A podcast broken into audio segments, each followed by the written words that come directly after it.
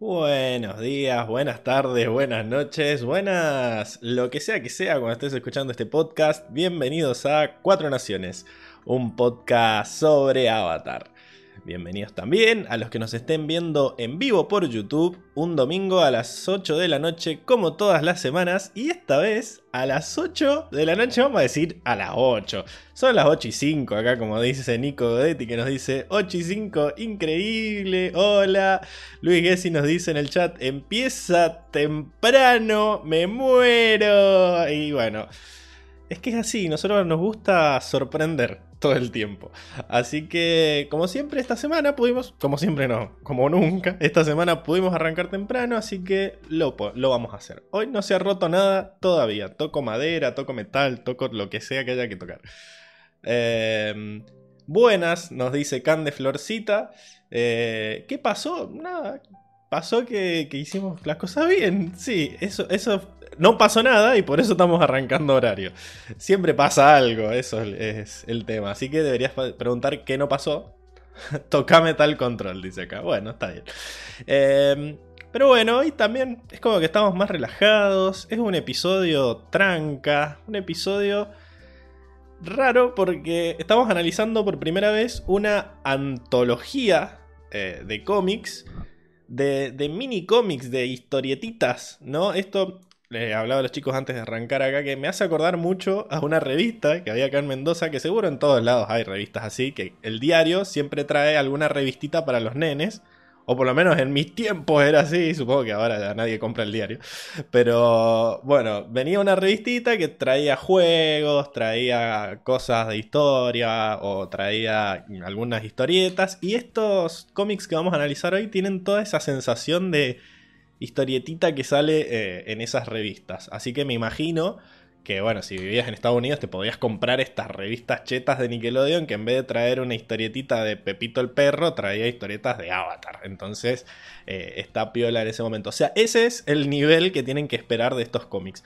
Hay algunos que son un poco más elaborados porque aparecieron en otros lados, pero bueno, vamos a explicar bien de dónde salieron. Básicamente, lo que vamos a hablar hoy es de Las Aventuras Perdidas, que es un libro que se publicó recopilando todas estas historias que son todas canons, que fueron apareciendo en distintos, eh, distintos medios y que pasaron durante eh, todo el transcurso de la serie.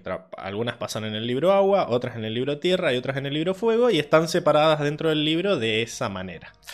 Eh, así que mm, hoy vamos a hablar de los dos primeros libros, el agua y la tierra porque juntos esos dos libros son la mitad del, la mitad del, compilado y la otra mitad pasa todo en el libro Fuego. Así que hoy vamos a hablar de esos dos solamente.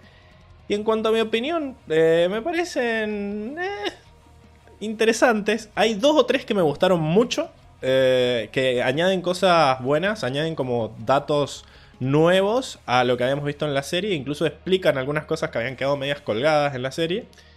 Y el, resto son. Hay dos o tres que son muy malos y hasta que me, hicieron enojar de lo malo que eran. Y el resto son como. Eh, hay algunos que me hicieron reír. Hay algunos que dije, bueno, si hubiera leído esto como en una revistita, me hubiera gustado.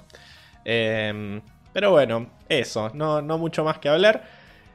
preguntémosle a qué opinan ellos. Eh, mis fieles compañeros, como por ejemplo Diego. ¿Cómo estás, Diego? Otra vez no aparece Diego. Ahí está. Hola, hola. Hola Pablito, la audiencia, ¿cómo andamos? Todo bien. Día firmes acá para hablar de, esta locura que, es Avatar. Increíble. hermoso. Vos me decías que te habían gustado mucho estos cómics, ¿verdad? la verdad que me lloré, lloré cada momento que, leí estos cómics, la verdad. Una emoción, un, un sentimiento, tanto lore, tanto tanta historia en estos cómics, la verdad que, mirá, lloro, lloro ahora que, lo, que los recuerdo. Bueno, eh, calmate un poco, Diego, pues si no, vas a mojar el teclado, te va a hacer mal. historias que no, no sé cómo no, no, no, tuve en cuenta estas historias cuando, cuando veía Avatar. La verdad es un mundo nuevo para mí ahora que, que las he podido ver, que he podido conocer esto, estos micro relatos de la historia de, de nuestro, nuestro amigo Boomerang. Increíble. Acá, bueno, Luis Dice, hay uno que parece dibujado por un nene. No sé si hicieron algún concurso para que participen los niños. Hoy va a estar full datos. Eh, porque tengo que explicar de dónde salieron cada una de estas cosas. Así que va a haber una sección de datos que ya vamos a explicar cómo va a funcionar el podcast de hoy, pero vamos a hablar de todo, de dónde salieron, quién lo escribió, quién lo dibujó, todo. Así que tengan hoy no, pues se van a salir. acá, acá hay de, todas las calidades de, dibujo, la verdad. ¿eh? Se nota que es un compilado. sí, hay algunos que tienen muy buena calidad, otros que, están ahí a, medio, medio dibujar, y hay otros que realmente sí parecen dibujo de, niño de primaria. Pero, lo importante... la intención está, lo importante es, el, el núcleo, la, profundidad de, de los cómics. Lo importante es que todo esto todo lo que vamos a hablar hoy es canon, ¿sí? A diferencia de la cochinada de eso de los chivis, todo esto pasó en algún momento. Así que, por más de que sea irrelevante, pasó y está comprobado. Así que vamos a tratarlo como si fuera parte del lore. Acá más gente asombrándose de lo puntuales que estuvimos hoy, como por ejemplo Paula. Esto me preocupa un poco. ¿Somos, ¿Así nos percibe la gente como unos impuntuales de mierda? yo creo que yo creo que ya, ya, no, ya ha quedado como marca llegar, llegar tarde, ¿ah? Qué vergüenza. es como el típico, típico mendocino que le decía a las 6 y cae a las 7, ¿no? Como que ya se Me convertí en lo que siempre odié. Sí, sí, sí. Hashtag Pablopedia, nos dice Luis, compilado como los CDs truchos que te venían en la feria. Bueno. Ah, sí, sí, tal cual pero, pero servían. Hashtag quiero chibi. Bueno, ya vamos a hablar del hashtag ese. Eh, hashtag yo también. hashtag yo también, dice Luis. Bueno, cuestión que no te gustó un carajo entonces, Diego, dejando el sarcasmo de lado. La verdad, que, hay, hay un par de cómics que la verdad que valen la pena. Eh, hay, por ejemplo, hay uno que yo, te lo, yo lo dije ahora, lo comenté antes de empezar, de que la idea, la idea está muy bien planteada, pero después eh, los dibujos me caen a pedazos, ¿no? Pero, pero bueno, hay, hay, hay, de todo, se puede sacar de, todo en, esta tira de cómics. Para todos los gustos. Bueno. Tiene de todo. Buenísimo, entonces. Pero como siempre, no importa lo que digas vos, no importa lo que diga yo, no importa lo que dice la audiencia. eh, lo importante es lo que opine Enrico. ¿Cómo estás, Enrico?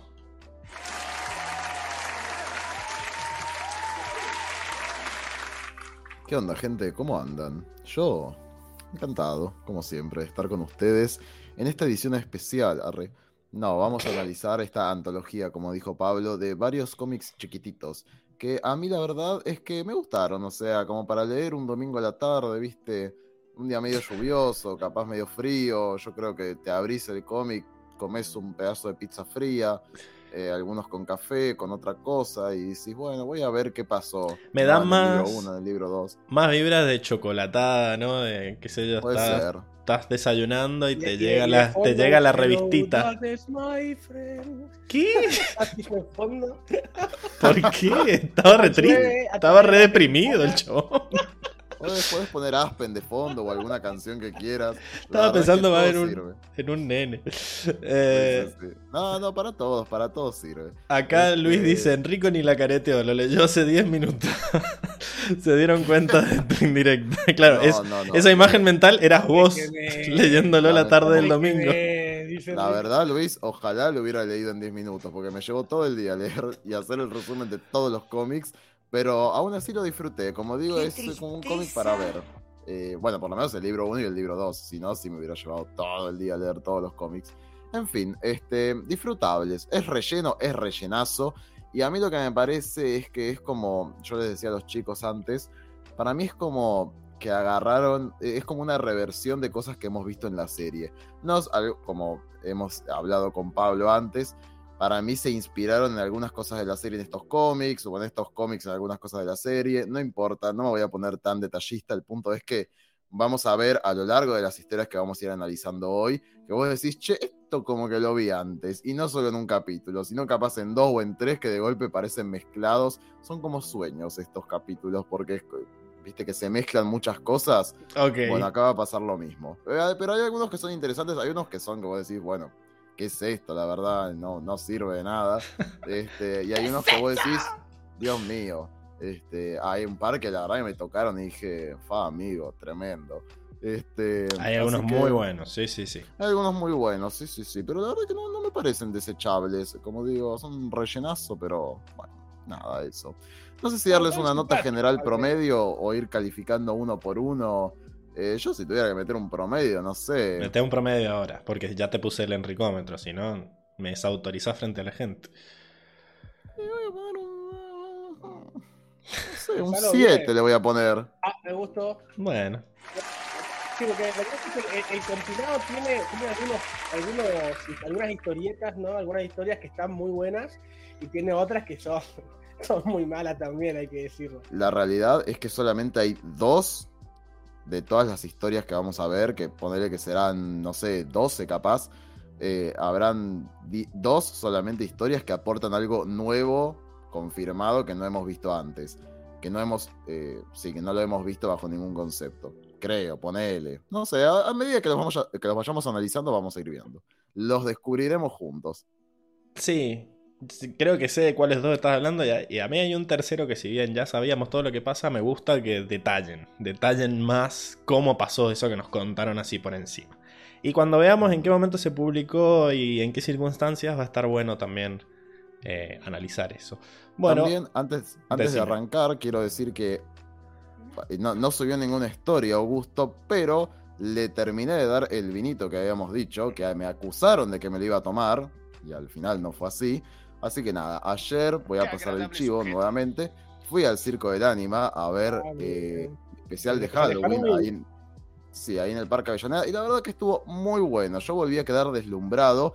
Eh, a diferencia de la otra vez, y capaz como este cómic, Arre, tenía un tinte un poco más infantil. Eh, tenía un toque más infantil, era más como para familia. estaba de hecho explotado en nenes. Eh, a mí ya me lo había anunciado igual Augusto que ellos como que tenían la esperanza de hacerlo más adulto, como más gore si se quiere. No, gore. Partían un payaso a la mitad. Sí, perfecto, chicos, es Halloween. y la verdad que tenían, iba, a salir impecable seguramente si lo hacían así, pero bueno, hay que vender y lo hicieron de una manera. El capitalismo se impuso. Exacto, había que hacerlo family friendly. Entonces, nada, eh, igual de todas maneras, tuvieron shows de magia, la verdad que yo quedé sorprendido y todo lo que es coreografía y disfraces, la verdad que dio pipí cucú. Increíble. iban a hacer una especial Navidad, así que después veremos qué onda es. ¿Y el enricómetro del circo del ánima entonces? Ay, no lo sé, porque a mí la verdad que la historia había como estaba dirigido con una historia central que al final apareció Flavio Mendoza con el hijo. Lo Increíble. Este, Explotación infantil. Lo cuartizaban al nene de Flavio en vivo, dice Luis Gessi. Terrible, no, no, no. No sé, boludo. Yo creo que si estoy muy hortiva le pondría un 9. Y si estoy muy bueno le pondría un 10. Ah, bueno. Sí, sí, sí. sí. 9.50 para redondear entonces. Podríamos ponerle 9.50. Y que la gente decida si quiere ponerle un 9 o un 10. Creo que un nene le pondría un mega 10 capaz. Pero yo que no soy un nene, la verdad que hubo una aparte que yo dije, ¿qué es esto? Mm, porque hay un momento. Lo mismo, decimos con, con, Disney hoy en día, ¿no? Hay una parte que me hizo acordar a Willy Wonka, ¿viste? Cuando se acuerda del padre. Ah. exactamente lo mismo. Y yo dije, esto ya lo vi. Por eso les digo que esto este cómic me hizo acordar. Entendí esa referencia, dice. sí, sí, sí. Este, y este cómic me hizo pensar un poco en eso también. Pero bueno, chicos, recomiendo el Circo del Ánima, ya saben. Buenísimo. Bueno, acá en los comentarios hay gente que está maravillada de cómo Diego fingió que le gustaba. Dice, ah, era sarcasmo, Diego, me engañaste.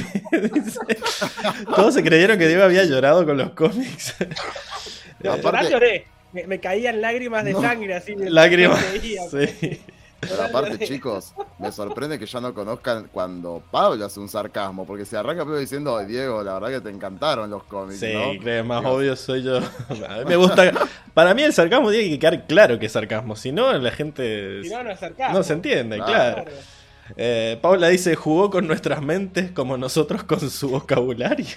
no sé, hoy justo estaba hablando del manicomio. Justo estaba viendo el capítulo del manicomio de vuelta y cómo Diego confirmó nuestra teoría. Increíble. Y soy una Fran siempre. Y Seba y Emi. Bueno, eh, Seba eh, estaba, estaba con resaca, así que lamentablemente. No, no, esta vez no. Va, no sé. Que yo sepa, quizás le pegaron después por haber salido de joda. Y Emi estaba cansada, dijo. Es más, tenían que. vieron que la semana pasada empataron en la Motomel, Chong y Toff, y hoy se tiene que, se tiene que definir eso. hubo alguien que ni siquiera me mandó por quién votaba. Adivinen quién.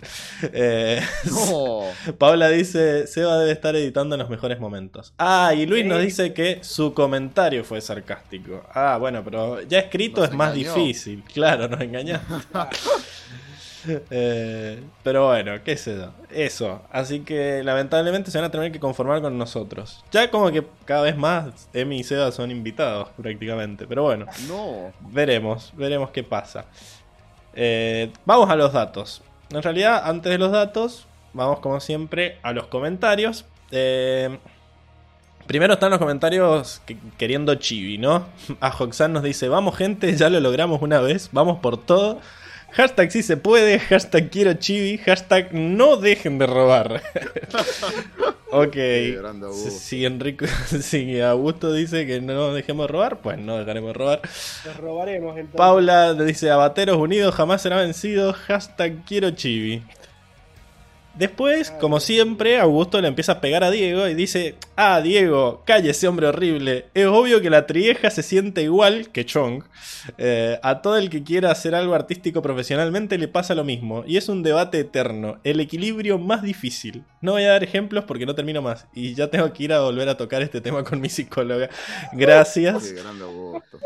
Claro, porque Diego estaba horrorizado de que alguien no quisiera plata y quisiera laburar por el amor. ¿Qué es eso? Sí, no, eso, ¿qué es eso? ¿Qué es eso? Imperialismo ya. Eh, claro. No. eh, también pone otro comentario, dice, y ahora voy a la campaña más importante, Motomel para Chong. Hashtag Motomel para Chong. Aguante Chong con un montón de signos de exclamación. Increíble. Igual sí, aguante chunk, pero no para la motomel. Ah, claro, vos seleccionás qué hashtag adherís. no, no, el hashtag es larguísimo. No, ¿qué es eso? Es larguísimo. Son, son dos. Eh, hay uno que dice hashtag quiero las fotos memeables, porque Enrico dijo que tenía fotos memeables de Mendoza.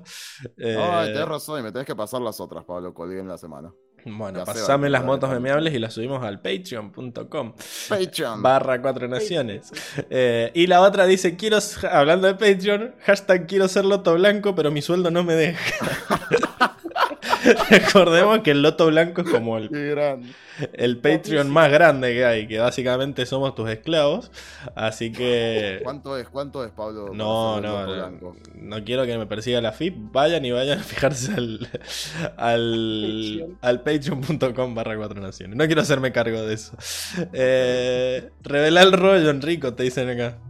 No, no, has ido ahí a Kodak todavía. Peligroso si lo, si lo No.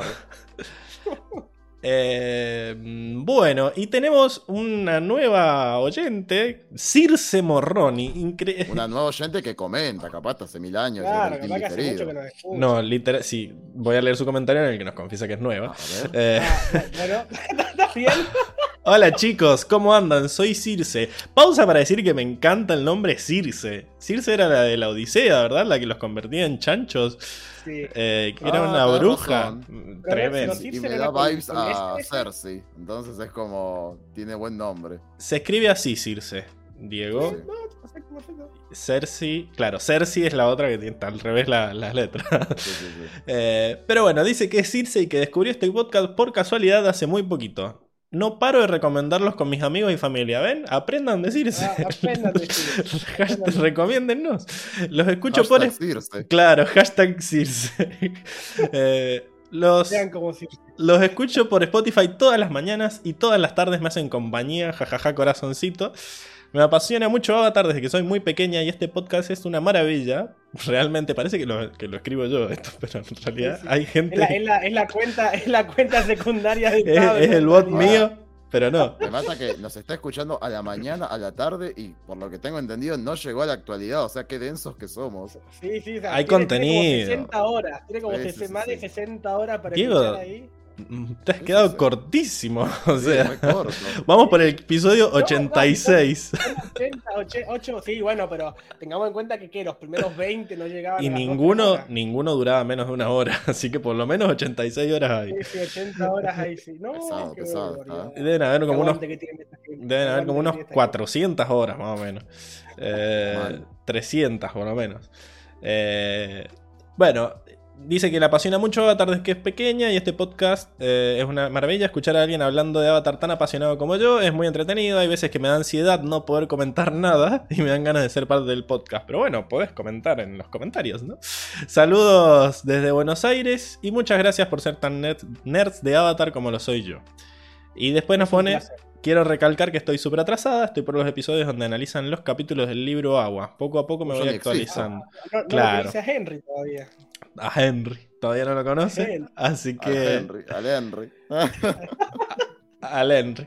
Eh, los ha de escuchar en velocidad. Hay un montón de cosas que no uh, conozco. Pero ya va a llegar, tranqui. Todo... Así empezó todo el mundo. Excepto Paula que dijo: ni en pedo, leo, veo todo este capítulo viejo. Ya fue, yo veo los vivos. Y si algo que no entiendo. ya lo voy a ver. bueno. explicar en algún momento. Sí, supongo, en el especial de signos. Eh, bueno, y Augusto también nos mandó un audio. Porque se quedó medio manija con el tema de la lava control y qué sé yo. Y él, como Circe, le daba ansiedad no poder discutirnos en vivo. Así que nos grabó un audio que vamos a. Para que le subo, le subo el volumen para escuchar al 100% esa voz gloriosa. Dale, ahí va. Buenas, queridos abateros. Vengo por este medio esperando que la Pablito Alcacia no me censure. Spoiler, lo censuré porque tiraba eh, tiraba muchos spoilers de Corra. Entonces. No, no. Dejé. Eh, dejé solo las cosas en las que habla de la serie de Anne, que es la última, la única que hemos visto. Así que. Hablo, pero después pasalo por el grupo. Y es más, subilo al Patreon. Al Patreon, claro. El que quiera escuchar la versión, completa. Para nosotros pasándolo, Pablo. Después, después se los paso. A mí no. Al Diego no, claro. A mí no. Diego, vas a tener que controlar tus impulsos para. Por eso, por eso, no, a mí no. A mí no. Bueno, eh, sabiendo eso de que fue censurado, eh, vamos de vuelta. Proceda.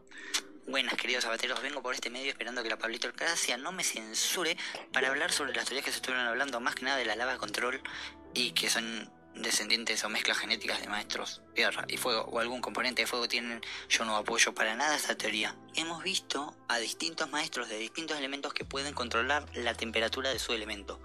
Dejemos el fuego por fuera porque si bien hay momentos que el fuego es más caliente o menos caliente, es fuego y es caliente, no hacen fuego frío. Pero Katara eh, congela, licúa, eh, evapora y hace con el líquido lo que quiere y lo hemos visto un montón de veces eh, y dieron ejemplos de bueno cuando los del pantano calentaban la olla sin fuego y demás. Eh, también puede regular la temperatura del aire. Él congeló las cadenas con las que estaba colgado Bumi en aquel capítulo que negociaban, soplándolas solo con el frío del aire. Además es canon, esto no me acuerdo dónde los leí, que los maestros aire pueden regular su temperatura corporal con el aire que hay alrededor de ellos. Por eso Ang está en el polo sur sin remera y no tiene frío. En el capítulo que ellos van a la isla de las guerreras Kyoshi, que es, pegadito al polo sur, Sokka y Katara siguen abrigados, él en la playa está en malla, casi desnudo, eh, lo más campante entra corriendo al agua y en el agua dice, uy, qué frío. Eso porque él regula la temperatura del aire que está alrededor de su cuerpo. Entonces, si los maestros de cada elemento pueden controlar la temperatura de su elemento, no veo por qué los maestros tierra no pueden calentar la tierra al punto de hacer la lava. El problema es el siguiente, que no es lo mismo calentar el agua a 100 grados para hacer la vapor que calentar la tierra a no sé, no google cuántos grados tiene que calentarse la roca para convertirse en lava. Toda esa diferencia de temperatura debe requerir otra diferencia de energía, de chi, de poder, de concentración, de ponerle lo que quieras, que hace que no cualquier maestro tierra pueda lograrlo es real y no lo sabemos que tal vez entrenando más lo logren. Eh, como daban el ejemplo del metal del control, que parecía imposible, alguien lo descubrió, encontró por dónde era la teca, lo empezó a buscar, a enseñar y ahora de repente hay, mm, no todos, pero mucha gente lo puede hacer. Tal vez si lo entrenan, muchos, no todos puedan hacer lava control. Sí es difícil, pero no es imposible ni algo especial, ni una mezcla rara de genética, porque no creo que eso exista. Es mi idea. Bueno, eh, totalmente la teoría que defendí a capa y espada la otra vez. Bueno. quiero decir, antes que nada, que la temperatura del magma aparentemente es de 700 a 1200 grados. Increíble.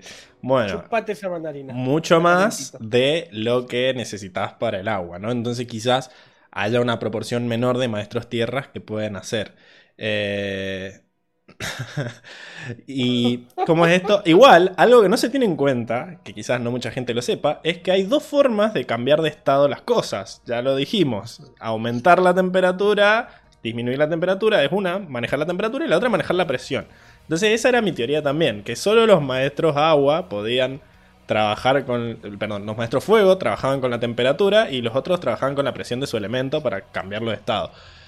Pero mm, bueno, también es, o sea, yo sigo en mi postura de no tenemos, hay cosas que sabemos que son verdad en la ciencia, pero no podemos refutarlas. Bueno, acá sigamos la misma. Hasta que no nos tienen un centro de decir, eh, mirad, acá hay un ejemplo, un contraejemplo de alguien que no tiene padres mezclados y hace tierra control. Listo, genial. Yo ahí me callo la boca. Pero hasta ahora todo lo que me decís es posible. O sea, es algo que inferís de todo lo que dijiste. Esto es todo física física, ¿cómo se llama? Teórica. Claro, acá Paula dice que envíe las referencias y las referencias son lo que, los capítulos que dijo, pero bueno, hay un montón de otros capítulos.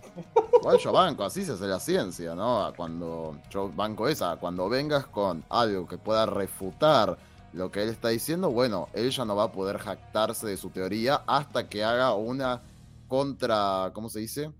Eh, un contraargumento a lo que le están diciendo, y así sucesivamente. Bueno, el tema es que no pueden hacer lo mismo con la teoría de, que los padres están mezclados, ¿me entendés? No hay un contraejemplo hasta ahora. Entonces, bueno, en teoría todos los maestros pueden dominar el estado de su elemento. Mientras más difícil sea cambiar de estado, menos gente en proporción lo va a poder hacer, que está buena, eh, pero bueno, hay que ver. Acá Nico Godetti dice, mi nuevo ídolo, soy una Fran, wow, interesante, o sea, y Luis dice, dudo mucho que los escritores hayan nerdeado tanto como nosotros en este podcast. También, ¿no? Como que yo creo que los escritores han dicho, metamos una que, la, que haga lava control, porque sí, porque qué, qué fachero. Para mí, todos... viendo si son Para mí no, para mí le ponen onda al tema de meter poderes nuevos cuando lo meten así desde como presentándolo. Pero quizás nosotros nos basamos mucho en pequeñas cositas de los capítulos que quizás eso sí no está tan pensado. Eh, qué sé yo, como los maestros pantanos revolviendo el agua. Cosas así. Sí, no, para, para mí igual en general en todas las series y contenidos pasa lo mismo. O sea, no sé, con eh, JK Rowling lo mismo. O sea, cuando le dicen, ay, y puede ser que haya pasado este, ella dice, sí, sí pasó. Este, Como el meme este de que Hermione era negra. sí, me parece que tiene sentido lo que dicen, chicos, pasó. Sí, se hizo canon de golpe. Eh, bueno, genial. Ya saben que para que pasemos sus audios en el podcast nos lo tienen que mandar o por Instagram, eh, arroba cuatro naciones, o por Anchor, anchor.fm barra cuatro naciones. Eh, se viene el telgopor control, dice Luis. Sí, venga. Bueno. Veremos, veremos. ¿Y qué más tengo en la sección de comentarios? Bueno, y vamos a hablar de los datos, ¿no? Que está supuestamente en la sección de datos. En la sección de datos, ¿no? Eh, vamos a hablar hoy de eh, Las Aventuras Perdidas, ¿no? Que como dijimos antes es una antología de cómics relacionadas con Avatar que muestran eventos no vistos durante la serie. Como dijimos, todos son canon. Colecciona cómics previos que no habían sido publicados mini historietas incluidas como parte de los volúmenes en DVD del libro 2 Tierra y el libro 3 Fuego, los cómics de Avatar del Free Comic Book Day, en particular el de Reliquias, es un cómic del día de cómic gratis, el del 2011.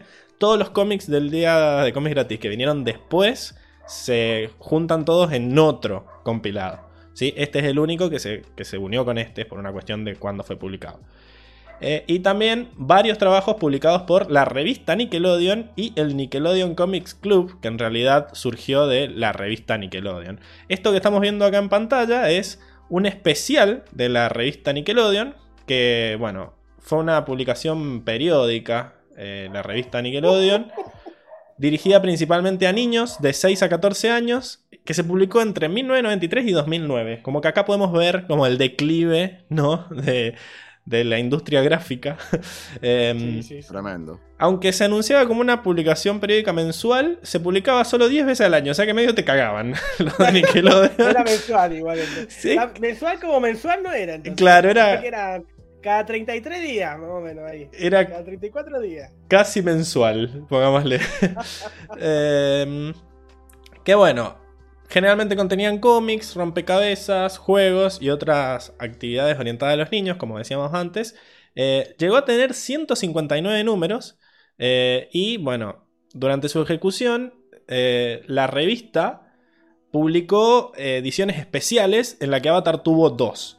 La primera es la que estamos viendo acá, que es Four Heroes Face the Fire, ¿no? Que bueno, básicamente esta era la portada de esa revista y que fue la que usaron después como portada del compilado, que es la que estamos usando también como portada del podcast. Y acá hay unos comentarios en el chat de que dice, la cara de Ang en la portada se me hace rara. Si yo siempre odié esta portada, que está buena, pero la cara de Ang salió rara. o sea, no sé. parece el de la isla Ember, boludo. está re duro Ang, para mí. La sacaron en el, en el episodio de la persecución que estaba con Claro. Puede ser. No estaba, bien eh, la infancia que no tuvimos, me hubiera encantado leer los cómics en ese tiempo, ¿viste? Nos pasa por sudacas. Eh, sí, sí, sí. Cuestión que. Sí, estos. Bueno, cuestión que esta es la primera, ¿no? Eh, Heroes Face the Fire Nation. No, Face the Fire. incluye que tenía 48 páginas y es el primer número de serie de revistas de Avatar. Se anunció que se lanzaría el 12 de septiembre de 2006. O sea, esto se anunció eh, durante... O sea, no había terminado la serie cuando se publicó esta revista. Eh, incluye dos cómics, cuestionarios, eh, juegos. Había un cuestionario de qué, personaje sos, cosas así, boludeces de esas. para em, hacer eso, Pablo, vos decís, para cuatro naciones. Y tendría que buscarla, yo creo que la consigo. Si la googleo, en la Deep Web debe estar. Eh, había una entrevista. No, digo, pero. Digo, digo, hacemos uno así, pero nuestro, de cuatro naciones. Eh, sí, bueno, le decimos a Milce que lo haga. Eh, una entrevista con Sifu Kisu, que es el que hizo el arte marcial. y bueno, unas entrevistas también a los creadores, cosas así. Esta fue la primera revista especial de Avatar. Y después tuvimos otra, que esta sí, esta, esta portada me parece facherísima. Eh, y va a ser la del próximo cómic. A mí me encanta, me encanta que, estén los otros así desde atrás, viéndolos, como persiguiéndolos. pero criticamos la cara de Ang de antes, mira esta. Qué facha ese suco. La única que tiene cara rara acá es Azula. La de como cachetón Azula, pero. Zuko está a punto caramelo. Ay, pero... ay, ay. ¿Qué boludo? me parece que está mucho mejor acá. Está con el, juego de, con el juego de cactus ahí. Está re raro acá. Bueno, esta segunda edición se llamaba Enter the Fire Nation, que se lanzó en el 2007, eh, durante la larga espera entre los libros 2 y 3 de la serie. Eh, se había revelado muy poca información nueva hasta que salió esta revista en la que eh, estuvieron los últimos tres cómics que pasan entre medio del libro 2 y 3, los tres cómics últimos de los que vamos a hablar hoy. Eh, y hubo entrevistas, fotos, adelantos, rompecabezas. O sea que técnicamente los cómics que nosotros estamos viendo que pasan entre el libro 2 y el libro 3 se publicaron antes del libro 3. Así que los super fans llegaron a ver el libro 3 sabiendo más o menos qué había pasado entre medio. Eh, pero no como nosotros que nos desayunamos ahí, que Ang tenía pelo, que qué sé yo, era como que, bueno. Claro. Así que está bueno esto para los que tuvieron que esperar un año desde que le meten el rayo a Ang. Eh, por lo menos tuvieron esta revistita como para calmar sus ansias. Eh, acá Paula dice que entendió que deberían hacer un test de cuatro naciones tipo, ¿eres un Diego o un Pablo? ¿Eso es lo que decía vos, Enrico? Eso decía yo. Ah, yo creí que decías ah, que nosotros hiciéramos un test. No, no, no, no, que no, o sea, que hiciéramos un test, pero nuestro, del podcast. Entonces, vos podés poner tipo un test y te sale, vos te vas sumando puntitos y te sale, bueno, vos sos Pablo, vos sos Diego, vos sos Seba, una cosa así. Lo mismo, y hacer, podemos hacer tipo quiz, a ver qué tanto sabe Cuatro Naciones, qué significa ser gris, ta, ta, ta, multiple choice. multiple choice. Vayan tirando preguntas para el quiz, entonces, y las subimos al, al Patreon. Todo al Patreon. Hacemos Yo también había hecho el álbum, el álbum de Cuatro Naciones. Vamos, a sacar capturas, sí, de los podcasts. Nos patrocina Panini. Panini, increíble. Acá Paula dice, yo quisiera ser un Emilce, pero soy un Diego. dice, bien ahí, Paula. Qué tristeza. No, te faltan threads? No entendí. Pero bueno, esa. Bueno, ya que entendimos de dónde salieron los, los cómics que vamos a leer hoy, ¿les parece que.? vamos a ahora es, el momento donde nosotros decimos que vamos a ser eh, pacientes, que vamos a, no darles con un caño a estos cómics porque ya sabemos dónde vienen. Tenemos toda la cortina eh, para hacer om y calmarnos. ¿Les parece que pasemos a la siguiente sección? Vamos. Vamos, vamos.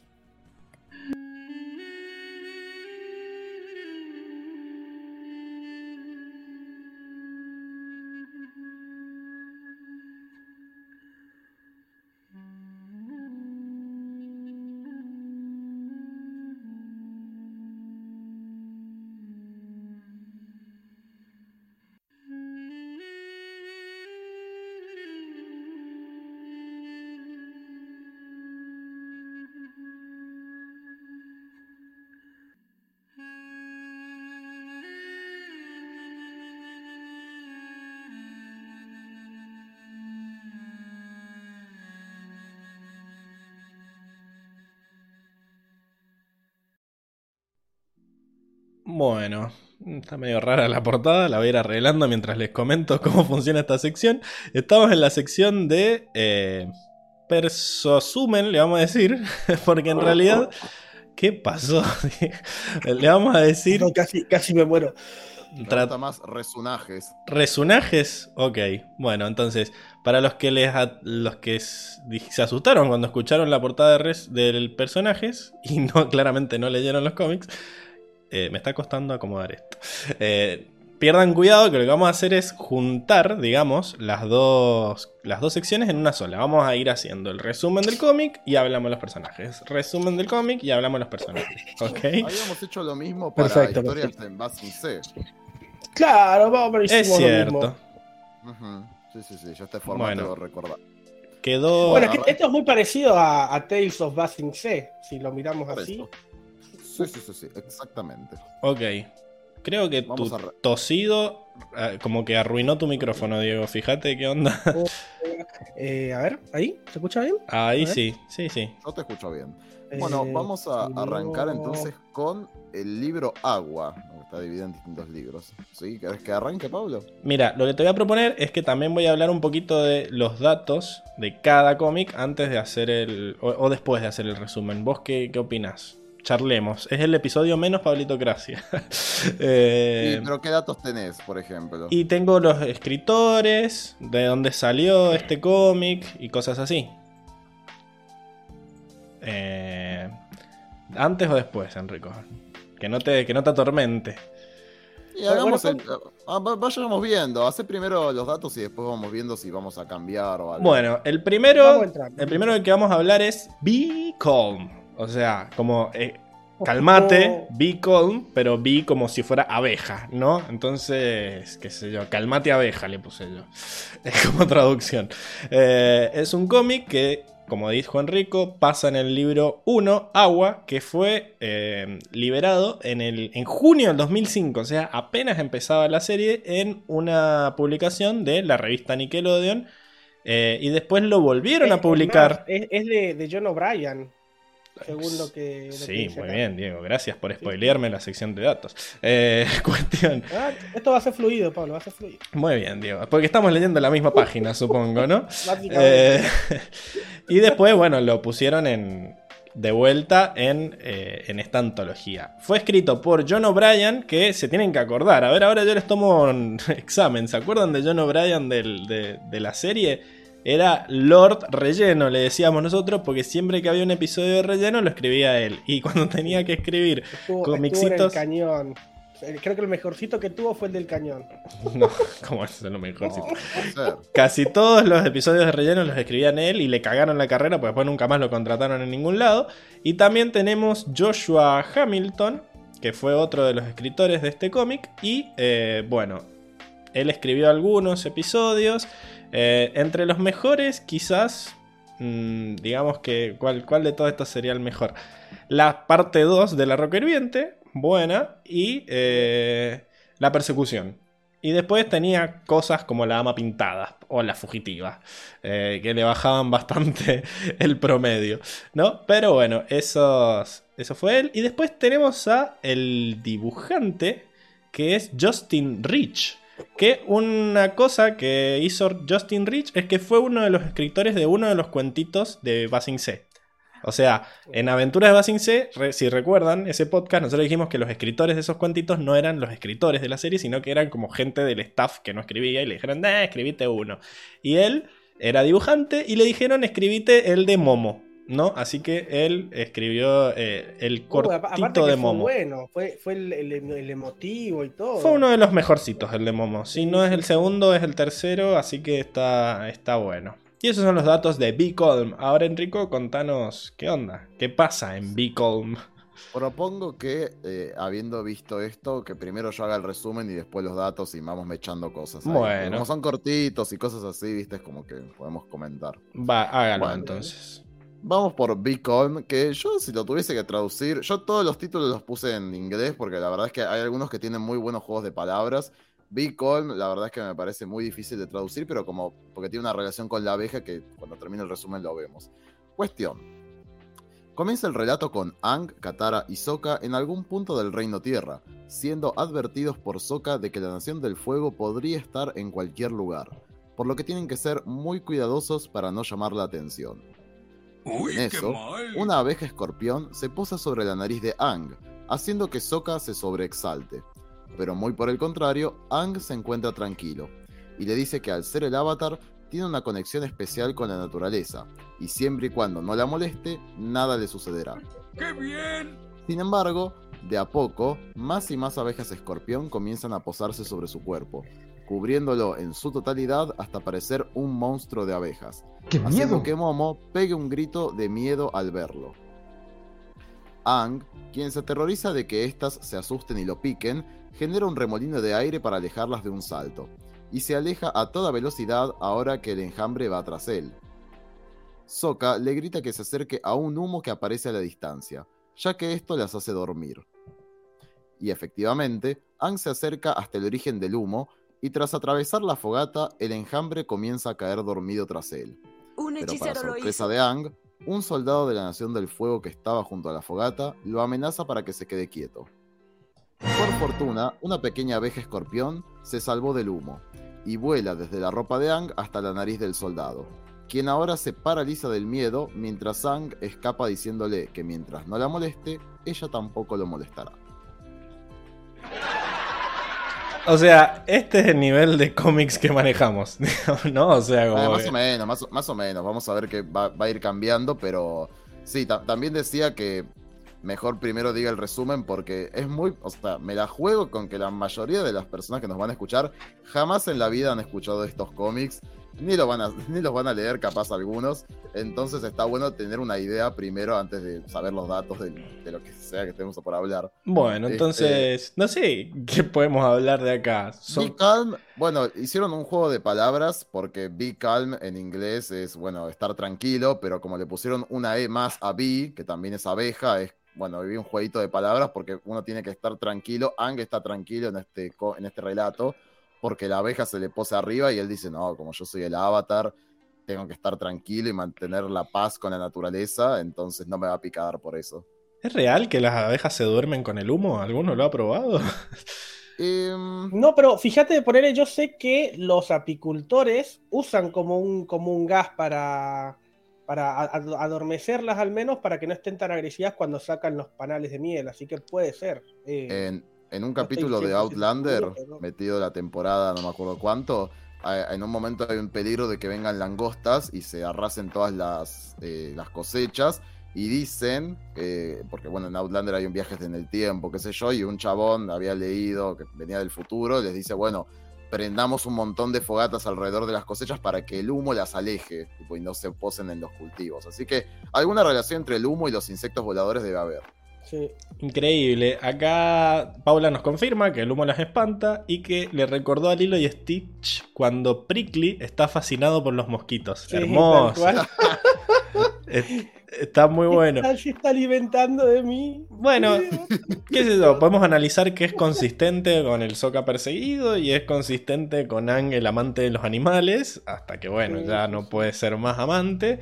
Eh, así que eso, no, no, no, hay mucho más que analizar, es un jajajaja. este es bastante me, vemos como de vuelta a la primera temporada, ¿no? A la, a la trieja, arre. No. Este, terrible. Este, los vemos a los tres de nuevo y The Brotherhood. tranquilamente podría ser, eh, a mí se me ocurre, como también es el primero de estos relatos de toda la antología, se me ocurre que es como, no sé, que tranquilamente pueden, esto sucede después, creo yo, de, del Templo Aire del Sur, probablemente apenas llegan al Reino Tierra, apenas empieza el cómic, te ponen como un pequeño mapita que dicen Reino Tierra. Claro. Sí. Lo más ambiguo posible. Y se me ocurre que es como, bueno, apenas arrancó el viaje y entran al territorio del Reino Tierra, como tiene más consistencia con este Soca perseguido, ¿viste? Como ahora hay que estar como atentos y qué sé yo. Ok, acá Paula dice que nomina al enjambre para la motomel. Bueno, puede ser, pero los durmieron rápido con el humo, así que aunque se recuperaron. ¿Alguna vez les picó una avispa o una abeja? Mm, Yo nunca les tuve miedo en el sentido de que sabía lo que decían, que si no las molestaban no me iban a, a molestar. Pero una vez me acuerdo que me tiré a la pileta y medio como que aplasté a una y antes de que la aplastara me picó. O sea, fue como que así. Sí. Y fue una Yo sola tengo- vez. Yo y tengo. me dolió mucho en la espalda.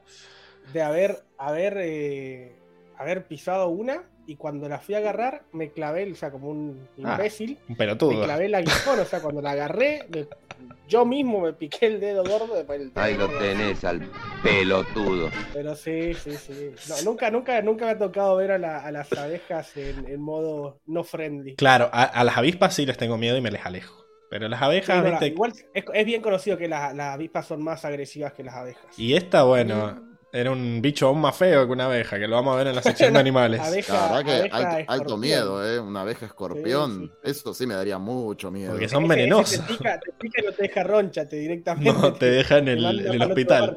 Claro. Sí, re, re picante. Te Ah, me- no me picó. Eh, Una abeja o una avispa. No, yo, como te digo, es como que yo la forcé a que me picara. Pero, pero en sí no, no te pican. Y Diego fue y la agarró del piso, literalmente. ¿Por qué la agarraste, Die? ¿Qué sé yo? Esa boludez de niño, qué sé yo, no sé, la pisé y la fui a agarrar con la mano, qué sé yo, no sé. La abeja dijo. Ya me tienes hasta la madre. Así que, No solo me pisás, sino que ahora mutilás mi cuerpo, ¿no? Tomás. bueno, Increíble. me mutilo yo sola, picándote. Bueno, pasemos al segundo, ¿te parece, Enrico? Sí, el segundo se llama Water War o Guerra de Agua. Esto sí no hay, no hay mucho juego de palabras, así que vamos con, con la historia. En un pueblo del Reino Tierra, Katara inspecciona fruta de un mercado para abastecerse cuando nota que unos niños juegan a arrojarle bombitas de agua a la gente que pasa por debajo de su ventana. Queriendo darles una simpática lección, decide caminar desentendida por debajo de su ventana. Pero apenas siente cómo las bombitas de agua ca- caen hacia ella, estas son redirigidas con agua control hacia los niños, quienes huyen hacia adentro de la casa aterrados, mientras estas los persiguen por dentro de la casa hasta impactar contra su puerta. Intrigados, deciden acercarse al borde de la ventana para ver qué pasó, pero se encuentran con su propio reflejo como si mirasen un río, e inmediatamente son mojados en su entereza por el gran chorro de agua que Katara les tenía preparado, obteniendo el festejo de los habitantes. Katara ríe victoriosa diciendo que solo un tonto enfrentaría a un maestro agua, pero lo que no sabe es que Sokka está a punto de arrojarle una bombita de agua sin que ella se entere. Ah, no, no, no le había prestado atención a ese final. Pensé que estaba festejando. Como Sí. sí, yo pensé que No, estaba. a, mí me, a mí me da risa como eso, como Y- y- ¿qué te vas a enfrentar? Y- aparte, ¿no? ¿Qué, qué idiota le va a tirar, va a, que- va, va a empezar una guerra de agua contra? Ah, mirá, no lo Ahí había. está. a mí- a- Ahí está el idiota que lo haría. Está el No, pero a mí me gustó porque me, me pareció consistente con Soga porque es su hermana y la jode. sí, tal Este, cual. Acá dice Paula que esos niños la representan en carnaval. ¿Ustedes llegaron? Va, no sé, Enrico, si en la ciudad hay carnaval, así como que te agarrás con los vecinos y te chayás. De chayarse. Acá se dice chayarse. Como Mira, yo nunca, yo nunca fui, pero estoy casi seguro que debe haber en algún lugar más. eh, en algún lugar debe haber, acá se hace de todo.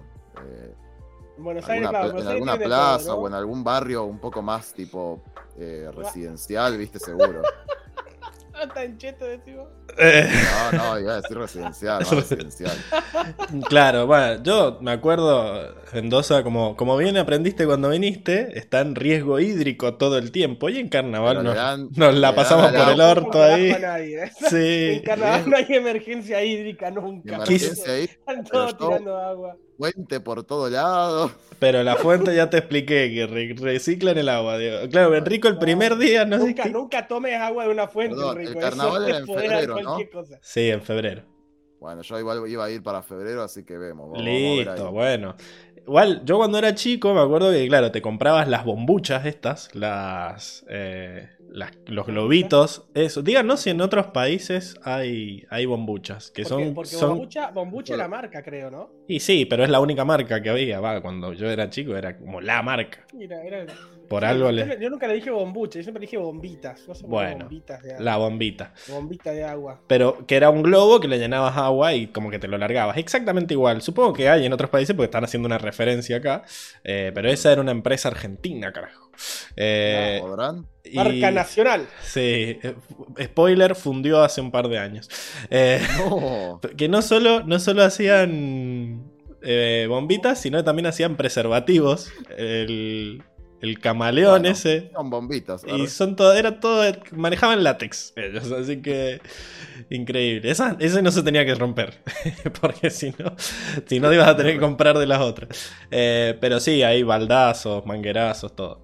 Igual cuando éramos En muy momento, en su chicos. momento hubo, hubo, hubo una época donde no, me acuerdo que estábamos con las pistolitas de agua. Eso también. Y, y el más pistolitas de chetardo agua te y la- venía con, con la ametralladora de agua. Sí, eh. era una porquería así. Y vos 80 centímetros de puro agua. y vos corriendo con una bombita en cada mano. Pablo, el tamaño no importa. Es como lo usás. Sí, sabré yo. Bueno, No. eh, pero bueno, te cuento un poco de los datos de este, de este. Que mm, bueno, eh, tiene una una como digamos un- una particularidad que es que no hay un diálogo, es todo en base a, a lo que se ve, ¿no? Es como un cómic mudo. Eh, Waterworld fue escrito por Tim Hedrick, nuestro gordito simpático, Oh, el qué que ha simpático. escrito muchos capítulos buenos, entre ellos El Desertor, El Templo del Aire del Oeste, El Eclipse, bla bla bla bla bla. Eh, y dibujado también por Justin Rich, que es el mismo dibujante del episodio de recién, por eso tienen como un arte parecido. Eh, y se publicó en el 2006, ya cuando había salido la segunda temporada, el libro 2 directamente en, en la revista esta que presentamos, de donde sacamos la, la cara de Anga de cada medio duro. Y bueno, no muchos, no muchos más datos que eso, la verdad. Eh, Katara, bastante, bastante paca, ¿no? ¿Por qué se ponía en contra de los niñitos ahí? Sí, Sí, sí, porque estaban sí. jodiendo a los adultos y dijo, bueno, los voy a joder un poco. Ya hemos visto a Katara, es medio este rol que tiene, medio maternal, como esta afinidad que tiene. Eh, me pareció consistente con su Sí, personaje. ah, sí, acá es como que las dos cosas. Primero dicen, dejen de joder, pero yo los voy a joder más. O sea, es como que se fue al pasto. Sí, es como Así que, así que te gusta mojar a la gente. Toma. Claro, pero como que se fue- los otros estaban largando bombitas y esta como que les agarró todo el agua, se las largó y los perseguía. Era como que traumadísimos quedaron los chabones. Los chabones. Está bien, que aprendan. mojados ahí. Así que bueno, y yo me había dado cuenta que Soka al final la quería. Encima me, me agrada como que todos vienen a, eh, bravo, nos liberaste de estos malandrines. Sí, sí, sí, están infumables. Todos querían una lección para los pendejos. Una lección. ¿Era eso cagarlos a es que lo que pasa es que esto, esto, esto estaban mojando gente sin ser carnaval, entonces. ¿no? Claro, eso es ilegal. Claro, boludo, que estaban llegando El tarde al carnaval trabajo y está te todo una liberado, pelota de pero agua. fuera de carnaval esto es imperdonable. Increíble. Bueno, Totalmente. pasemos Vamos al, al siguiente. al siguiente. Se llama Don't Blow It. O también, si, lo blow traduc- it. si lo traducimos literalmente es no lo soples. so- no soples la vela. Aunque también en inglés puede decir no la cagues. En realidad, y bueno, y vamos a ver qué significa. Bueno, vamos a arrancar con la historia. Comienza el relato con Ang, Katara y Sokka acampando en algún lugar del Reino Tierra. Katara prepara el desayuno y llama a Ang para que baje de APA, así desayuna junto a ellos. Pero Ang seguía dormido y desciende con bastante pesadumbres. Ya me tienes hasta la Katara madre. le dice que no es común en, en él quedarse dormido. a lo que Ang responde que está un poco resfriado, estornudando de improviso con tan fuerza que vuelca todo el desayuno sobre Sokka. Más tarde, mientras todos vuelan sobre Appa, Sokka sigue preocupado por ser descubiertos por la Nación del Fuego, mientras Katara le dice a Ang que en la tribu Agua del Sur tienen métodos para tratar ese tipo de resfriados. Pero Ang intenta hacer caso omiso a esto, estornudando de improviso de tal forma que sale volando de Appa, siendo sostenido únicamente por una cuerda atada a su cuerpo, de la cual Sokka se regodea por ser una muy buena idea suya. Ya acampando nuevamente, Katara le sugiere a Ang untarle un preparado de algunas hierbas en el pecho como hacía su madre cuando era niña para tratar los resfriados. A pesar de que ambos hermanos concuerdan que era bastante desagradable, aún así funcionaba. Ang concuerda en que le parece desagradable, diciendo que los monjes solían dejar que estos resfriados simplemente se desvanecieran, algo que siempre le funcionó. Pero lejos de poder controlar los estornudos, uno de ellos nuevamente lo impulsa en el aire generando un gran estruendo en el bosque, siendo captado en el aire por una patrulla de la Nación del Fuego. Al esquivar una bola del fuego en el aire, Ang aterriza para agarrar todas las cosas del campamento rápidamente mientras les avisa a los demás que deben escapar de allí cuanto antes. Rápidamente son rodeados por la patrulla, pero logran escapar a tiempo en APA, aunque los hermanos se encuentran molestos de que Ang ignore que los encontraron por sus estornudos. Aquella noche, Ang es amarrado a una roca en el pecho, con el, con el pecho y la nariz llenos de- del ungüento de la tribu Agua del Sur. Los hermanos están felices de que esto se pueda resolver así, pero Sokka termina por estornudar también, pidiéndole a Katara que le pase el ungüento. Increíble. Eh, bueno, este, este está un poco más, más interesante, ¿no? Porque me gustó el, el hecho de que, claro, nunca me había puesto a pensar que un maestro aire enfermo es una causante de huracanes directamente, ¿no? Sí, sí, sí. Es una, También es, una es cuestión que de nunca, estado. nunca nos habían mostrado que, que se pudiera enfermar, por esto mismo que decía incluso eh, Augusto, de que controlan la temperatura corporal y la, la temperatura alrededor, entonces nunca se enferman. Pero Sí. parece que sí, que se puede, sigue siendo humano los maestros Y- aire y se pueden enfermar. Y quizás se, enfer- se enferman de meterse al agua. Quizás esto fue justo después de- del coso de Kiyoshi. De- de- de- claro, de andar por, por andar surfeando en el pescoy, ahí lo tenés. Ah, Puede eh. ser. Sí, sí, sí, totalmente. También me gustan los juegos de palabras que usaron acá. Bueno, como decía Don Blow, y justamente no los soples. O bueno, en este caso, porque se la pasa estornudando en este relato. Y justamente es lo que no tiene que hacer porque los lleva a tener problemas. Eh, también, justamente es Don't Blow It, no la cagues. eh, en inglés, como, bueno, la termina cagando Ang y por eso los encuentra en la patrulla. Y en inglés me gustó que también de- Ang dice que los maestros aire decía algo de blow it out. Que busqué el- la, la frase que significa y es como que ellos esperaban que se desvaneciera el resfriado por sí solo. Eso sería blow out. Entonces me gusta también el don't blow it, como decir, ponerle si dijeras don't blow it out, como no dejes que se, que, no dejes que se pase solo. O sea, aplicate el ungüento, hijo de puta. No, bueno, un poco Que- agresivo. no, tiene, tiene como, supuestamente tiene pimienta el ungüento este. Tiene una Pepper. Sí, Pepper no, claro, es como una mm, valla de pimienta. No sé si es pimienta en sí, pero es Sí. como un tipo de valla. Como ellos a todos le llaman valla y después lo van, le van poniendo otro nombre para ir cambiando. bastante asqueroso porque me, y me dio mucha risa cuando lo vemos a Ang atado a la roca y el- lo ataron al piso con Está estacas. está todo destacado. Hank. Y me gusta porque le, le dejaron una manito solo para que agarrara el, el pote para que El comiera. pote con ungüento Y ahí, lo vemos sí. arriba a Momo, que se está tapando la nariz porque debe ser asqueroso el ungüento. Sí, me hace acordar a, a- a las referencias a que la comida del sur es medio una cagada, que a Ang nunca le gustó. Eh, y bueno, Soka le dice, la verdad que sí, que es una bosta lo que te van a poner, así que el mal año. Eh, me gusta mucho esto de la soga, me dio gracia que estuviera atado. Lo mismo que dijo Katara lo dije yo, ah, fue una buena idea la soga. Eh, Sí, sí. Está bueno.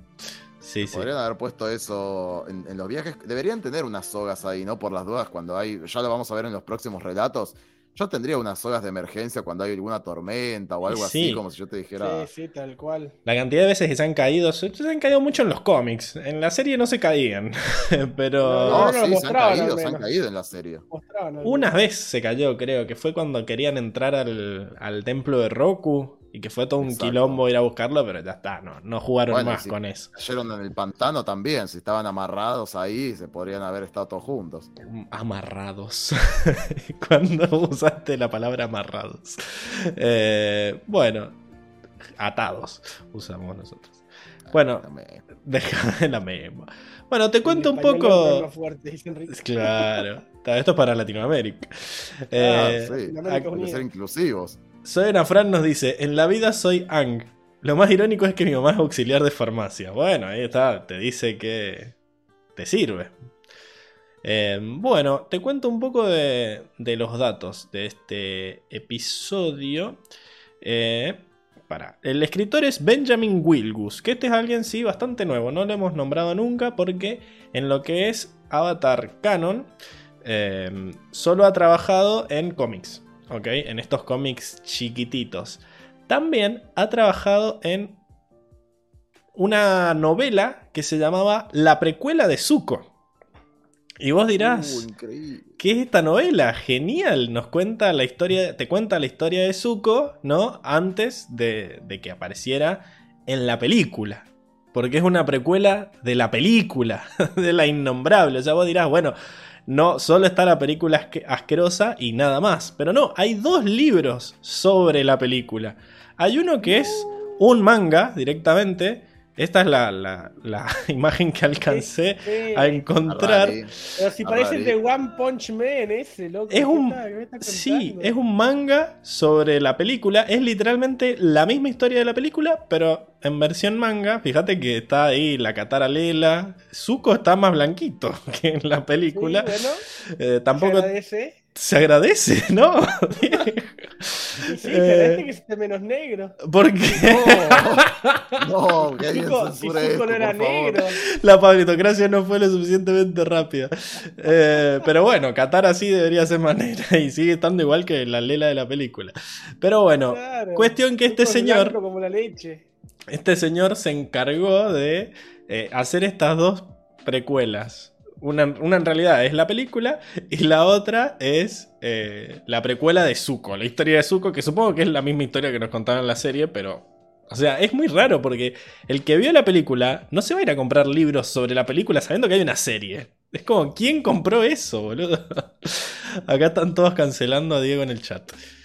Pero... Bien. Esta, vez te, esta vez te pasaste. Me parece que no, no hay cómo defenderla esa. Pero Alguien bueno. que Pero es ponga que el, tengo- el razón o con tengo razón? cancelan. Si Zuko, me-". Zuko no es negro. Zuko no es negro y en, en la película lo hicieron Bueno, morenito, morenito. pero Katara sí es negra y no te veo diciendo se agradece que no. O sea. y la hicieron blanca y no te molestó. Es que no, hay- no, no había escuchado lo de Katara. ¿Cómo no? hay- Si viste la película, pelotudo. Sí, Bueno, pero no, no, no, te escuché cuando lo dijiste ahora en el, en el cómic. cuestión. eh, ya para, Diego, por favor. no aclares que oscurece y a vos no te gusta. Eh, No, que, no, que no se oscurezcan, que no se oscurezcan. no, no, por favor, basta. eh, Don't Blow It eh, se publicó. blow it, eh. Claro, Don't Se publicó en la revista de esta, en The Comics Club Magazine, eh, pero se publicó en el 2011, o sea, bastante más nuevo es este, este cómic. Y bueno, la dibujante es Elsa Garagarza, que qué buen nombre. Elsa, suena como un, suena como un nombre de chiste, ¿viste? Elsa, no sé qué. Me da a cuento infantil. No, pero bueno, eh, cuestión, Elsa era una de, de las dibujantes de la serie especializada en eh, los fondos, ¿no? En los backgrounds, era artista de backgrounds. Entonces, eh, bueno, todos esos fondos bellísimos que vemos de Basing C y del el castillo de la Nación del Fuego, todo esto se lo tenemos que agradecer a Elsa Garagarza. Y eh, bueno, sí, trabajó en dos cómics, eh, uno de ellos es este. Así que bueno, esa es toda la historia que tengo sobre Don't blow it. Don't blow it, Diego. Vamos al, al siguiente cómic, Enrique.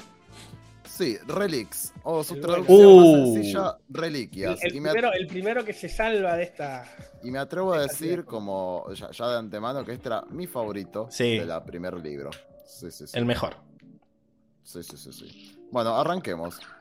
En un pueblo del Reino Tierra ubicado en las altas montañas cerca del Polo Norte, nuestros amigos husmean los artículos que venden allí, más que nada por la obsesión que tiene Soka por los mismos.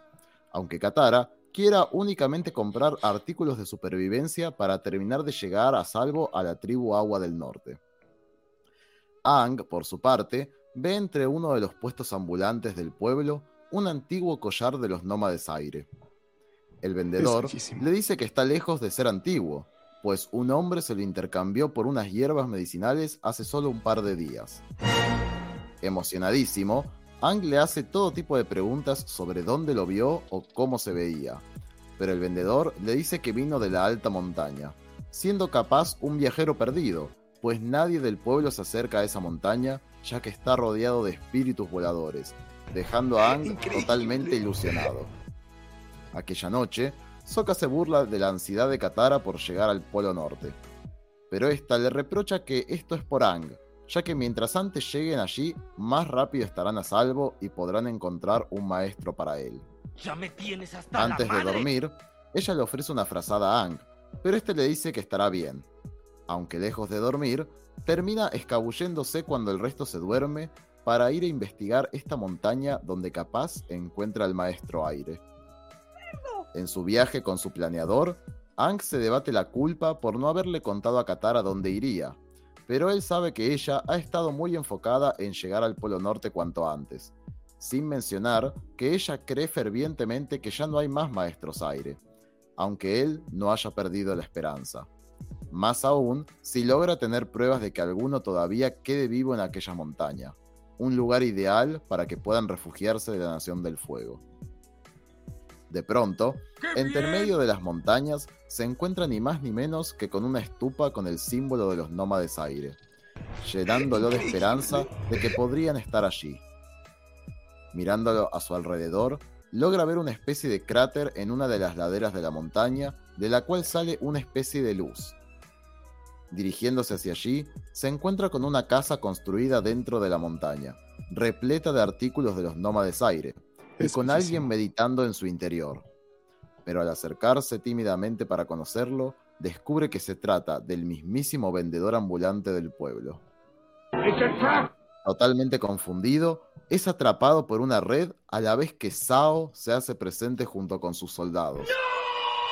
El mercader le reclama tímidamente al almirante su parte, ya que Sao prometió darle todos los artículos de los nómades aire si cumplía su trato.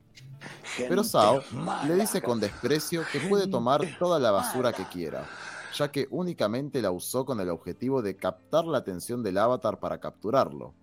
Así como el Señor del Fuego Sosin utilizó la misma técnica para capturar y eliminar a los demás maestros aire que habían conseguido escapar del día del gran cometa en su momento. No puede haber bien amarrado, Sao se regodea frente a él por la ignorancia que maneja de la historia militar de la Nación del Fuego. Pero Aang le dice que en realidad es él quien ignora las reliquias de los nómades aire, queriéndole dar una pequeña lección de historia.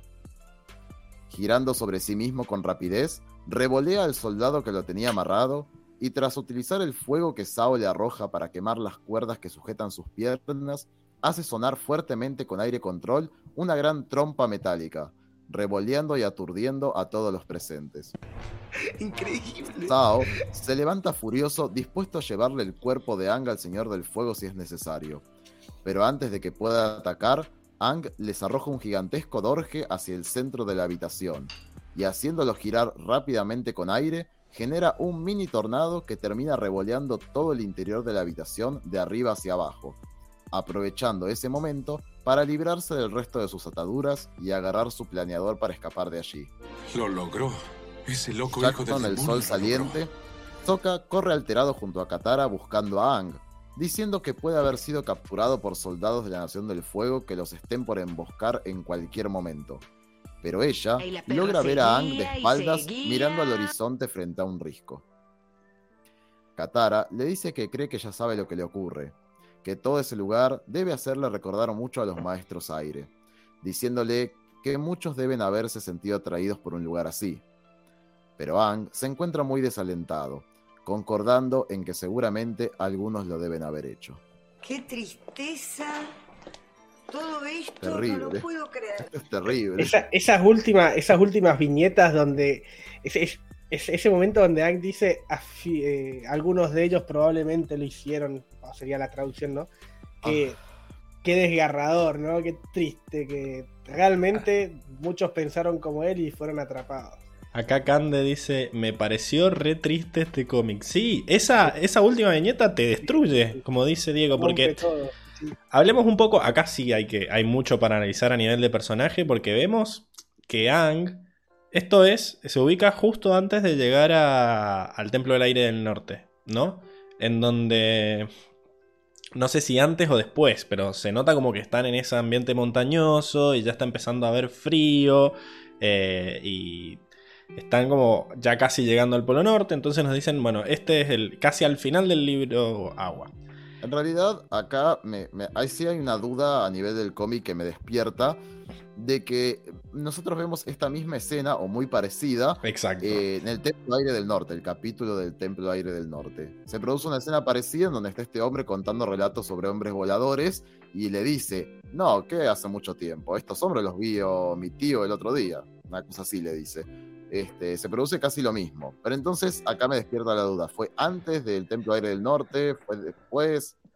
Para mí tendría que haber sido después, pues si no, en la serie no estaría tan contento, pues, o sea, te están engañando de vuelta, pelotudo, date cuenta.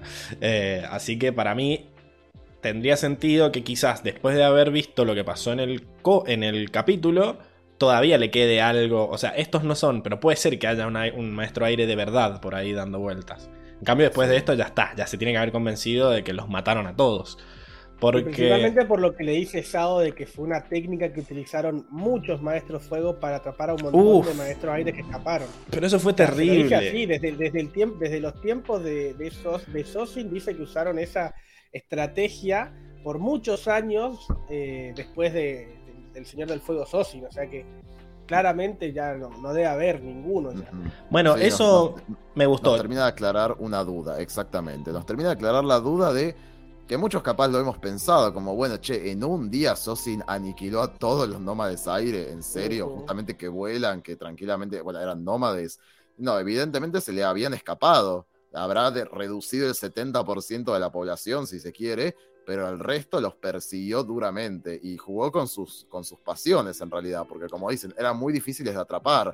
Entonces tuvieron que hacer estas trampas en lugares estratégicos para ellos para capturarlos. Terrible. Como acá dice Can de Florcita en el chat. No puede haber tanta maldad, mi amor.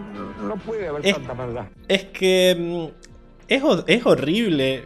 Imagínate ser un maestro aire y como que vos sabés que mataron a toda tu cultura y estás como buscando lo último que queda y decís, bueno, ¿dónde se pueden llegar a esconder? Y vas y encontrás y es una trampa y te atrapan y te matan a vos. Debe ser horrible. Eh, y no me puedo ni imaginar cómo se siente Ang en ese momento. Como que él está viviendo todo esto. Y este pelotudo se le ríe en la cara encima y te dice, ah, sos tan estúpido. Y nosotros ya hemos matado a toda tu gente haciendo esto. Y Aparte, agarra el Siempre amuleto y caen lo en la misma. ¿Cómo? No, no. Agarra el amuleto y lo, Sí. lo destruye en la cara. Es terrible.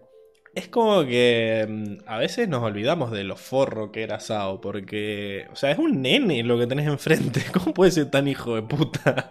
Eh, es como que disfruta teniendo el poder, disfruta sintiéndose superior a los demás y, y encima festejando antes de tiempo. Porque no le costó nada a Aang desatarse y encima estaba rodeado de todas cosas hechas para Maestros Aire. Entonces eso está buena las, las escenas de batalla, que no es como una batalla, es como un sopapeo directo que hace Aang.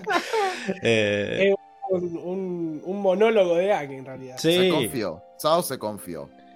Bueno, siempre se terminó confiando en realidad. Así fue como, como cayó en, en- en el asedio del norte. exacto. Eh, pero mm, bueno, la verdad que lo vemos a Aang como que sí, le, le está como que está atrapado y está pensando en salir rápido de ahí, ¿no? Tiene que, tiene que evitar que lo maten. Pero después esa escena final donde Katara como que intentando ser empática le dice, ah, ya sé lo que te pasa, estás, estás triste porque estás pensando en que a mucha gente de tu, de tu nación le puede haber gustado algo así. Y él por dentro sabe que les gustó tanto que fue lo que... O sea, que ahí buscaban a su gente y por eso los terminaban matando. Eh, Aparte, aparte la, frase que, le dice Katara, o sea, este, este, este lugar con montañas, a, a los Airbenders les hubiera encantado estar acá o, establecerse acá. ¿Viste? Y le, Aang le dice destruido, sí, probablemente fue así. ¿Viste? Y Sakara con los de ojos cerrados, cabizbajo, es terrible. Sí, es que es terrible porque, bueno, Katara empáticamente piensa en que, bueno, que lo que le produce este lugar a Aang es nostalgia. Y lejos de producir, porque ignora lo que acaba de suceder, Exacto. ignora de que Sao le acaba de confesar de que utilizaron lo mismo que él sintió, esta nostalgia, que es sumamente esperable, Sao la utilizó para terminar de eliminar el resto de su cultura. Es terrible la desolación que debe sentir.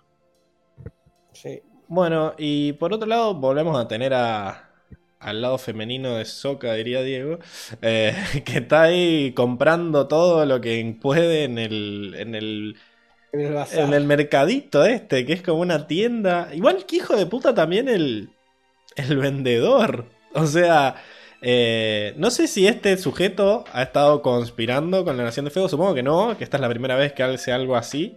Toman los números si no. Pero es como que el chabón, con tal de quedarse con las reliquias que tenía la Nación del Fuego, lo traiciona.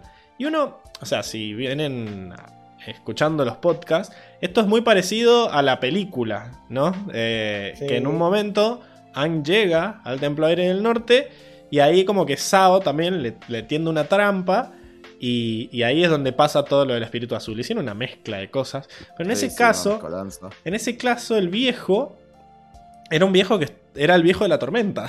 era el viejo que estaba enojado con Aang porque lo había, había abandonado al mundo y qué sé yo. Este viejo es mucho peor. Le chupa. todo. Le chupa. Sí. Es que igual lo que, a lo que quería llegar es que este cómic salió después que la película. Eh, o sea que no sé. Lo de la película es todo, esto de que atrapen a Aang eh, haciéndolo creer que es su, su gente. En realidad no fue tan. No fue tan elaborado como esto porque lo esperaron en el templo. Eh, pero esto me parece mucho más logrado porque el chabón directamente lo traicionó por guita. O sea, quería las reliquias de, de los maestros de aire y trabajando con estos changos se, se la iba a poder quedar. Así que- Aparte, me, me parece terrible cómo se lo dice Sao, porque le tiene un desprecio a este tipo. Le dice, llévate todo lo que puedas agarrar. Y que ya había unas cosas re pesadas ahí. que no se va a poder llevar nada. claro, me diciendo, no, no me hables tú inferior tampoco. Sí, olvídate. habla un- una palabra más y te tira una bola de fuego. Increíble. Bueno, em, este me pareció el mejor cómic. Eh, se siente muy diferente de los otros porque en realidad este fue un cómic del día gratis, ¿sí? Eh, se siente como más largo, creo que, creo que debe tener unas 20 Sí, tiene- páginas. Tiene 10, 10 páginas creo que tiene. ¿10 A páginas? 1, 2, 3, 4. Mm. 10 páginas tiene. 10 páginas. Bueno, entonces estos son lo- la longitud de un cómic del día gratis, ¿no? Por eso son gratis, pues son cortitos, pero no son tan cortitos como los otros que son dos páginas de una revista. Esto es Son una, viñetas nomás prácticamente. Claro, esta es una revista eh, por sí. Fue el primer cómic del día gratis que salió y alcanzó a publicarse junto con todos los otros en esta compilación que se publicó en el 2011. ¿no? Eh, y bueno, está escrito por Joshua Hamilton de vuelta, que es uno de los escritores de la serie, que ya dijimos, y trabajó también Joan Mate, que no está relacionada con Adel Matera. ¿No es, ma- no es matera? No, no, esta es, este es el mate, directamente, que es una artista canadiense que, bueno, está muy relacionada a todo lo que es eh, el arte del storyboard, ¿no? Era, trabajó como storyboardista eh, en algunos capítulos de, Avatar del libro 3 y también como revisionista de storyboard en eh, la película final, digamos, en el cometa de Sosin. Y bueno, trabajó en varios, en varios cómics más, de los que vamos a hablar hoy también, como escritora. Escritora parcial, ¿no? Junto con, con Joshua Hamilton. Así que bueno, este cómic también nos va a dar mucho para hablar en la sección del mundo, así que, pero bueno, a mí fue el, el que más me gustó de todos. Sí, sí, totalmente. Sí, sí, sí. Ok, bueno, em, genial, vamos al, al siguiente. Vamos. El próximo es raro y es el último del libro Agua. Se llama Momo in Fruit Stand Freestyle. Que básicamente es, yo, yo al menos lo entendí como el freestyle de Momo en, la pu- en el puesto de frutas. Eh, sí, sí, así. Llámalo como quieras. Sí, sí. Este es el peor. En realidad lo que, lo que se El, quiere... el peor de todo. O sea, como que pasamos del mejor al peor sin Ahora- escala. Ahora voy a explicar por qué, por qué lo, lo sentí así. Bueno, dice. Vemos a Momo acercarse sigilosamente a un puesto de frutas que está custodiado por una especie de jabalí cabra perro durmiendo. A pesar de tocar la fruta delicadamente, el jabalí despierta alterado y comienza a perseguir a Momo, quien cae de espaldas sobre un pequeño carrito con ruedas, impulsándose en él para escapar del jabalí. Tras dar un par de giros en el aire, el jabalí consigue morderle la punta de la cola pero al quedarse enganchada la cola con un arco, ambos quedan enrollados por la cola de Momo en el mismo, en el mismo, lo suficientemente alejados para que el jabalí quede colgado sin poder abrir la boca, pues caería, y a Momo comiendo una de las frutas robadas. Fin. Se acabó ahí. O sea, este es parecido al de Katara en el sentido de que no tiene diálogos tampoco, porque son, son bichos. No, este no tiene, este yo no dice nada. Pero se No, ve. no, algo. Acá Nico dice: Quiero preso al que hizo este cómic. Eh, Mínimo. literalmente. Es como Mínimo. una cosa. O sea, porque encima tiene un estilo de dibujo totalmente diferente. Porque es como. Aparte, está todo en amarillo. aparte. Claro, no Todo tiene- amarillo. No hay colorista, el, el, escrit- el dibujante, porque no hay escritor, es Brian Ralph, que es un cartoonist, dice acá, ¿cómo sería? Un caricaturista. Caricaturista. Por eso también como que todo se ve súper como caricaturesco en el sentido de que todo deformado, sin ninguna expresión porque se vea bonito ni nada. Es como un cómic tranca que, bueno, es Momo peleándose con un jabalí spin. No, son estos jabalí spin con el que se pelea APA. Entonces ahí también es como... Ahora Momo, con creo que contra un bebé jabalí spin estaba peleando. Claro, porque si no... porque por el tamaño. Eh, entonces, inconsistencias, inconsistencias. Bueno, el freestyle de Momo en el puesto de frutas, como lo llamó Enrico, es un Sí, cómic. porque el, lo que el nombre al final hace referencia a una viñeta muy puntual en donde parece que está haciendo un freestyle con una patineta. Este, Literalmente es por eso que le pusieron el nombre. Porque parece como que está andando en skate, vamos a decir. Increíble. Bueno, es un cómic de dos páginas que tra- transcurre en el libro Agua y fue, fue mm, eh, publicado en esta revista especial que hicieron los de la revista de Nickelodeon presentando a Avatar, ¿no? Y no hay mucho más que hablar sobre eso. Acá Soy una Fran dice, oh, la wea fome. Lo dije en chileno. Lo dije en chileno porque me hizo enojar. Dice. Así que eso. Bueno, supongo que estás ahí, Enrico, todavía. Perdimos tu cámara, pero si querés, ahí volviste. Si querés, podemos pasar al siguiente, porque no, no- me da cáncer seguir hablando de este. ¿Me Sí, sí, escuchan? es- es- Ah, ay. ¿Ahí se me escucha bien Sí, sí, o...? te- te escucho, te escucho. ¿A mí se me escucha mal? No sé, yo de repente te perdí, pero no sé si es mi internet o es el tuyo. Yo creo que los escucho bien en tiempo. Bueno, Bien, perfecto. pasa al siguiente entonces. cómic entonces. Bueno, ahora te- terminamos el libro 1, que es lo que veníamos viendo. Vamos a pasar al libro Tierra, ¿no? Que Todo lo que vamos a ver es más o menos en todo lo que consiste en el libro Tierra, en la temporalidad del libro Tierra, ¿sí? Y el primer cómic se llama Sleep Bending, o sería como hacer eh, Sueño dormir co- control. Sueño control. Sueño, Sueño contra. sueño control, en realidad sería dormir control, pero sueño control me gusta más. Y no, porque sleep puede O- ser o el, puede ser el sustantivo de dormir que no existe. Es como el sueño, ¿no? No sueño de soñar, sino de dormir. ¿Cuál es el...? ¿No sería Dream? No, porque dream es soñar. Yo siento que... ¿Cómo le decís al hecho de dormir? La dormición. ¿Entendés? Eh, eh, me parece que se dice sueño en esos casos. Pero Dream también, Dre- Dream es el verbo, ¿no es también el sustantivo? Ah, es... para, no, para mí, sleep se puede usar como verbo y como sustantivo, pero no hay un sustantivo en español de dormir. ¿Entendés? El- la dormición. Se dice como que ando con problemas de sueño, pero no está hablando del sueño de soñar. No importa. Vamos al. El, el noni control, dice Luis. El noni control. El noni control. Ahí está. Me Ahí está bien. Acá soy una Muy Fran me dice que se dice la huevá. La hueá. Por si La acaso. O sea, como La que sería. Oh, la hueá La fome. wea. No, claro, la nosotros. fome. Claro, sería como. Nosotros le decimos la huevada, le sacamos menos letras que ellos. Y como que lo dejaron en hueá. La huevá. La huevada, diríamos nosotros, por lo menos. La El-. Tremendo. El verbo sería sleeping. mm, Sleeping es el gerundio. No, no, no es clase de gramática esto. Pero bueno, vamos. fue. Sueño control. Sigamos.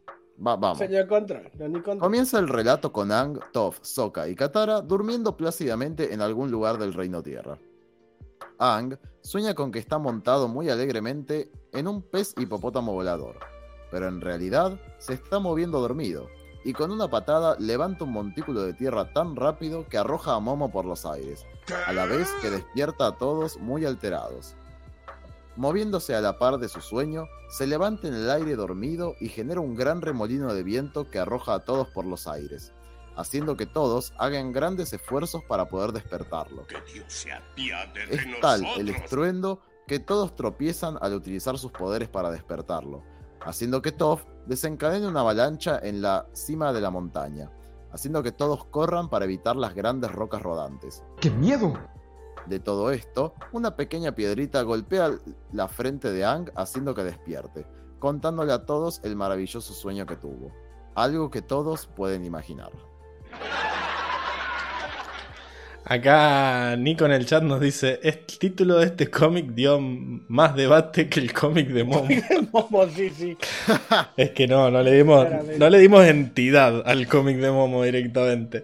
Eh, Fue una, fue una página en blanco, ¿no? Que saltaba. ojalá hubiera sido en blanco. Eh, No, Pero bueno, este me pareció muy bonito dibujado. ¿No les parecen? Como que. Eh, pasa que está, está hecho muy... ca- ¿Sabes a qué me hizo acordar? Literalmente al capítulo de del, del sueño de Ang, que Ang tenía problemas para dormir. Eh, me pareció muy parecido, es, cari- es muy... A mí me hizo reír muchísimo, ya después en la bolsa de gato hablaremos, pero me hizo reír un montón. Eh, muchísimo me hizo reír, me parece muy caricaturesco y capaz por eso también te parece bonito. Eh, nada, me, eh, sé, me gustó, me gustó. es como que siento gusta que idea, una idea de esto de que puedan hacer vending sonámbulos. Sea, Y pero, veíamos que son un mm, peligro cuando están resfriados, también pueden ser un peligro durmiendo. Ahora, ¿cómo es esto? No es tan sonam, no está sonámbulo, está soñando nomás. No, bueno, pero está haciendo vending soñando. O sea, es como caminar despierto. Yo siento que si esto fuera un problema en Ang, en ese episodio de las pesadillas hubiera destruido la isla poco más, porque el chabón la estaba pasando re mal en el sueño. Recordemos el momo que hacía. Sí, de las mejores No, escenas de Avatar. terrorífico eso. Yo me muero. Inquietante cuando, inquietante cuando menos. Yo destruyo la isla porque está maldita directamente. Entonces, claro. Bueno, en el sueño explotaba, caía el cometa de Susan No. ahí mismo y reventaba a todos. Esa escena. Ahí los tendría que haber matado a todos siguiendo la lógica de este cómic. Pero bueno, eh, qué sé yo, otro mal también. que no es siempre así, ¿no? Menos mal que no es siempre así. Porque encima el chabón está sacadísimo a nivel de poderes, ya lo vamos a ver en la sección de batallas, pero es como que Toff no Sí, lo sí, puede sí. frenar. Estamos como, ¿qué, qué es esto? Ahora que lo pienso, si el cometa de Sosin, igual es un cometa, no impactaría en la Tierra, pero supongamos que viene un asteroide a la Tierra, ¿el avatar en estado avatar podrá redirigir el meteorito para sacarlo? ¿Qué gana? Eh, ¿El cometa o el eh. avatar? Y yo diría que no. Roku no pudo con un volcán. Así que... Sí, pero no, él, él podía, el tema es que, bueno, mucho magma, pero acá Y aparte estaba de- viejito ya. Aparte ya estaba viejito Roku. Estaba durmiendo, se tuvo que encima, despertar corriendo, ¿viste? Como, Estaba con la lagaña ahí. La la, la sábana Era de en noche, la cara, claro, Estaba preocupado por la germo. claro, Claro, habían peleado. le- se le había Estaba- caído el. Se había caído la coronita que siempre le mantiene el pelo recogido. Claro. estar Claro, ya todos los pelos en la cara. No se puede, así no se puede pelear, viejo. No se puede Córtate el cabello, maldito hippie. Capaz tenía resaca como Seba. ¡Zurdos, hijos de puta! Claro. Eh, Córtate el cabello. Tenía resaca como Seba, sí, bueno, puede ser. Y yo diría que no, porque es muy grande un asteroide, chicos. A menos que sea, qué sé yo, uno como el de los Simpsons, Depende, depende del tamaño. después de entrar Sí, o al... uno que, o, o en todo caso, que lo, lo vaya fragmentando, ¿viste? Eso, capaz lo puede puede romper ser, en ¿no? muchos pedacitos, así, no es tan Y, terrible. pero que a nivel interplanetario funciona la Tierra Control, no, no boludeemos. No, no. Sí, pero es roca. Sí, sí, el bending. el Es roca. Y pero no puedo controlar una montaña que está en otro continente. Menos voy a poder controlar algo que está en el espacio. No, no, chicos, me parece muy OP. No, pero esto No ya está, ya está No impactando en la Tierra. Bueno, cuestión, Sleep Bending. Les cuento los datos, ¿verdad? De Sleep A. Bending. Eh, el escritor de vuelta es Joshua Hamilton. Parece que estaba con problemas para llegar a fin de mes y dijo, bueno, me hago unos, No. unos comicitos. Y él Muy bien, muy bien. el dibujante es, después de mucho tiempo que no lo tenemos en el podcast, Joaquín dos Santos. Que lo recordarán, lo recordarán a Joaquín por eh, haber sido el director estrella del libro Fuego, ¿no? Le dieron los episodios más importantes a él, casi todos los episodios del libro Fuego los dirigió él y hizo un muy buen trabajo. Y parece que también es un muy buen dibujante porque se ve muy bonito este cómic, la verdad a mí me gusta mucho. Eh, bueno, y esto también fue publicado en, en el 2006, en septiembre del 2006, por la revista de Nickelodeon. Bueno, parece que con esto los convenció de contratarlo como director, no sé, porque él apareció en el libro 3 que, que se eh, estrena en el 2007. Entonces, bueno, como que acá empezaron a tener relación, parece, con Joaquín. Y bueno, también, otro medio, medio tranqui. Pasamos a lecciones, ¿no? Sí, así es. El- se llama Lessons, pero bueno, su traducción sería lecciones. Sí. Clases. Clases, podría ser también. En un bosque del Reino Tierra, Toph dice que llegó el día en que entrenará a Ang para que aprenda a escuchar, por lo que necesita silencio, y eso implica que Sokka no hable, a lo que él dice que no se preocupe, pues se mantendrá ocupado lejos de ellos, alejándose por el bosque. Ang le dice a Toph que él ya es bastante bueno escuchando, pero Toph le dice que debe dejar de pensar en los sonidos del aire y empezar a escuchar la tierra y toda pequeña corteza o criatura que hay dentro de ella, Increíble. pidiéndole que se siente a meditar y a escucharla.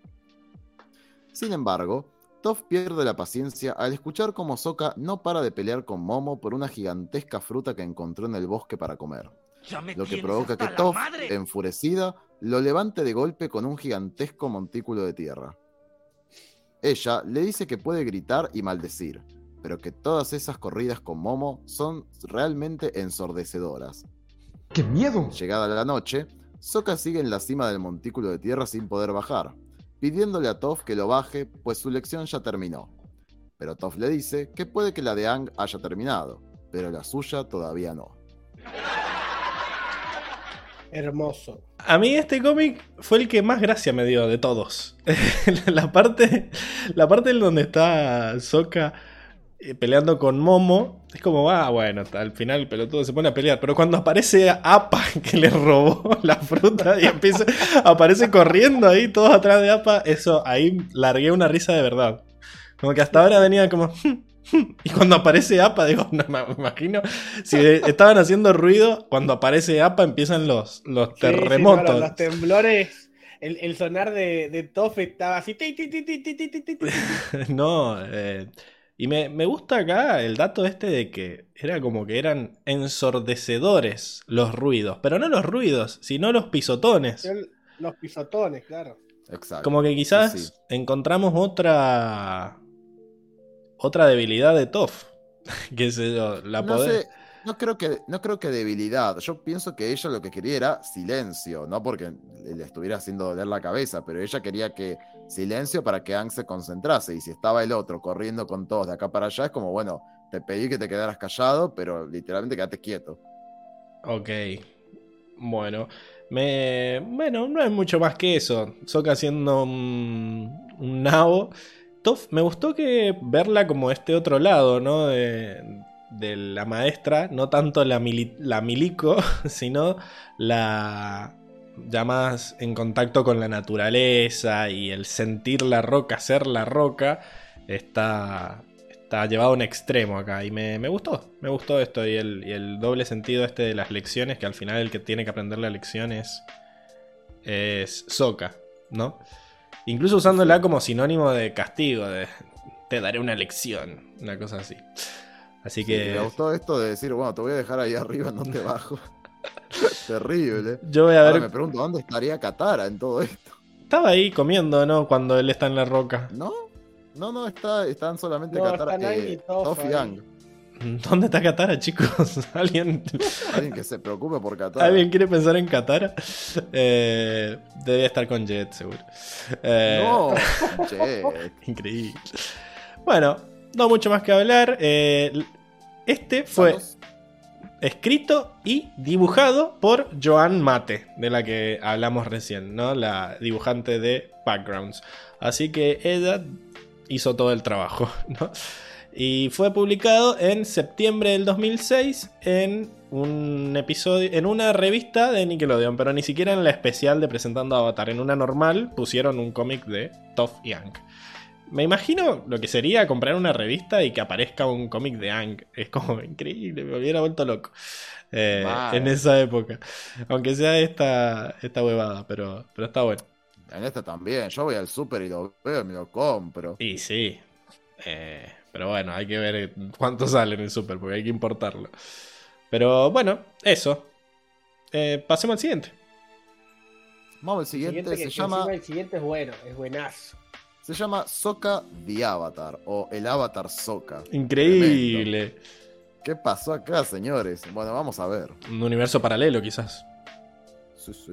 En un apartado pueblo del Reino Tierra, nuestros amigos llegan caminando con Appa, algo que deja contenta a Toph, pues ya está algo cansada de volar, aunque Katara les recuerda que no podrán quedarse mucho, pues siguen siendo perseguidos por la Nación del Fuego. Sin embargo, el olor a comida hace que baje un poco su preocupación, mientras que Sokka y Aang se interesan por un vendedor ambulante que comercia pieles de animales. Sokka cree que a Aang le queda muy bien un sombrero, pero el comentario lo malinterpreta una chica que también se probaba una bufanda de piel, a la cual Sokka no pierde la oportunidad para empezar a seducirla y la invita a salir. Es un papucho. Lamentablemente, la chica no toma bien su seducción y lo rechaza con dureza, diciéndole que puede irse a otro pueblo, dado que Sokka se las da de aventurero. No puede haber Pero cuando Sokka le pregunta si alguna vez escuchó hablar del avatar, haciendo referencia a sus aventuras, la chica vuelve a malinterpretar su mensaje y cree emocionada que Sokka es el avatar.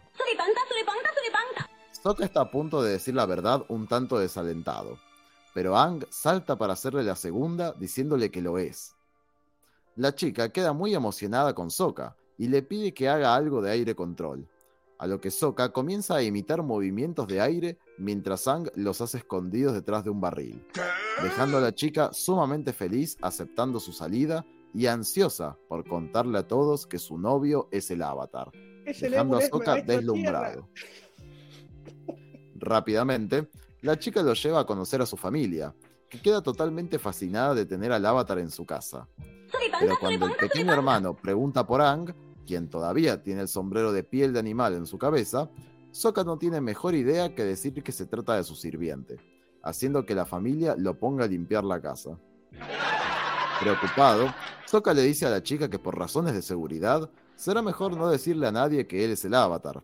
Y aunque la chica dice que sus padres no le dirán a nadie, a los pocos minutos una gran cantidad de gente se reúne a las afueras de la casa para pedirle consejo a Sokka. Uy, qué mal. Este recurre a Aang, pero con mucha gracia, él le dice que no sabría cómo ayudarlo, pues se trata de un simple sirviente. Sokka aconseja a un tipo con una cree. uña encarnada que use zapatos y se limpie mejor los pies. Y ante la fascinación de todos, Sokka se siente sumamente halagado y orgulloso, haciendo que todos formen una fila para que él los aconseje mientras su chica lo observa encantada. Increíble. Al rato, Katara y Toph se enteran de que la gente se dirige hacia una casa por el avatar, pero quedan choqueadas al saber que se refieren al avatar Sokka.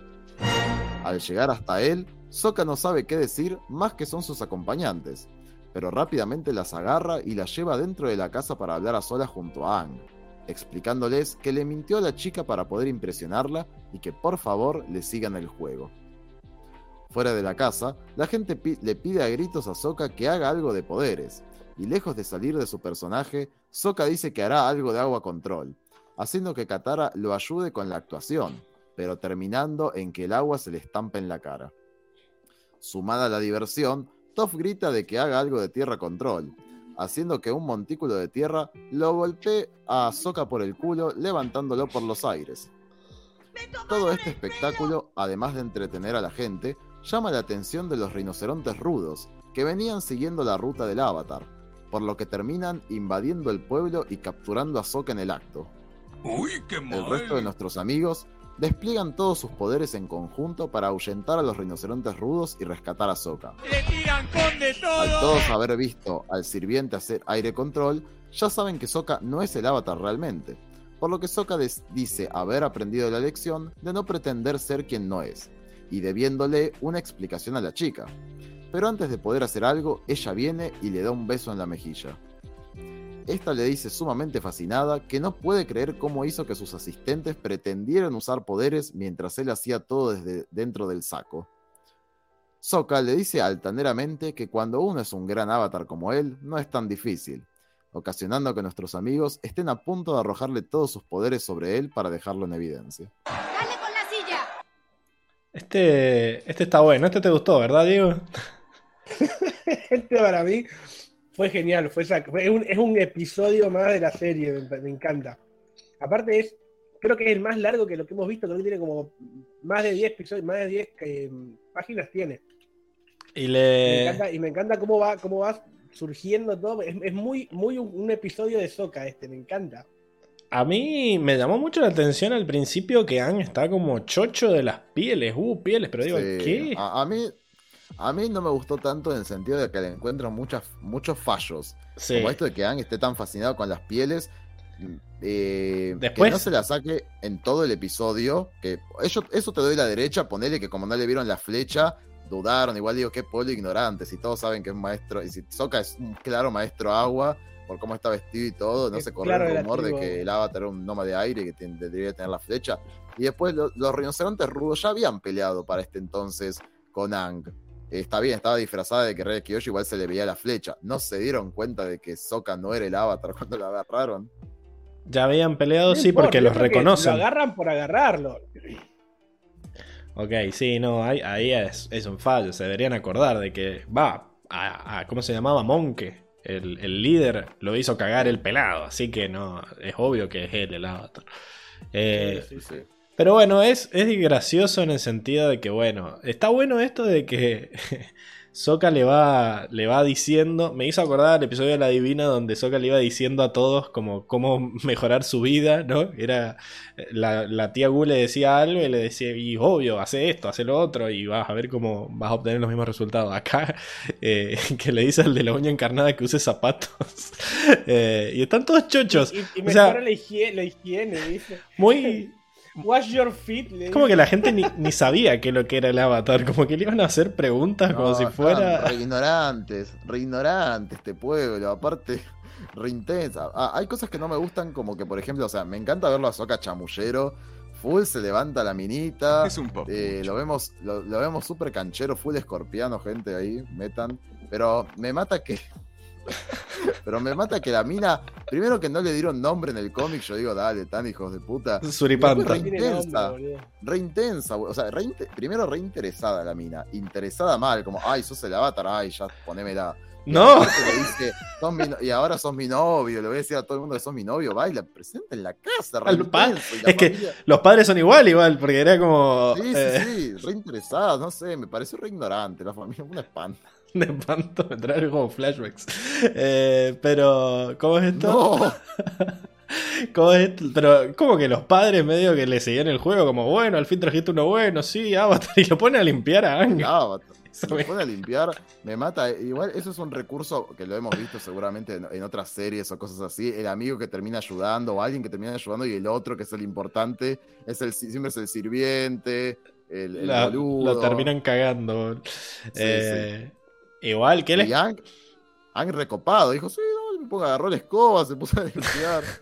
bueno, tiene problemas para decir que no, Hank. Pero las otras dos re malas, no le siguieron el juego ni un ratito. eh, Ahí nomás lo quisieron hacer cagar. Cuánta maldad. Sí, me Bueno, encantó. como buena encantó. hermana, ¿no? Como buena hermana. Y Toff, mala, mala. Pero. Ay, cómo me reí cuando dice, que ha- que haga algo de tierra. Algo de tierra control, ¡pum! La mierda. Me encanta que Soka intenta como mover los brazos así para, para fingir que algo no hacía ni falta. Si hubiera dicho que lo hacía con la mente, se lo creían estos boludos, estos campesinos. Eh, Sí. Es mal, ¿Cómo, Sí. ¿cómo termina ahí diciendo, la chica le termina diciendo, wow, hiciste que tus sirvientes hicieran control, ¿no? no wow, Re what?". bruta, re bruta. O sea, por favor, deje, de- abra un poco los ojos. Vaya al colegio, te pido. Vaya al colegio. Bueno, eh, No, no, este. Fue escrito de vuelta por Joshua Hamilton y eh, dibujado de vuelta por Justin Rich, que es el que hizo el capítulo de Momo del Basing C, que fue el que hizo los dos primeros también. Y este episodio fue publicado en la revista, eh, la, primera de todas, la que tiene la cara de Ang sin dormir, el 12 de septiembre del 2006. Era uno de los cómics que traía esa revista. Eh, y bueno, y en los. En, en la wiki sale como los errores que dice Enrico de que deberían haberlo reconocido a Ang porque. Porque ya se habían cruzado en, en Avatar Day. Eh, y bueno, esto de que Ang. ¿Por qué Ang asume de una que las pieles son, son falsas? O sea, ¿y por qué le gustaría a Ang que existan las pieles falsas?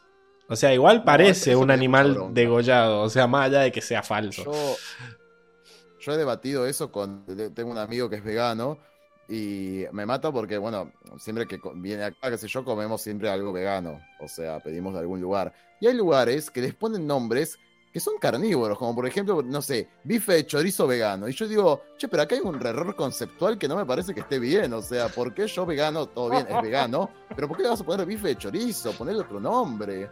Eh, hay ¿Viste algo el que no está chorizo bien acá. vegano?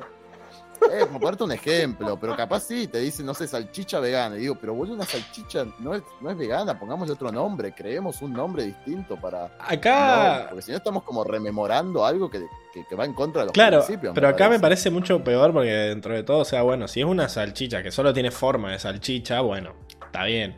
Pero acá es como que la forma que tiene la piel es de un coyote de muerto que tenés encima. Entonces, por más de que no sea un coyote muerto, ¿por qué te pondrías algo Claro. así? Que te recuerda a los que sí son reales. Entonces es como...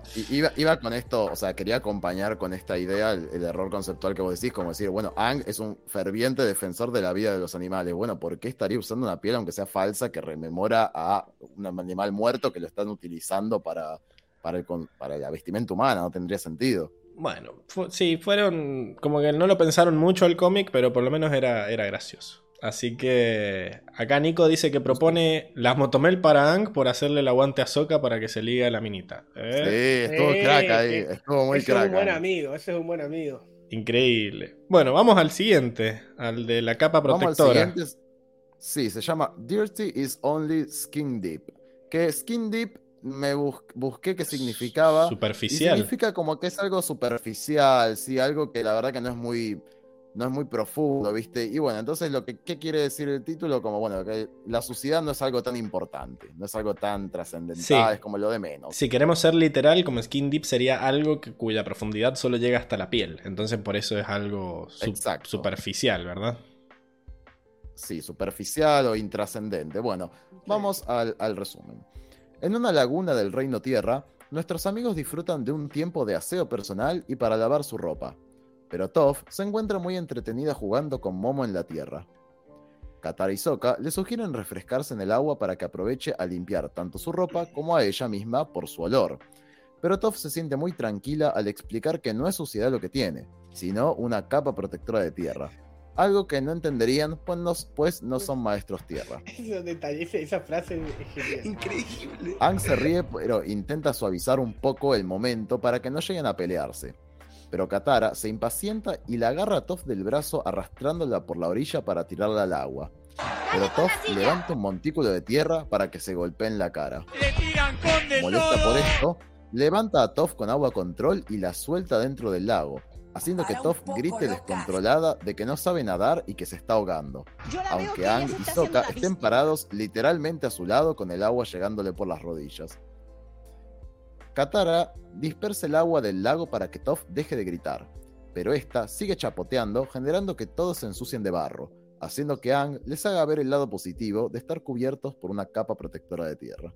Tal vez no funcionen burros. Increíble. Este. Igual, re, Meh. re violenta Katara, boludo. ¿Cómo la, la va a agarrar ahí? Yo me acordé. Yo me acordé de las veces que vos dijiste que, Pablo, que no, no te gusta esta actitud de Katara, que alguien venga y te quiere imponer algo sin que te importe. Fue muy así, fue como salir de algo y decir, pero vos vas a venir, así. te vas a bañar igual, ¿eh? Claro. Pará. Además, era como, que, a ver, si empieza a despedir olor, vos decís, bueno, pero acá lo que vemos es como que estaba llena de tierra, estaba mugrienta, No, ¿no? no, Pablo, parece, parece que olía feo. ¿eh? Había unas mosquitas ahí al lado de ella. O sea, Eran mosquitas, mugre, mugre. eran mosquitas protectoras. Eh, Claro. Eran sus, sus soldaditos. increíble, bueno, me pareció muy violenta igual. Igual me- me dio gracia que Muy no, violento. De- que no se parara, boludo, pero ¿cómo la va, cómo la va a agarrar así? Para un poco, Sí, loca. estuvo violento. Y bueno, y Toff le reventó la cara con la piedra. todo. Tom le haberla- un piedrazo Pero soltame, boludo, claro. Ani- anima, le, le- le dibujan todo rojo acá. Y Podría haberle agarrado las ahí. piernas con la tierra, pero no, fue un tipo. ¡pua! No, no, bueno, había que. carita. Fue defensa propia, respondió de manera proporcional al ataque de, de Qatar. Eh, Aparte, después Katara, en realidad, yo no lo dije así en el resumen, pero agarra el agua que parece que está medio por debajo de la tierra porque debe ser todo medio mojado y está- rompe la tierra, el ve roto agua. el piso y todo. Sí, es un montón. Como, a los ge- como si fuera un geyser, así. Claro. agua del suelo. y sí, cálmese. Ay, y después, y después tiene esa, esa, esa viñeta ahí a lo, a lo Moisés ahí abriendo las aguas. Pero ¿quién sos? Para un poco. Tremendo, la verdad. Aparte, igual no cuesta nada, o sea, porque uno se puede pensar con el agua de Katara, podés tranquilamente, te, te lavas el, el ave rap que siempre decíamos Sí. de Katara, te tiras el agüita y ella te seca, incluso hace frup y ya está.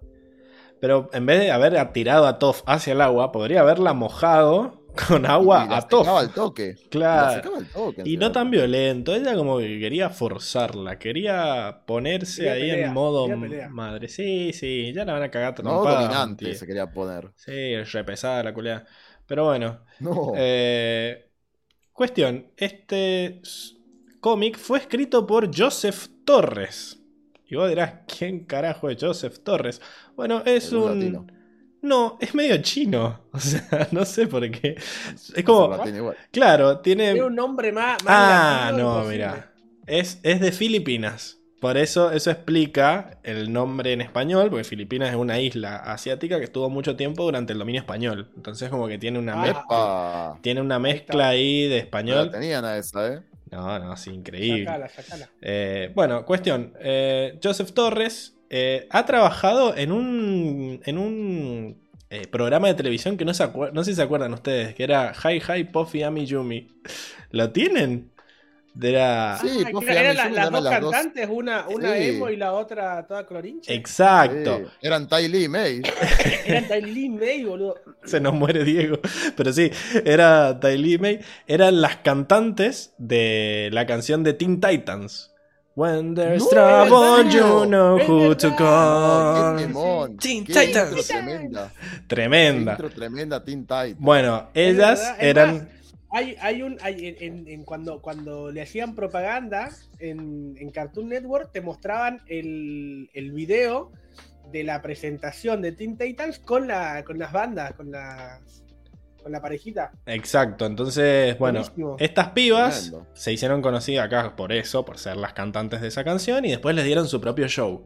No sé si son coreanas o japonesas, pero era muy gracioso que en Teen Titans habían dos versiones de la introducción. O sea, estaba la versión en inglés, que era la normal, y estaba la versión en japonés o en coreano o lo que sea, que era en, epi- en episodios que no eran, que no te los tenías que tomar súper en serio, o sea, que quizás no eran canon. Entonces, en esos ponían la versión en japonés, que estaba igual de Ah. tremenda. Así que, bueno, trabajó en esa y también trabajó como escritor en Teen Titans Go, que es la serie nueva de Teen Titans, que es más... Sí, que es, es muy, es muy chibi, como quien Es diría. más estilo chibi y es como una Sí, parodia de la Es original. parodia. Mm, Igual si, quiere, eh, si quieren ver la original, la buena buena, está en HBO Max también. Exacto. Qué buena serie Teen Titans. serie. El tema es Sí, que medio que la, la levantaron. No tuvo esto de Avatar que es como que termina. De repente el último episodio es como... No parece el último es más, ¿no, episodio. te- no termina en la película que se van a Tokio? ¿No Sí, la después la trataron de arreglar con la película, pero quedaron muchos cabos abiertos. Es muy buena Sí, serie, sí. pero, pero bueno. Es más, eh, es más, di- dice, supuestamente eh, decían que Terra iba a volver. Spoiler. Vuelve, pero medio raro. Ese, ese es el último como- capítulo, literalmente ese es el último capítulo. Claro. O sea, fue como. eh, Bueno, acá, acá se, se notó mucho que la levantaron. y las dibujantes y coloristas son nuestras amadas Guri Hiru en su primer, eh, en su primer participación en este universo. Esta. ¿Cómo se llama? Eh, esta, digamos, este cómic también fue publicado junto con el de Sao en el día del cómic gratis. O sea, las dos se hicieron, fue, fueron publicados en el 2011. Así que mm, eso. Tremendo. Vamos a la siguiente, que es Divided We Fall, ¿verdad? Divided we fall. O caemos Uh. divididos.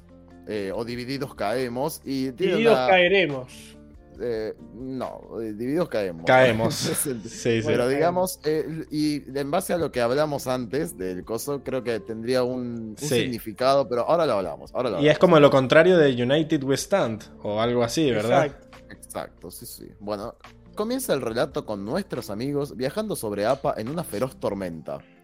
Sokka se encuentra muy impaciente porque Katara dijo que sería un viaje tranquilo hasta el cañón Hiroku, pero ella le dice que claramente no es un oráculo del clima y que la tormenta salió de la nada. A su vez, le reprocha a Aang que haga algo de aire control para que el viento no les pegue con tanta dureza, pero Aang le dice un tanto irritado que ya se encuentra haciéndolo, aunque no Tal vez parezca. no funciona en burros. Toph le pide a Sokka que se calle para que Aang pueda concentrarse, irónicamente haciendo que Sokka le diga que alguien parece haberse despertado de mal humor. Katara sugiere descender para acampar, pero Aang dice que los árboles son muy espesos para hacerlo, aunque a la distancia parece ver una especie de torre que se alza. Pero antes de que puedan hacer algo, un gigantesco tornado aparece y los revolea por el aire, haciendo que todos caigan al vacío. Aang logra agarrar su planeador, pero al perder de vista al resto del grupo, desciende hacia la profundidad de lo que parece ser un denso pantano. Tal es la- densidad de sus ramas que bloquea gran parte de la tormenta. Pero mientras Aang intenta pensar en qué dirección dirigirse para buscar al resto, es atacado por la espalda por un murciélago serpiente, logrando escapar de él haciendo que se estampe contra un tronco, dejándolo inconsciente. Que Dios se apiade de Seguidamente, más y más murciélagos serpiente comienzan a atacar a Aang, haciendo que éste los revolee con un remolino de aire. Buscando Uy, un lugar mal. seguro en una cueva, descubre una gigantesca cantidad de estos que lo vuelven a perseguir, pero, lo- pero esta vez se cubre con una pared de tierra para que sigan su camino. ¡Qué bien! Una vez fuera de peligro, se alegra de que la tormenta ya haya terminado, por lo que se dispone a dirigirse hacia la torre que puede ver desde donde está para encontrar a los otros. Todo esto lo dice en voz alta, probablemente para darse tranquilidad, pero lo que no sabe es que está siendo vigilado por un humano amigo de estas serpientes a la distancia, quien parece comunicar que hay otros que acompañan a Aang. Mientras tanto, Sokka y Katara son acorralados por un grupo de turbios piratas dispuestos a robarles todas sus posesiones. Sokka parece haberse roto el brazo, pero Katara se asegura de que pueda correr, ya que en un rápido movimiento ataca a uno de los piratas con agua y se dispone a correr rápidamente hacia el río. Una vez llegados allí, amenazan a los piratas para que les devuelvan todas sus posesiones. Y una vez hecho esto, Katara los barre hacia la profundidad del pantano con su agua. Una vez a salvo, Katara se dispone a curarle el brazo a Sokka con agua control y este sugiere que se dirijan hacia la torre que logran ver desde la distancia, pues es el mejor punto de referencia para reencontrarse con los otros. Correcto.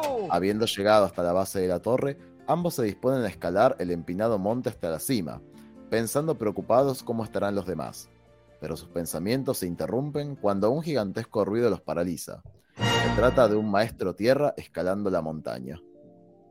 El maestro tierra los lleva hasta la cima, y una vez allí los presente a una vieja señora, la cual se encuentra almorzando con un gran banquete con Toff, a quien vistió con lujosas vestimentas y joyas. A pesar del cálido reencuentro, parece ser que ni la señora ni el maestro tierra están dispuestos a que nadie se aleje de la torre nunca más. Pero antes de seguirles el psicótico juego, Ang llega a tiempo para comenzar a pelear con el maestro tierra. Mientras ambos pelean, Katara ve sobre una de las mesas de la habitación un cuadro donde se ve a la señora junto con una gran cantidad de niños, ya que al parecer esa torre es ni más ni menos que un gran orfanato. La señora les explica que todos los que están ahí son como unos sus pequeños príncipes y princesas, aunque las cosas eran más amigables antes de la guerra, antes de que los niños dejaran de llegar. Deje de actuar, nadie le cree. se disculpa por haber malinterpretado la obsesión por no querer que se fueran, y le dice que deben irse para buscar a su bisonte volador perdido. Aunque Toph le dice que no hace falta, pues se encuentra en la parte trasera del jardín. El maestro Tierra le dice con una incómoda alegría si se quedarán aquella noche. Pero aunque Sokka dice más incómodo todavía que deben irse, pregunta si no habrá algo para que puedan cenar. Pero queda totalmente asqueado al saber que lo único que hay es sopa de gusano escarabajo. ¡Qué miedo! Ah, y ahí termina, ¿cierto? termina, ahí termina. Eh, este Me. cómic me dejó más preguntas que respuestas. Malardo, Porque, malardo. ¿quién era esta vieja? ¿Por qué tenía una torre en el medio de una montaña?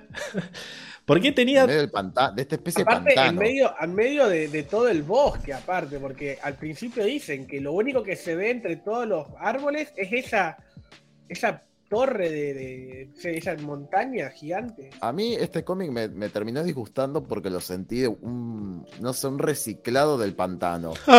Eh, Tal cual. Tal cual es un pantano 2.0 con más personajes secundarios. Acá Nico y- dice, este cómic lo uso para sacarme el insomnio. Como que lo lee y Sí, se duerme verdad, automáticamente. a Eh, mí no, para sacarme el hambre, porque da un asco. No. A ver, a mí me llama mucho, me deja la pregunta de.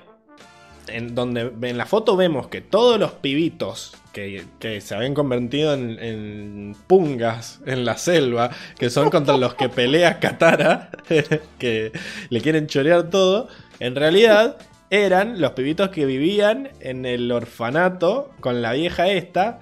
El único que se quedó es uno medio que le falta. eh, todos los otros como No, que se escaparon. Entonces, yo no sé qué tenemos que interpretar de esta vieja, porque medio que los ayuda, pero Toff la tiene ahí como secuestrada, vestida de, de princesa. Está raro. La verdad que to- todo el cómic es raro. O sea, es raro que aparezca este tornado de la nada.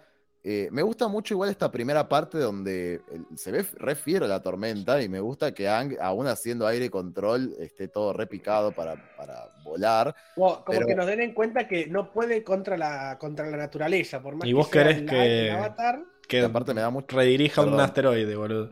Sí, igual me da mucha... Eh, pero porque no estaba en estado avatar. Pero además me da mucha risa cuando el Katara dice, Ang, y dice, hola Katara, es un boludo. Y ahí viene, Sí, sí. aparece este tornado de la nada, como en el pantano. Son dos tornados. Si, lo- si vos mirás bien la imagen, son dos tornados que le aparecen en la cara. Para más placer. O sea, súper random, porque de- supuestamente no se, se, se empiezan a ver Un hechicero lo eh, hizo. a lo lejos cuando, cuando Son- Momo sale son- volando. Te los muestran allá tornados. lejos, todos grises. Y Son después en la siguiente tornados. viñeta te, te- te los muestran en la cara de Ang prácticamente. Son Increíble. dos tornados, tiene razón, lo cual hace todavía más raro esto, porque no hay ningún... Claro. Porque en el última, en el episodio del pantano veíamos que, y nos deja, el episodio nos deja como que en el pantano hay algo raro, algo espiritual, Y medio quizá había un pantano que le hacía la competencia. Claro, y esto es raro. Bueno, capaz es el mismo pantano. Vieron que el pantano en el mapa de Avatar era, Era- muy grande. O sea, era como si yo te dijera el Congo, ¿viste? Eh, Increíble. Sí, sí, sí, literal. Es como muy grande realmente el pantano. O el Amazonas, ponele. Entonces, capaz esta es una partecita del pantano. eh, porque es muy raro que vuelva a aparecer un, un misterioso tornado, ¿viste? Que los vuelve a vestir. Me extraña de que los chicos no hagan esta asociación de, che, no es lo mismo esto, o sea, otra vez otro tornado que desaparece, eh, es como raro. Por otro lado, eh, Un hechicero sí, lo eh, hizo. esta aclaración que hizo Pablo, que yo no, la, no me había dado cuenta, en este cuadro que agarra Katara, donde se ve a todos los niños del orfanato, vemos eh, que son los niños más chicos que luego asaltan a, a que al final no eran piratas, eso yo lo puse en el resumen, pero no eran piratas, eran como medio vándalos. Es si que, quiere. es que el del parche se parece al de pirate que vimos hace una semana. Al pirate, Entonces, al pirate, el pirate. Pero al final no, no, no eran piratas, sino que eran medio chorros, o sea, eran Sí, vándalos, no. eran, eran ladrones, si se Eran quiere. bandidos nomás. Y la verdad que eran bastante turbios, chicos, porque si vos lees el cómic, a mí me dio miedo, o sea, yo sentí que los iban a, a matar. Y bueno, pero para mí esos chicos han quedado traumados por la vieja esta. O sea, esta vieja algo hace. Porque encima Aparte, esa casa es muy grande. ¿Qué habrá en esa casa? tenía muchos grandes. Tenía una corona del tamaño de APA. Tenía un vestido. Eso, eso es muy random. O sea, esa vieja- puso guantecitos a. APA. O sea, ¿qué, qué me estás contando? Es más rica que los Beifong, boludo. ¿Y cómo hizo toda esa plata? Eh, eh, aprovechándose de estos niños. Muy turbio No, todo. no sé, es, es raro, es raro porque los niños escaparon, como vos decís, le pareciera que les quedó un niño que les falla un poco, o sea, Para mí, como para que mí no es como Peter Pan luces. esta. Para mí secuestra niños y los hace robar para su beneficio. ¿Peter Pan hacía eso? Me parece que es otro cuento. Hiciste una mezcla entre Robin Hood y Peter Pan. Eh, Claro. eh, ¿Qué sé yo? ¿Cómo es esto? Cuestión Aparte, que. Este cómic, la verdad que de, de todo este libro me parece que es el que menos me gustó, porque le encuentro muchas fallas, eh, mucho potencial desaprovechado, porque en un momento, cuando Ang eh, dice, bueno, ahí está la torre, voy a ir hacia ella, vemos a una de estas serpientes murciélago y de golpe alguien le ac- lo acaricia, tipo como acaricia a la Sí. serpiente como si fuera una mascota y le dice otros, como si fuera una serpiente, o sea, que me parece Quizá- que hicieron eso a propósito. Y lo que entendemos es que esta persona que espiaba a Ang era este, el mismo Era el maestro, Tierra. este. Porque cuando encuentra después a Sokka y a Katara, le dice hola otros. Como, y eso era porque el chabón estaba ¿Quiénes buscando son? niños, niños perdidos. Ah, Eh, Pero re turbio viste que igual. va- re bien, turbio, va re es re bien la turbio. analogía con, con Peter Pan. Es returbio, o sea, era como. Esta vieja la tendrían que haber matado, aprovechado y tirarla del, precipicio, boludo. Porque, ¿qué es eso?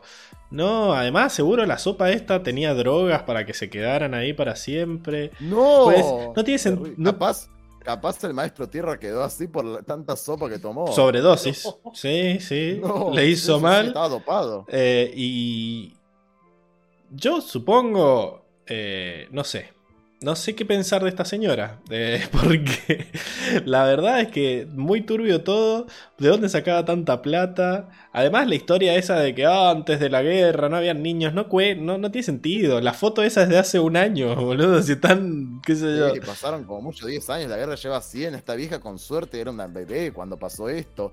Y además, eso no me gustó. Si ponerle que sacaban lo de la guerra, me parecía que tenía mucho más sentido que los chicos, no sé. eh, o sea, me gustó mucho cuando dice, o sea, pasa que la guerra no tiene sentido, boludo. No. Esto de que me, me parece sentido que vengan menos niños al orfanato y hasta ahí en realidad. Pero que la vieja estaba de-.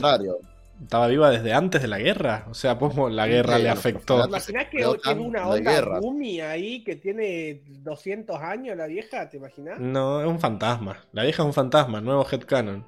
Eh, qué sé yo, boludo. un espíritu errante. No tiene sentido. Feo, no sé, no tiene sentido. Bueno, Divided We Fall. Eh, Ah, bueno, sí, Divided We Fall, que como decíamos, eh, caemos divididos.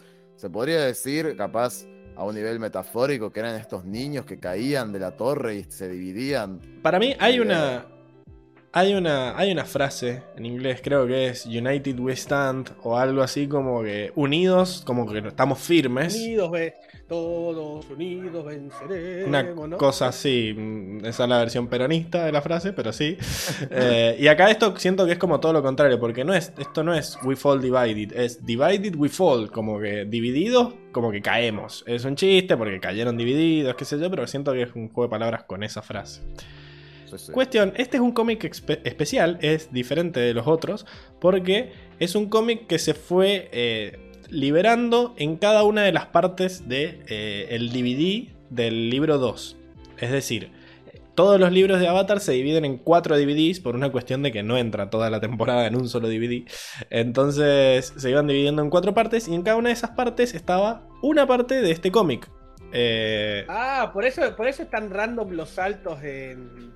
Los exacto. saltos entre historias. Por eso primero te muestra qué pasa con Ang, después te muestra qué pasa con. En realidad, con- la, la primera parte sería ellos cayéndose al pantano o a la selva o lo que sea. La segunda es la parte de Ang, la tercera es la de Tofi Katara y la última ya es cuando llegan al, al Ajá. orfanato turbio este. Así que es eso, se ve como que está dividida en varias secciones y cada una se publicó con, un, eh, con una parte del DVD.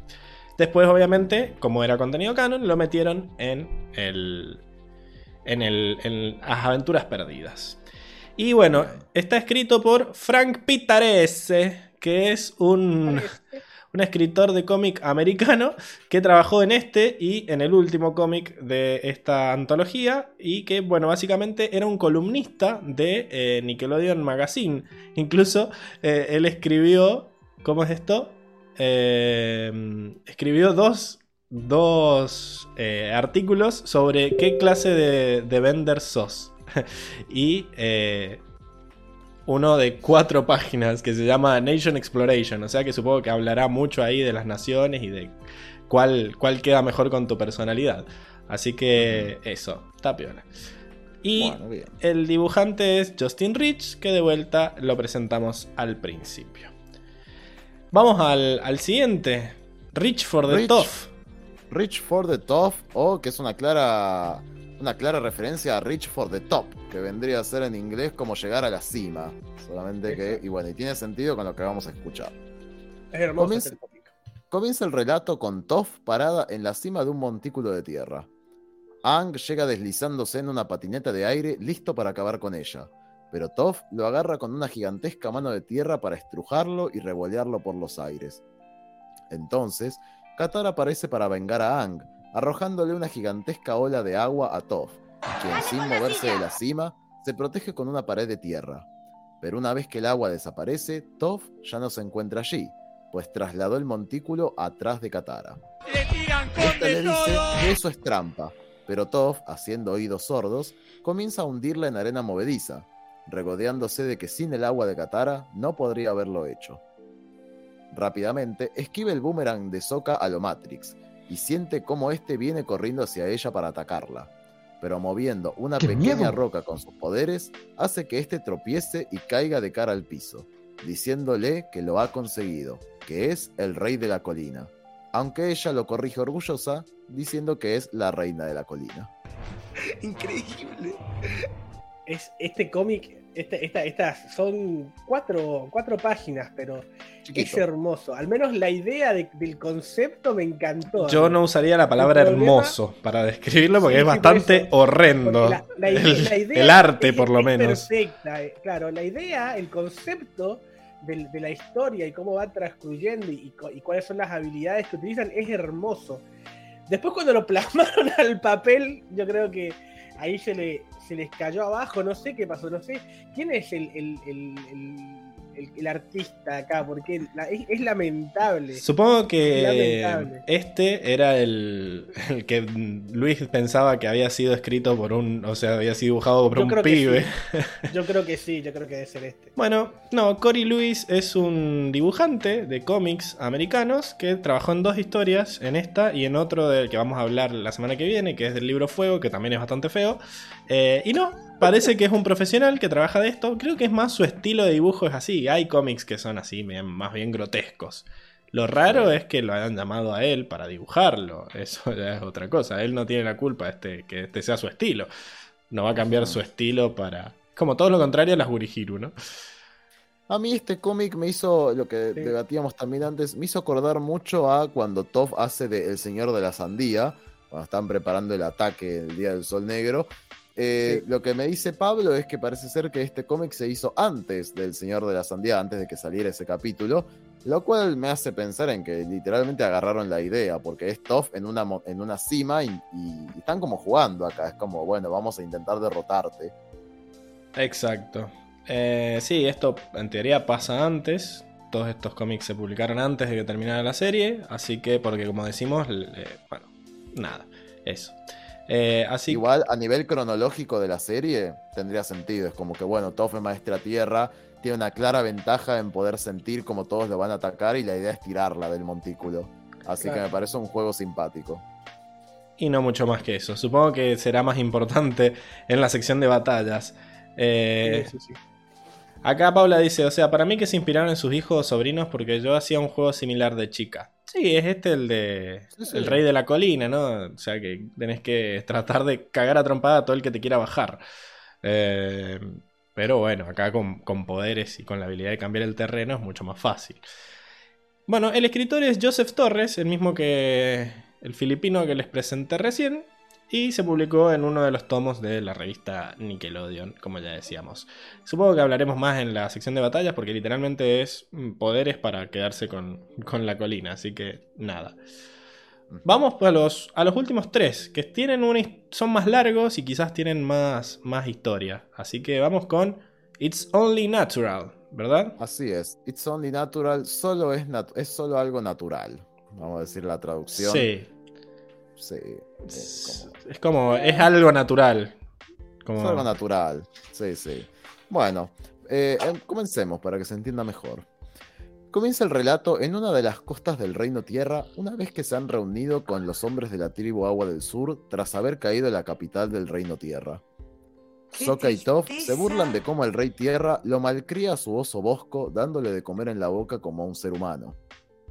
Al entrar a su tienda para dormir, Sokka se encuentra con Bosco durmiendo en ella, por lo que le grita al Rey Tierra preguntándole qué hace él allí, siendo respondido por el Rey Kuei que Bosco no está acostumbrado a dormir al aire libre, por lo que terminan durmiendo todos juntos en esa tienda. Yo la veo que A la mañana siguiente. Sokka observa intrigado cómo el Rey Tierra parece estar enseñándole algo a su oso por medio de un libro. Al acercarse a preguntar, este le explica que le está enseñando cómo hibernar, pues ahora que están en la naturaleza, quiere enseñarle a sobrevivir como, como un verdadero oso. Pero Sokka le rompe la enciclopedia en pedazos, diciéndole que Bosco a Bosco que él le enseñará cómo ser un verdadero oso ¿Quién te conoce, mamá? recibiendo toda la emoción del rey. La primera lección de Sokka es enseñarle a buscar comida, por lo que lo incentiva a escalar a la cima de un árbol para que busque miel de un panal de abejas. El rey tierra pregunta dónde hay escaleras en la naturaleza, pero Sokka le dice que para eso están sus garras, aunque queda totalmente choqueado al ver que tiene hecha la manicura, por lo que es imposible que Bosco Dos veces al mes, hermano. además de su falta de ganas, por lo que deciden probar otro método más accesible, pescar. Bosco intenta usar una caña de pescar, pero Sokka se impacienta y le muestra cómo debería agarrarlo. El oso con la caña, boludo. What the fuck? Fue muy divertida esa escena, digo que así. Bueno, Bosco intenta usar una caña de pescar, pero Sokka se impacienta y le muestra cómo debería agarrarlo, con las manos, mostrándoselo él mismo, lo que provoca que se lo termine llevando la corriente del río. La segunda lección es encontrar refugio, por lo que Sokka le muestra una cueva de la cual termina saliendo atacado por un jabalí puercoespín, lo que provoca que el rey Kuei le recuerde que siempre se fije si está desocupada antes. La tercera lección es el territorio. Para defender su territorio, Sokka le dice que debe mostrar un poderoso y feroz rugido, pero el rey Kuei le dice que Bosco no ruge, porque es un excelente silbador, lo que enloquece de amor al rey. La cuarta lección es defensa personal. Sokka lo incentiva a que se defienda de él en caso de que sea un animal que lo ataque por comida. Pero Bosco lo único que hace es hacerse el muerto, dejando a Sokka exasperado. Al final del día, Sokka cree que todo ha sido una pérdida de tiempo, pero el rey Kuei no lo cree así, ya que piensa que aprendió a darse cuenta que hay muchas cosas del mundo real que no sabía, y que jamás Correcto. podría llamarse un buen rey si su conocimiento es tan limitado, así como Bosco tampoco sabe cómo ser un buen oso. Entonces, termina por entender que lo que quiere hacer es explorar el mundo él como un hombre humilde, despojándose de sus vestimentas reales para vagar por el mundo junto a Bosco, alejándose del campamento. Ahí lo tenés al pelotudo. Eh, sí. A ver, el cómic Más o menos. es muy gracioso. ¿sí? Eh, Es, hilar- es hilarante, es hilarante. La escena del oso pescando con la cañita que lo mira como diciendo, ¿qué, qué te pasa? Salvaje, faltó que le ¿Qué estás dijera. haciendo? No me- A mí, a mí me gustó. Me gustó porque cuando arranca la primer tem- o sea, cuando arranca el primer capítulo del tercer libro en la serie, vemos que en un una explicación breve sobre lo que pasó cuando Aang se despierta, le dice, y el rey Kuei se terminó yendo con Bosco para explorar el mundo. Me acuerdo Es que me, me teníamos Sí. muchas preguntas al respecto. Era como, Y acá, ¿por acá medio qué? que solucionan un par. Y pero me sigue pareciendo ¿Cómo una idea ya? pésima. O sea, yo en su momento dije, loco, guardalo. O sea, este sujeto tiene una importancia política muy grande, más allá de que sea un imbécil. Tenés que esconderlo en un búnker.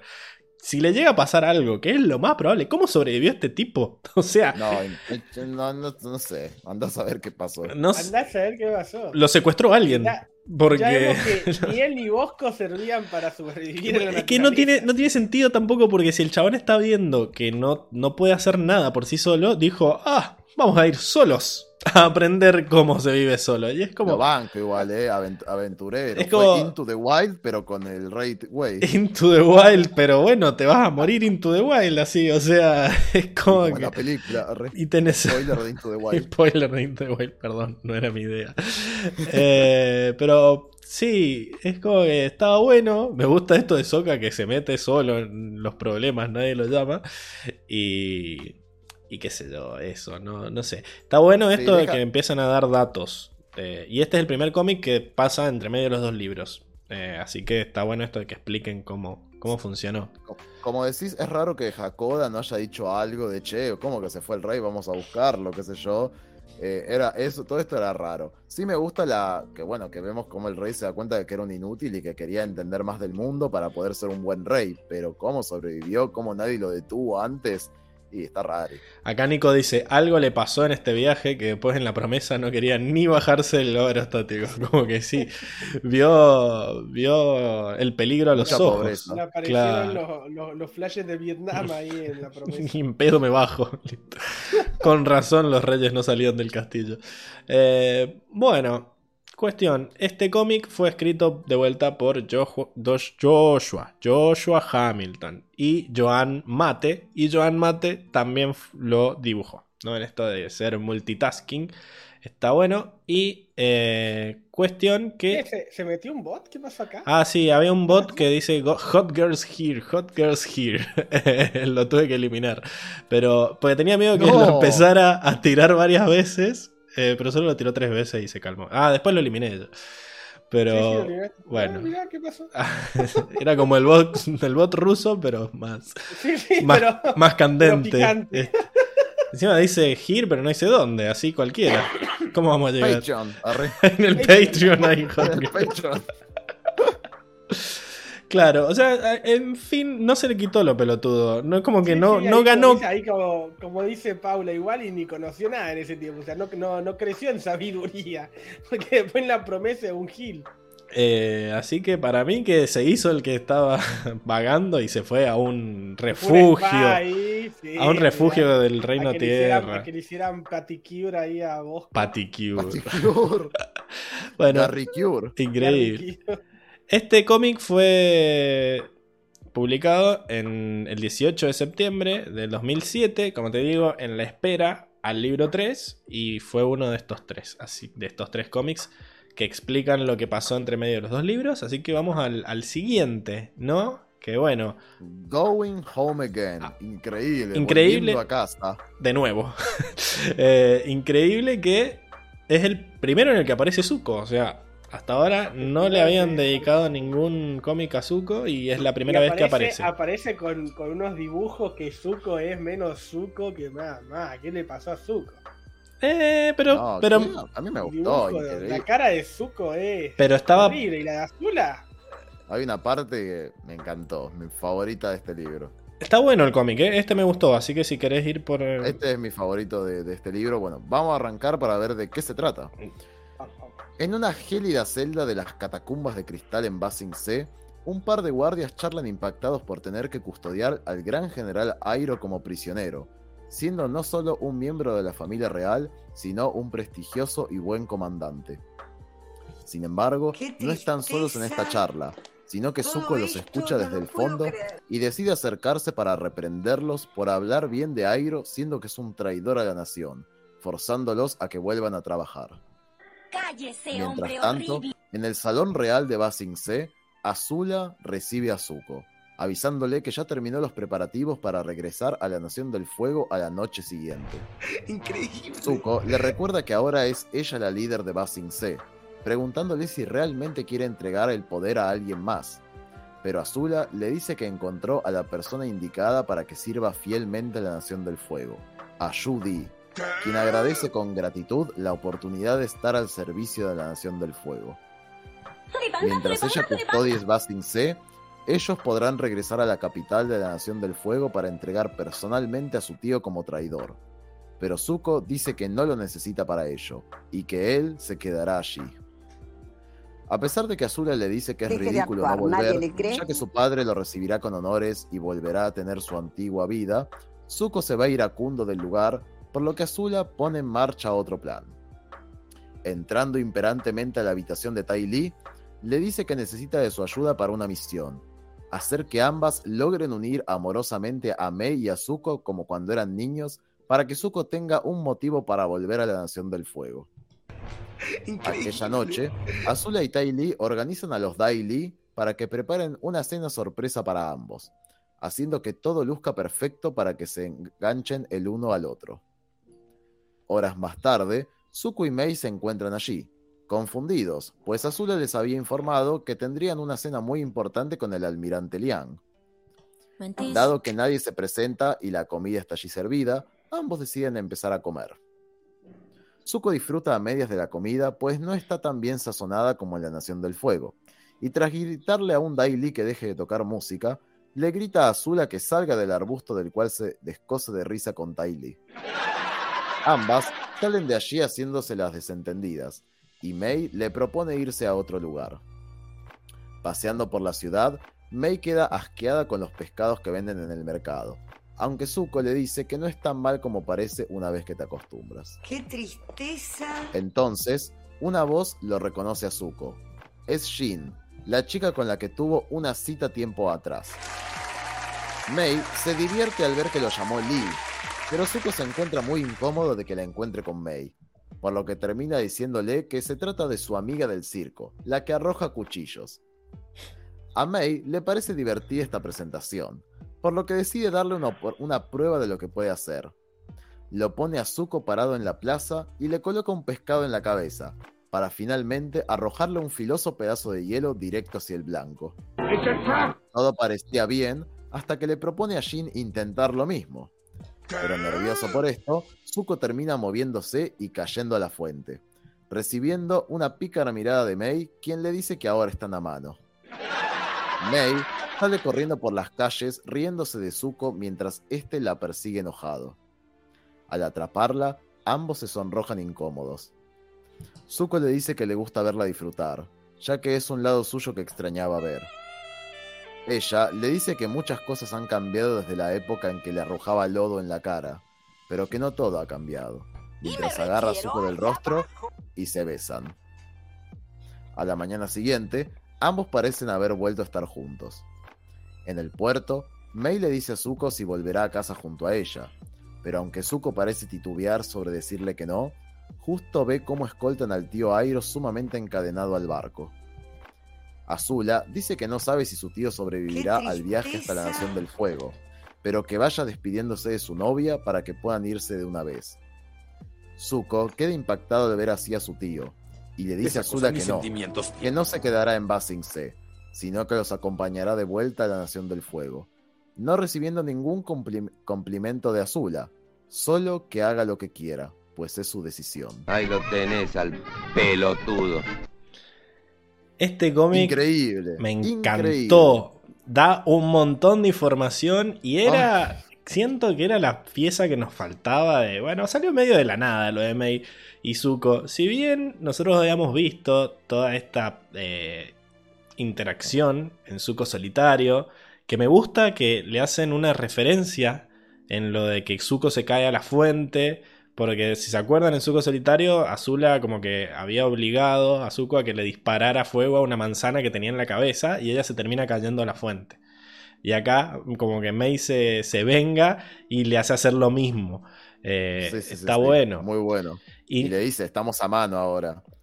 Exacto. Y nos muestran todas esas escenas con Airo caminando encadenado. eh, No, no, me- y la cara de Zuko. Qué, no, qué una maravilla esa cara que le pusieron como que está de- desolado por ver al tío así. Es, es terrible.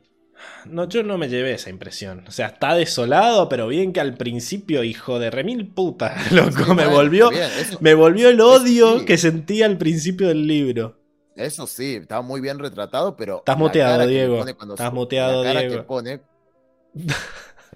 A lo que ves es que la cara que pone cuando sube al barco es de desolado, es que no puedo creer lo que estoy viendo, por eso dice quiero volver. Y sí, ahora querés Aparte, volver. Zula lo Sí, pica, dice, pobre el tío Aire, no sé si va a sobrevivir a la- a- al viaje. Terrible. No puede haber tanta maldad, mi amor. Ven- No puede haber tanta maldad. Dejó, a Judy a cargo, que es algo que nunca nos habíamos pensado. ¿Quién quedó a cargo en el reino, en el reino Bueno, tierra? Una Judy. Eso, es, eso es algo que, que Pero- nunca, lo, nunca lo habían mencionado. Y Mirá, detallazo de que dejó a la lavada de cerebro. Siento que es la nuestra Claro. igual. Es la Sí, Judy. Eh, Claro. Me gustó mucho eso. Igual retraidora, Judy. O sea, le, le- o, la, le la volvieron a. Le volvieron a lavar el cerebro. No, la claro, porque cabeza lavada. los Daily estaban a cargo de Judy. Sí, pero ¿cuánto? O sea, tienen que cambiar el chip. Porque ahora no es el rey tierra, bla, bla, bla. Es Le Azula. lavaron la cabeza. le Estuvieron ahí, imagínate, Cambian el 24 nombre. horas. Cambian el 24 nombre horas con, eh, ¿cómo se dice? Claro. La naranja mecánica, le abrieron los ojos y dijeron, vos te vas a, te vas a estudiar esto bien, bien, ¿eh? Me, me gustó cómo, cómo fue el título que le pusieron. Suprema, no sé qué. Burócrata Suprema, algo así. Burócrata suprema, sí, increíble. Bu- Bureaucratic Administrator.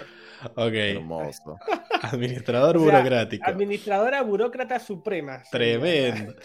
Está, bueno eso. Está bueno que fue idea de Azula que se engancharan Zuko y Mei de vuelta para que él tuviera una razón para volver. Para volver a. Qué ma- Usted, usted es diabólica. Increíble, no puede haber tanta maldad. Y me encanta que medio está bueno esto de que Azula se termina divirtiendo. Es como que vuelve esta escena en donde se cagaba de risa de que ellos dos estuvieran enamorados, pero al mismo tiempo como que lo usa a su favor.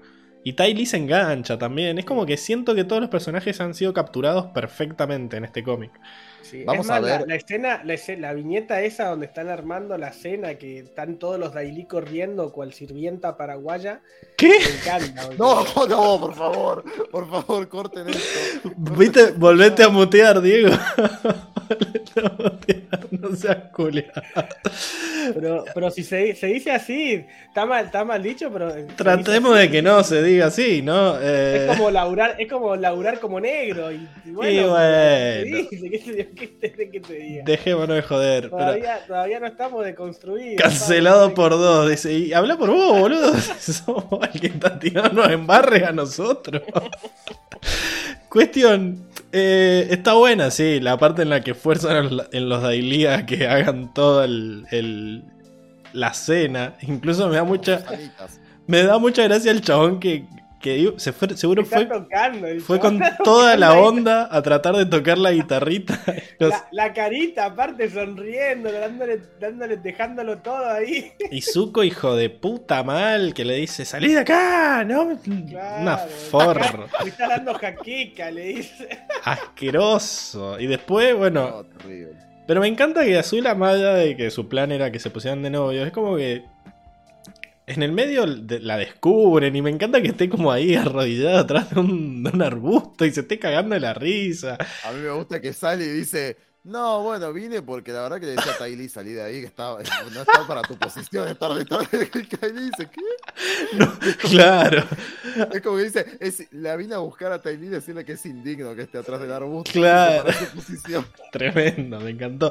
Me parece muy gracioso también, o sea, está, está muy bueno y después increíble cuando se le junta el ganado. Que- No, ganado. increíble. Me Aparte me encanta mata que, porque. que May, May no se calienta ni, ni, ni un poquito. No. Ah, mira. sí, sí, se sí. calienta, le Sigue dice. el juego y ahí es donde le da la vuelta para cagarlo, para devolverle la. Pero Mel ya estaba caliente con Zuko, o sea, porque ella le dice, ¿por qué no nos vamos a otro lugar? Cuando, cuando se le está cagando de risa Zula y Tylee, no es que ella se va a su cuarto o algo por el estilo. Caliente. Caliente de como el saxo. Oh, claro. Sí, caliente, no, como el saxo. caliente como el saxo. Sí. Sí. Porque ella le dice, vámonos a pasear los dos. Y aparte, ¿a dónde se fueron a pasear? Se fueron a pasear al rincón, de, tipo, al rey, bien lejito. Estaba buscando un telo de mala muerte. Sí. Este, y me mata eh, cuando y le empieza a hacer las joditas, esta de ay Lee, ay, vení Lee. tipo, como le empieza a joder con el nombre falso de Zuko.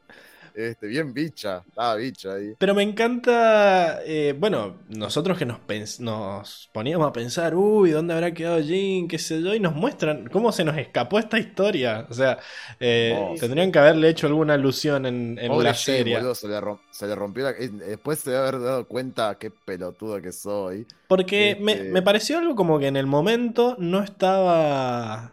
Ay, como que me cae tan bien, Jin. Quiero una, quiero un cómic solo de ella.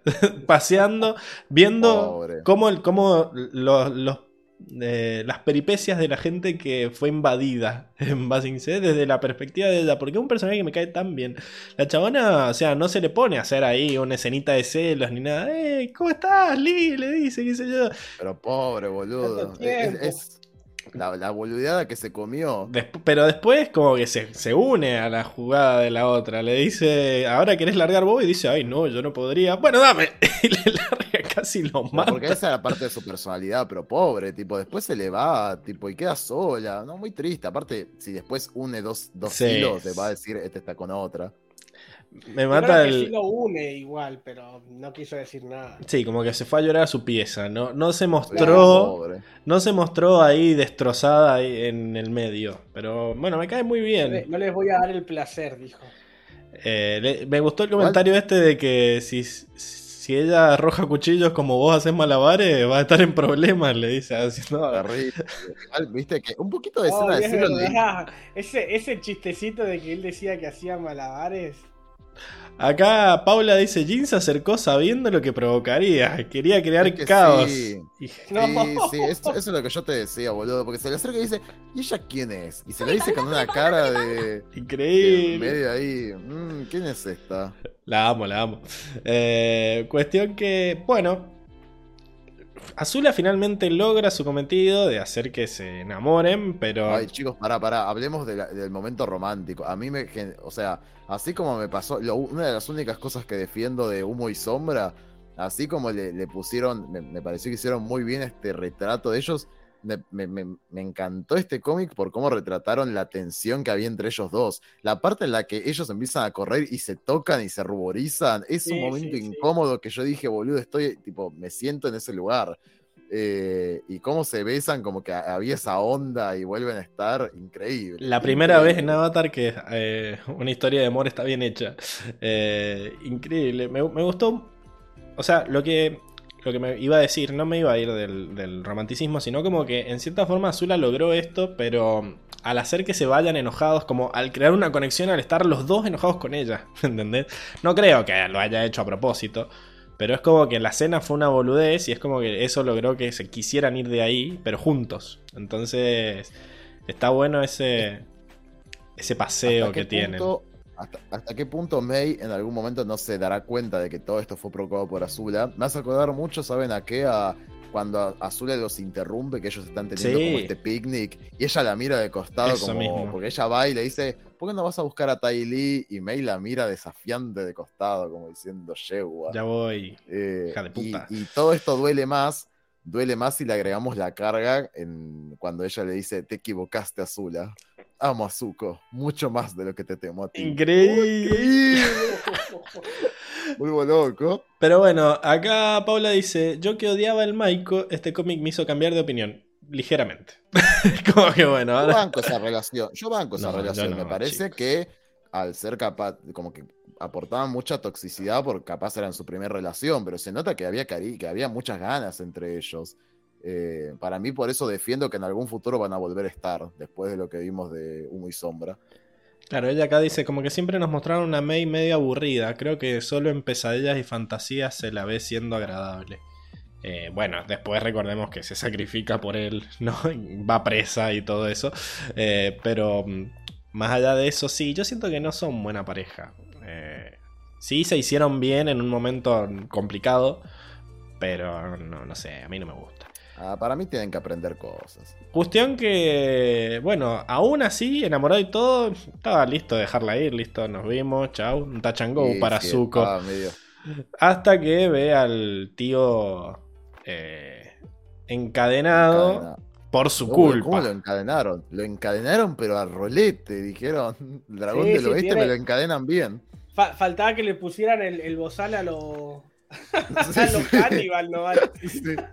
Me, me gusta mucho cómo, re- cómo muestran a, a Zuko enojado al principio. Como tratando de gritarse a sí mismo. No, es un traidor. hay- no hay que tenerle compasión. Y me gusta cómo los... Están confundidos los guardias de la Nación del Fuego como diciendo, loco, este chabón es crack. ¿Por qué está acá? No, es un traidor. Eh, Eh, eh, dice, es difícil de creer que el general Airo es un prisionero ahora, un miembro de la familia real. Dice el otro, "Se- yo serví bajo su mando en la, en la primera... ¿Cómo se llama? El primer asedio, Asedio. ¿viste? O sea, como que... me gusta... lo mismo que, nos, pa- lo, lo que, lo que nos, nos pasaría a cualquiera, diciendo, ¿cómo puede ser que el general Airo esté, sea prisionero? Pero bueno, ¿Qué a- pasó acá? Ahí Azula le mete el, el- el bichito de la duda de que quizás se va a morir. eh, y bueno, ahí él va. De ahí él decide irse por su cuenta, como le dice Azula, ¿no? Bueno, haz lo que quieras, Sí, es sí. tu decisión. A- a- y se a ríe, increíble. Sí, a mí, a mí me gustó mucho eso de que volviera a recalcar, bueno, es tu decisión, que es lo mismo que veíamos hace dos días cuando él decide por su decisión traicionar a su tío. Eh, y me gusta que acá él, de alguna manera más tibia, decide por su tío. Él quiere volver a la capital, pero para no abandonar a su tío. Aunque después vamos a ver que en la capital lo va a volver a basurear, pero bueno, nada. Es, es muy complejo, Zuko, y me encanta. Y me encanta haber visto retratado bien esto. Y esa cara, Dios, increíble. Pero me gusta a mí que, que en realidad es- está siendo hipócrita Azula al decir es tu decisión. Obvio que no es su decisión, nunca lo fue. Y todo lo que hizo Zuko en esa en Basing C fue ocasionado por Azula indirectamente. Así que. Ay, qué ganas de darle una moto a Azula que tengo. Candes Florcita, la menos manipuladora, dice acá. Eh, y Paula dice: sí pasaron la noche juntos o no. Y. Olvídate, olvídate. Ni, ni, Pero esa noche ni, no ni, durmieron. No durmieron esa noche, claramente. Por eso May al día siguiente estaba full toquetona y dice, vos te volvés conmigo a casa, ¿no? Claro, olvídate. Solo voy a decir ese, ese sonido. Ahí, en la- ahí- decir, ahí vive mismo, el ahí mismo en la plaza. Vive el amor, Ahí carajo. mismo en la plaza. el amor, carajo. Eh, bueno, genial. Eh, pasemos al último. Ah, no, pará, los datos. Los datos de este capítulo, porque se nota que este es el que está mejor escrito. ¿Y quién? ¿Quién es el único que puede decidir qué pasa con Zuko en esta serie? El Colo Aronijas, ¿no? El colo. Aronijas era el jefe de escritura de la serie y era el que estaba a cargo de, de la historia general. Y como sabemos, en la mayoría de los, de los capítulos en los que él dice deja papu, lo escribo yo, es cuando es algo importante para la historia de Zuko. Él o la esposa terminaban siempre escribiendo los capítulos en los que Zuko era importante. Así que bueno, él fue como el, escritor de, esta, de este cómic. También participaron Mei Chan, que tiene como el nombre chino más genérico posible. Eh, Mei Chan fue la escritora de La Roca Hirviente parte 1 y también trabajó Katie Matila en él, que bueno, fue la escritora de La Playa, posteriormente a este cómic, ¿no? Y antes escribió la historia de Zuko en Basing C. O sea, ella fue la que escribió el amor con Jin y todo eso, el amor, bueno, la cita que tuvo. Eh, entonces como que fue consultora estrella. Y también está Benjamin Wilgus, que fue el que escribió las novelas precuelas de la película, ¿no? Así que muy bonito este cómic, muy bonito. Pelea cabeza a cabeza con el de. El de Reliquias. Eh, y bueno, vamos con el último. El puente. The Bridge, así es. Veamos. Comienza el relato con Katara escribiendo en un diario personal en los camarotes del barco de su padre. Tras la caída de Basing C, escribe cómo fueron a encontrarse junto a su padre en la bahía del Camaleón. Pero se encuentra preocupada ya que tarde o temprano la estación del fuego los encontrará. Y sin el avatar, el futuro se ve totalmente desolado. ¡Qué tristeza! A su vez, su angustia radica en que todavía permanece en un estado inconsciente, por lo que no sabe qué tan buena será es si no logra despertarlo tras las días de la estación. Pero se cuestiona cómo podría tener esperanza en que las cosas cambien si ni siquiera tiene esperanza en sí mismo. La vida sigue, y para su sorpresa, para alguien que acaba de perder su reino, el Rey Tierra se ve bastante feliz. Ahí al lo tenés, poco al tiempo pelotudo. Pisquick y el Duque se han unido a su tripulación tras haber sido descubiertos tratando de robarles, aunque ahora son de gran ayuda, pero saben que no pueden esconderse por siempre. Por su parte, Sokka discute con su padre sobre el futuro que les depara. Sokka le explica exaltado que el objetivo de ir a Ba Sing Se era juntar un ejército listo para invadir a la Nación del Fuego el día del Sol Negro, pero ahora que la ciudad cayó, Hakoda no parece muy convencido del plan, aunque se muestra orgulloso de ver el espíritu guerrero de su hijo que no quiere darse por vencido. Es un papucho. Al poco tiempo, se toparon con un barco de la Nación del Fuego acercándose a la distancia, y en el pasado podrían haberlo enfrentado, pero ahora lo superaban ampliamente en número, por lo que todos se reunieron para decidir qué hacer. Bajo cubierta, Bato le dice a Hakoda que sus barcos no pueden soportar otra batalla contra la Nación del Fuego, y Katara está exasperada por la seguridad de Aang y lo que implica para el mundo. Entonces, Sokka sugiere unirse a la Nación del Fuego, pero no cambiando de bandos, sino de barcos. El plan es arriesgado, hundir todos sus barcos para que parecieran que habían sido derrotados e ir en botes hasta la costa para acampar allí hasta que el barco de la Nación del Fuego descubriera los escombros. Efectivamente, eso sucedió. El barco descubrió los escombros y sin mayores cuestionamientos enviaron un halcón al resto de la flota para informar que ellos acabaron con la flota de la tribu Agua. Aquella noche, toda la tripulación festejó relajada en la cubierta su supuesta victoria, pero no supieron que serían emboscados por la tribu Agua. Utilizando la niebla de Katara y las bombas fétidas que había proporcionado el ingenio de Hakoda, lograron infiltrarse en el barco y derrotar fácilmente a la tripulación. Tras esto, amarraron a la tripulación y los dejaron varados en la costa, robándoles todas sus vestimentas para poder camuflarse mejor. Oye, tan pelotudo, El plan de. Sokka seguía en atravesar el paso de la serpiente para tener una ruta segura hacia el oeste para dirigirse a la Nación del Fuego, pero no contaba con que la Nación del Fuego había construido una gigantesca barricada allí. Nuevamente arriesgándose, Sokka sugirió utilizar la- las habilidades de líder de su padre para la actuación.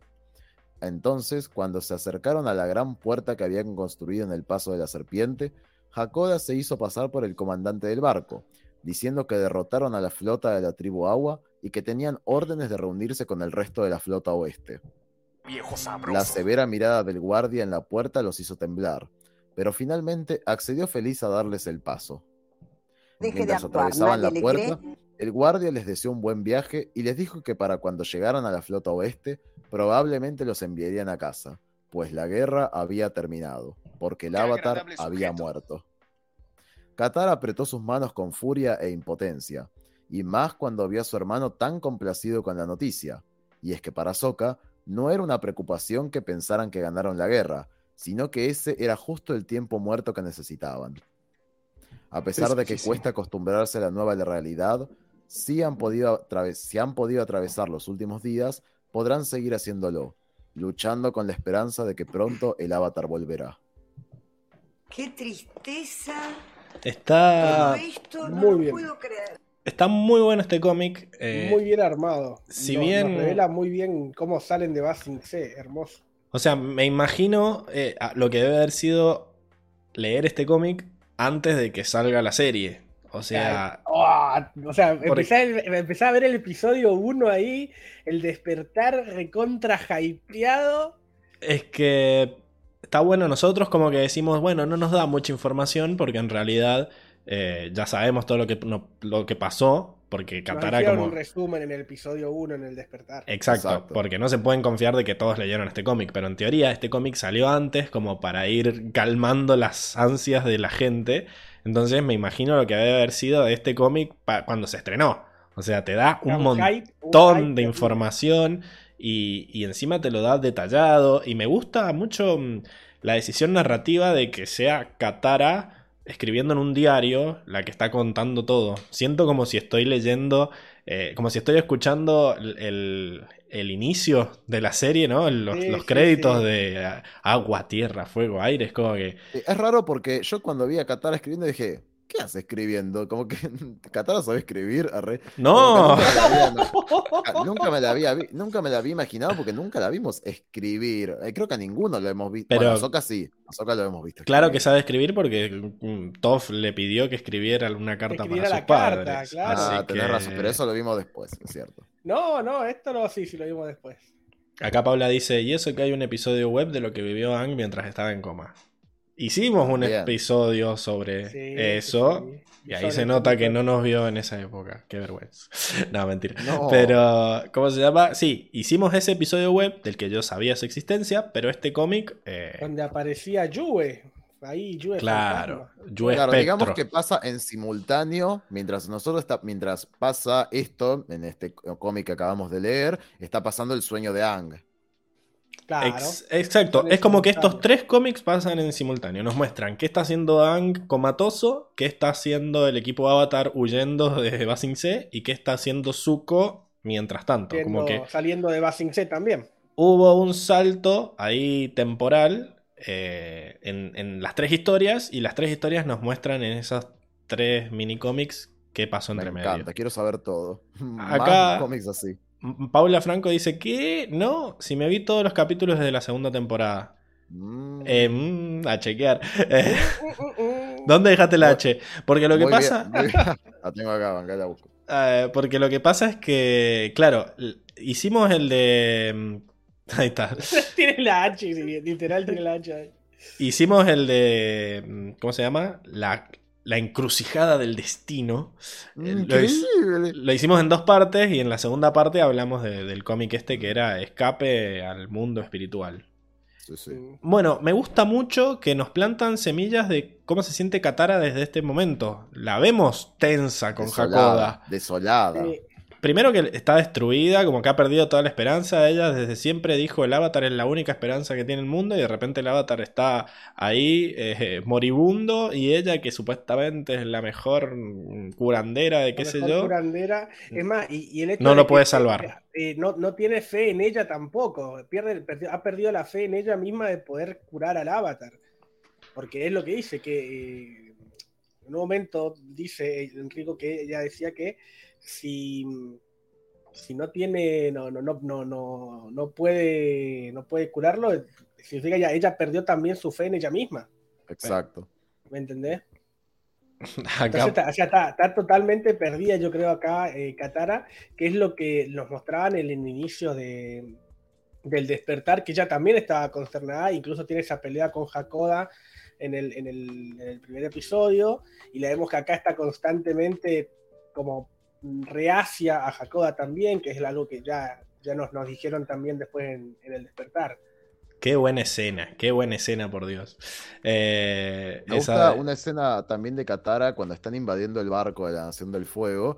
Me gusta porque ella dice, no sé qué hago acá, debería estar con Ang. Le dice como enojada, como decepcionada de que ella debería estar ahí. Y Toph la baja a tierra con su racionalidad diciendo, tipo, le servís más a Ang estando acá, para que podamos tener el barco para poder escapar realmente. Es que sí, lo que le pasa a Katara es que está en una situación en la que no puede pensar, eh, porque está como siendo inundada por todas las emociones que tiene de que Aang está ahí moribundo y de que no termina de entender por qué está enojada con el padre y de que siente que le falló a todo el mundo. eh, y es como que el Sokka es el que se pone al hombro la todo lo de como que Todo el carrea, plan de escape. carrea vemos equipo cómo- mal. como incluso vemos que es él al que se le ocurre, que ya, ya lo habíamos, no sé si lo habíamos eh, dicho, no sé si lo decían, que a él se le ocurre la idea de, de colarse en los barcos. Lo decían, pero la verdad que ahora vemos uno tras Vemos, otro todas las una ideas geniales que tuvo. Y Eh, vemos incluso que. eh, ¿Cómo se llama? Que le, le sale, le sale exactamente como lo había, como lo había planeado. El tipo dice, el tipo dijo, destruyamos la tropa para que cuando lleguen lo- los de la Nación del Fuego piensan que nos destruyeron y ahí bajen la guardia. Y literalmente fue lo que hizo el bar, este barco de, Después, de la Nación del Fuego. Llegó a la noche y estaban todos tirados, eh, tomando vino, comiendo pata de pollo, o sea. como Enrico acá. Eh, me da. Me, me llama la atención que incluso se, se decepciona de los maestros fuego que están ahí en el barco, como diciendo, estos son los culiados que nos están ganando la guerra. Claro, o sea, eh, Así, así Terrible. fácil iba a ser sorprenderlos, o sea, what the fuck. Bueno, a mí una cosa que me sorprendió, o sea, que capaz me- me cuestiona ahora, se llama The Bridge, ¿no? El puente. Y yo pienso, ¿de qué puente habla? Está hablando porque esto es algo que no sabíamos. En el capítulo, en el primer capítulo de la tercera eh, temporada, lo que Soka dice es, atravesamos el paso de la serpiente y no dice más nada. Acá, no, No. sé, medio, acá esto es medio a chequear. En- de la noche a la Sí. mañana hicieron tremendo muro. Hay, tremendo hay terrible muro. puerta de azulón ahí, boludo. Sí, mejor que la de Azulón, capaz. Claro. Esta es totalmente de metal. y son buenos ingenieros, dicen ahí. Eh, Eh, pero raro. Esto, eh, fue medio raro la rapidez. Tipo, me hubiera gustado que hicieran algo más como la de Azulón, que era un poquito más chamullable. Claro, era más tranqui. Esto es todo metal macizo aparte y grueso. Una industria me hicieron, boludo. ¿Dónde Claro. verga está la serpiente? Que tendría que haber complicado las obras de construcción. y está- se asustó, se asustó con el Le ruido. echaron, le echaron un par de, de bolas de fuego y a la casa. Mira, acá Nico te puede decir, ¿pueden hablar de ese puente literal? No creo, porque no tiene tanta importancia. Eh, acá Nico dice que Ang es el puente entre el mundo Exacto. físico y el mundo espiritual. Es como que... Bueno, ¿Cómo nos, interpreto? ¿Cómo nos las arreglamos sin el puente? Sería. Exactamente, yo, yo pensaba que sería eso. Y si no, capaz una mirada más flashera, porque para mí este cómic habla mucho de Katara. No sé, pensarla a ella también como el puente que está atravesando ahora entre la muerte de Aang y su recuperación. Como que el puente es la transición que está atravesando ella. O, Eh, o el puente entre el libro 2 y el libro 3 también. Como qué pasó entre medio. Eh, sí, está como múltiples interpretaciones. Y me eso gusta, me gusta. Acá Paula Franco confiesa que se la salteó y que solo se vio la parte 1. Ahí está. Oh, ahí, terrible. ahí. Saltó la ficha. Deje de actuar, nadie le cree. Y bueno, cuestión que, eh, bueno, este cómic también fue escrito por el Colo, Aaron Hijas, eh, por Joshua Hamilton, por Tim Hedrick y por Frank Pitarese. Todos los que ya nombré en otros cómics anteriores. Eh, y el arte y el color sí se ven distintos. Me gusta el estilo que tiene este cómic. Sí. Se ve como más... O sea, se ve algo rústico, pero no tan des- desgarbado como el, el que vimos, no tan feo como Sí, el que vimos. Fua. Se ve rústico en otro, como con estilo, ¿no? Y como que Me a- gusta, me gusta. estamos pasando por una- un momento como duro a nivel emocional y a nivel físico también, como que estaban todos hechos mierda los barcos, qué sé yo, entonces como siento que quedó bien. Como quedó bien en el en desequilibrio, ese estilo nuevo, bueno, acá también creo que quedó bien. Eh, bueno, eh, fue, escrito, fue dibujado por Regan Lodge, que es una- un artista y animador americano que solo trabajó en este cómic. Así que... Eso. Breve, Y- breve, una breve, breve su historia. Si se meten en la wiki, eh, él dibujó eh, su propio, su propio, en vez de tener una foto como todos los otros dibujantes, se dibujó el autorretrato y se los dio a los de la wiki ahí para, para que lo pongan en su página. Así que un copado, Regan. Eh, me gustó, me gustó mucho. No, ese no era tan copado. Eh, y quizás para Estados Unidos sí, pero para el resto del mundo no. Eh, acá Nico también dice, Katara puede ser el puente entre Aang y el mundo, como que ella es la que mantiene conectado al mundo con esta última esperanza de que Aang sobreviva. Exacto. Sí. Y Paula dice que no hay que vivir en el pasado porque le conviene. Eh, No, no, no. Esa frase no. bueno, finalmente terminamos. Uf, Terminó, terminó la, la, la- esta, ser partecita al menos. llevamos tres horas. Ahí se fueron, ahí se fueron 112 páginas de este compendio. Bueno, vamos, tratemos de hacerla corta en las siguientes secciones. ¿Te parece, Diego? Yo tenía una sección del mundo Sí, polenta, pero le voy a poner onda para hacerla cortita. Así que vamos, vamos allá.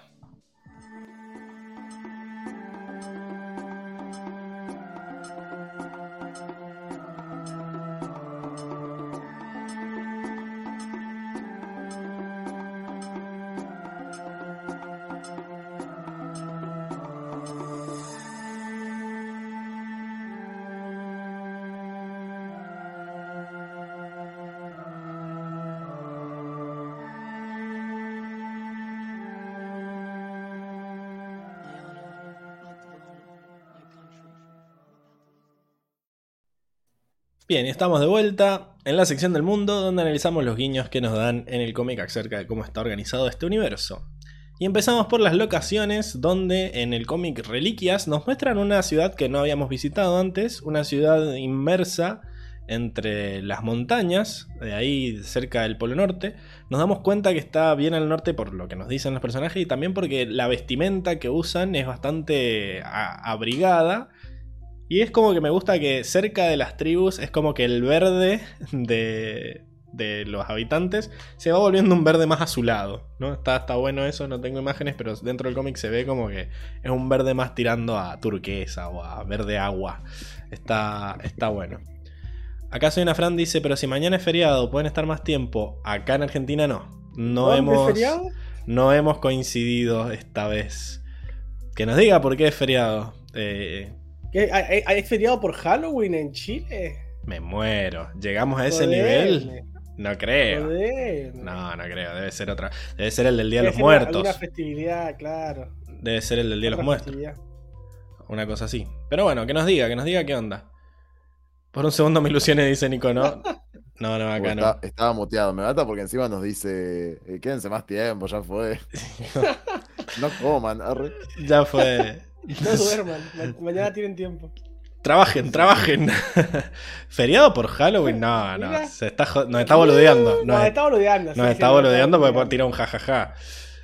Eh, menos boludeo y más información. No.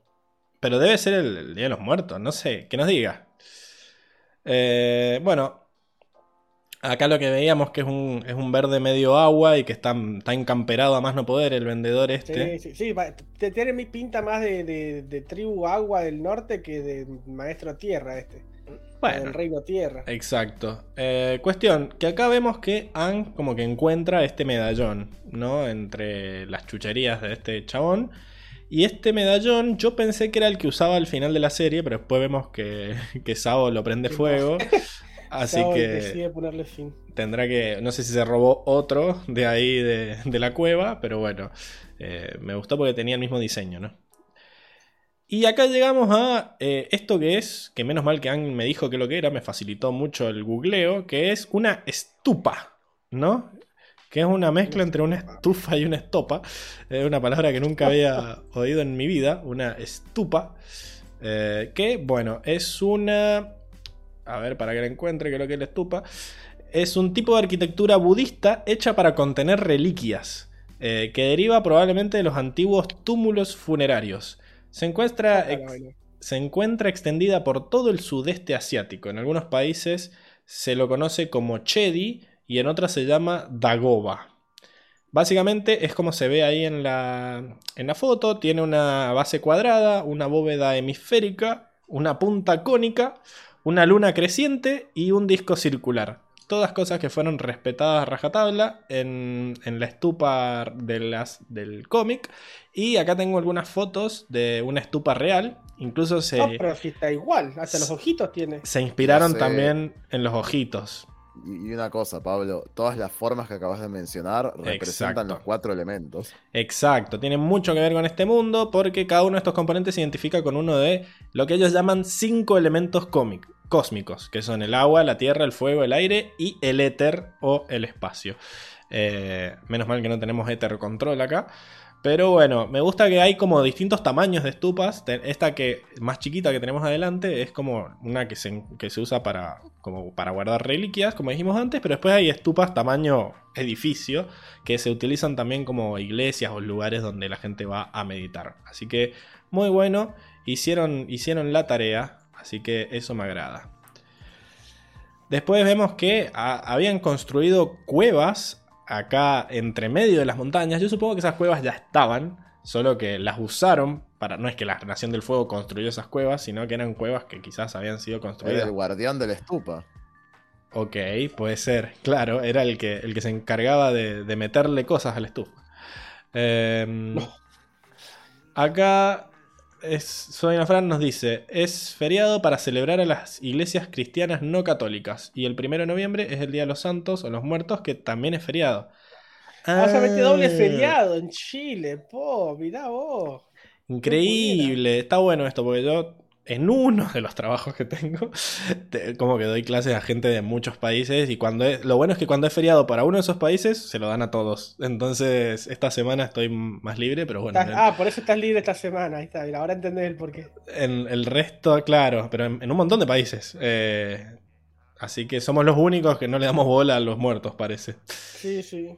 Acá Nico tira una teoría que dice que el collar de Ang del final de la serie pudo habérselo dado Zuko, ya que la Nación del Fuego había saqueado todos los templos y hasta Osai tenía Sí. cosas de los nómades aire. Ok, toma, toma, Sí, te regalo esto que mi papá me dio para Navidad. Eh, bueno, acá hay un montón de cosas que tendríamos que irnos a pantalla completa para verlas. eh, pero la más importante quizás es esta cosa que se ve acá a la izquierda, que es ¿La un... Para, a la derecha tenés como un... Tenés el cuerno gigante. El cuerno Trompa. este, sí, una trompa, bien. Tenemos esta cosa celeste con azul que nunca sé qué es lo que es. Es una especie de, Eh, de gong. gong. Sí. gong? Eh, eso. ¿Se escucharon Un los... cofrecito. Si se escucharon los cohetes, Pablo, me dice Luis, ¿de qué está hablando?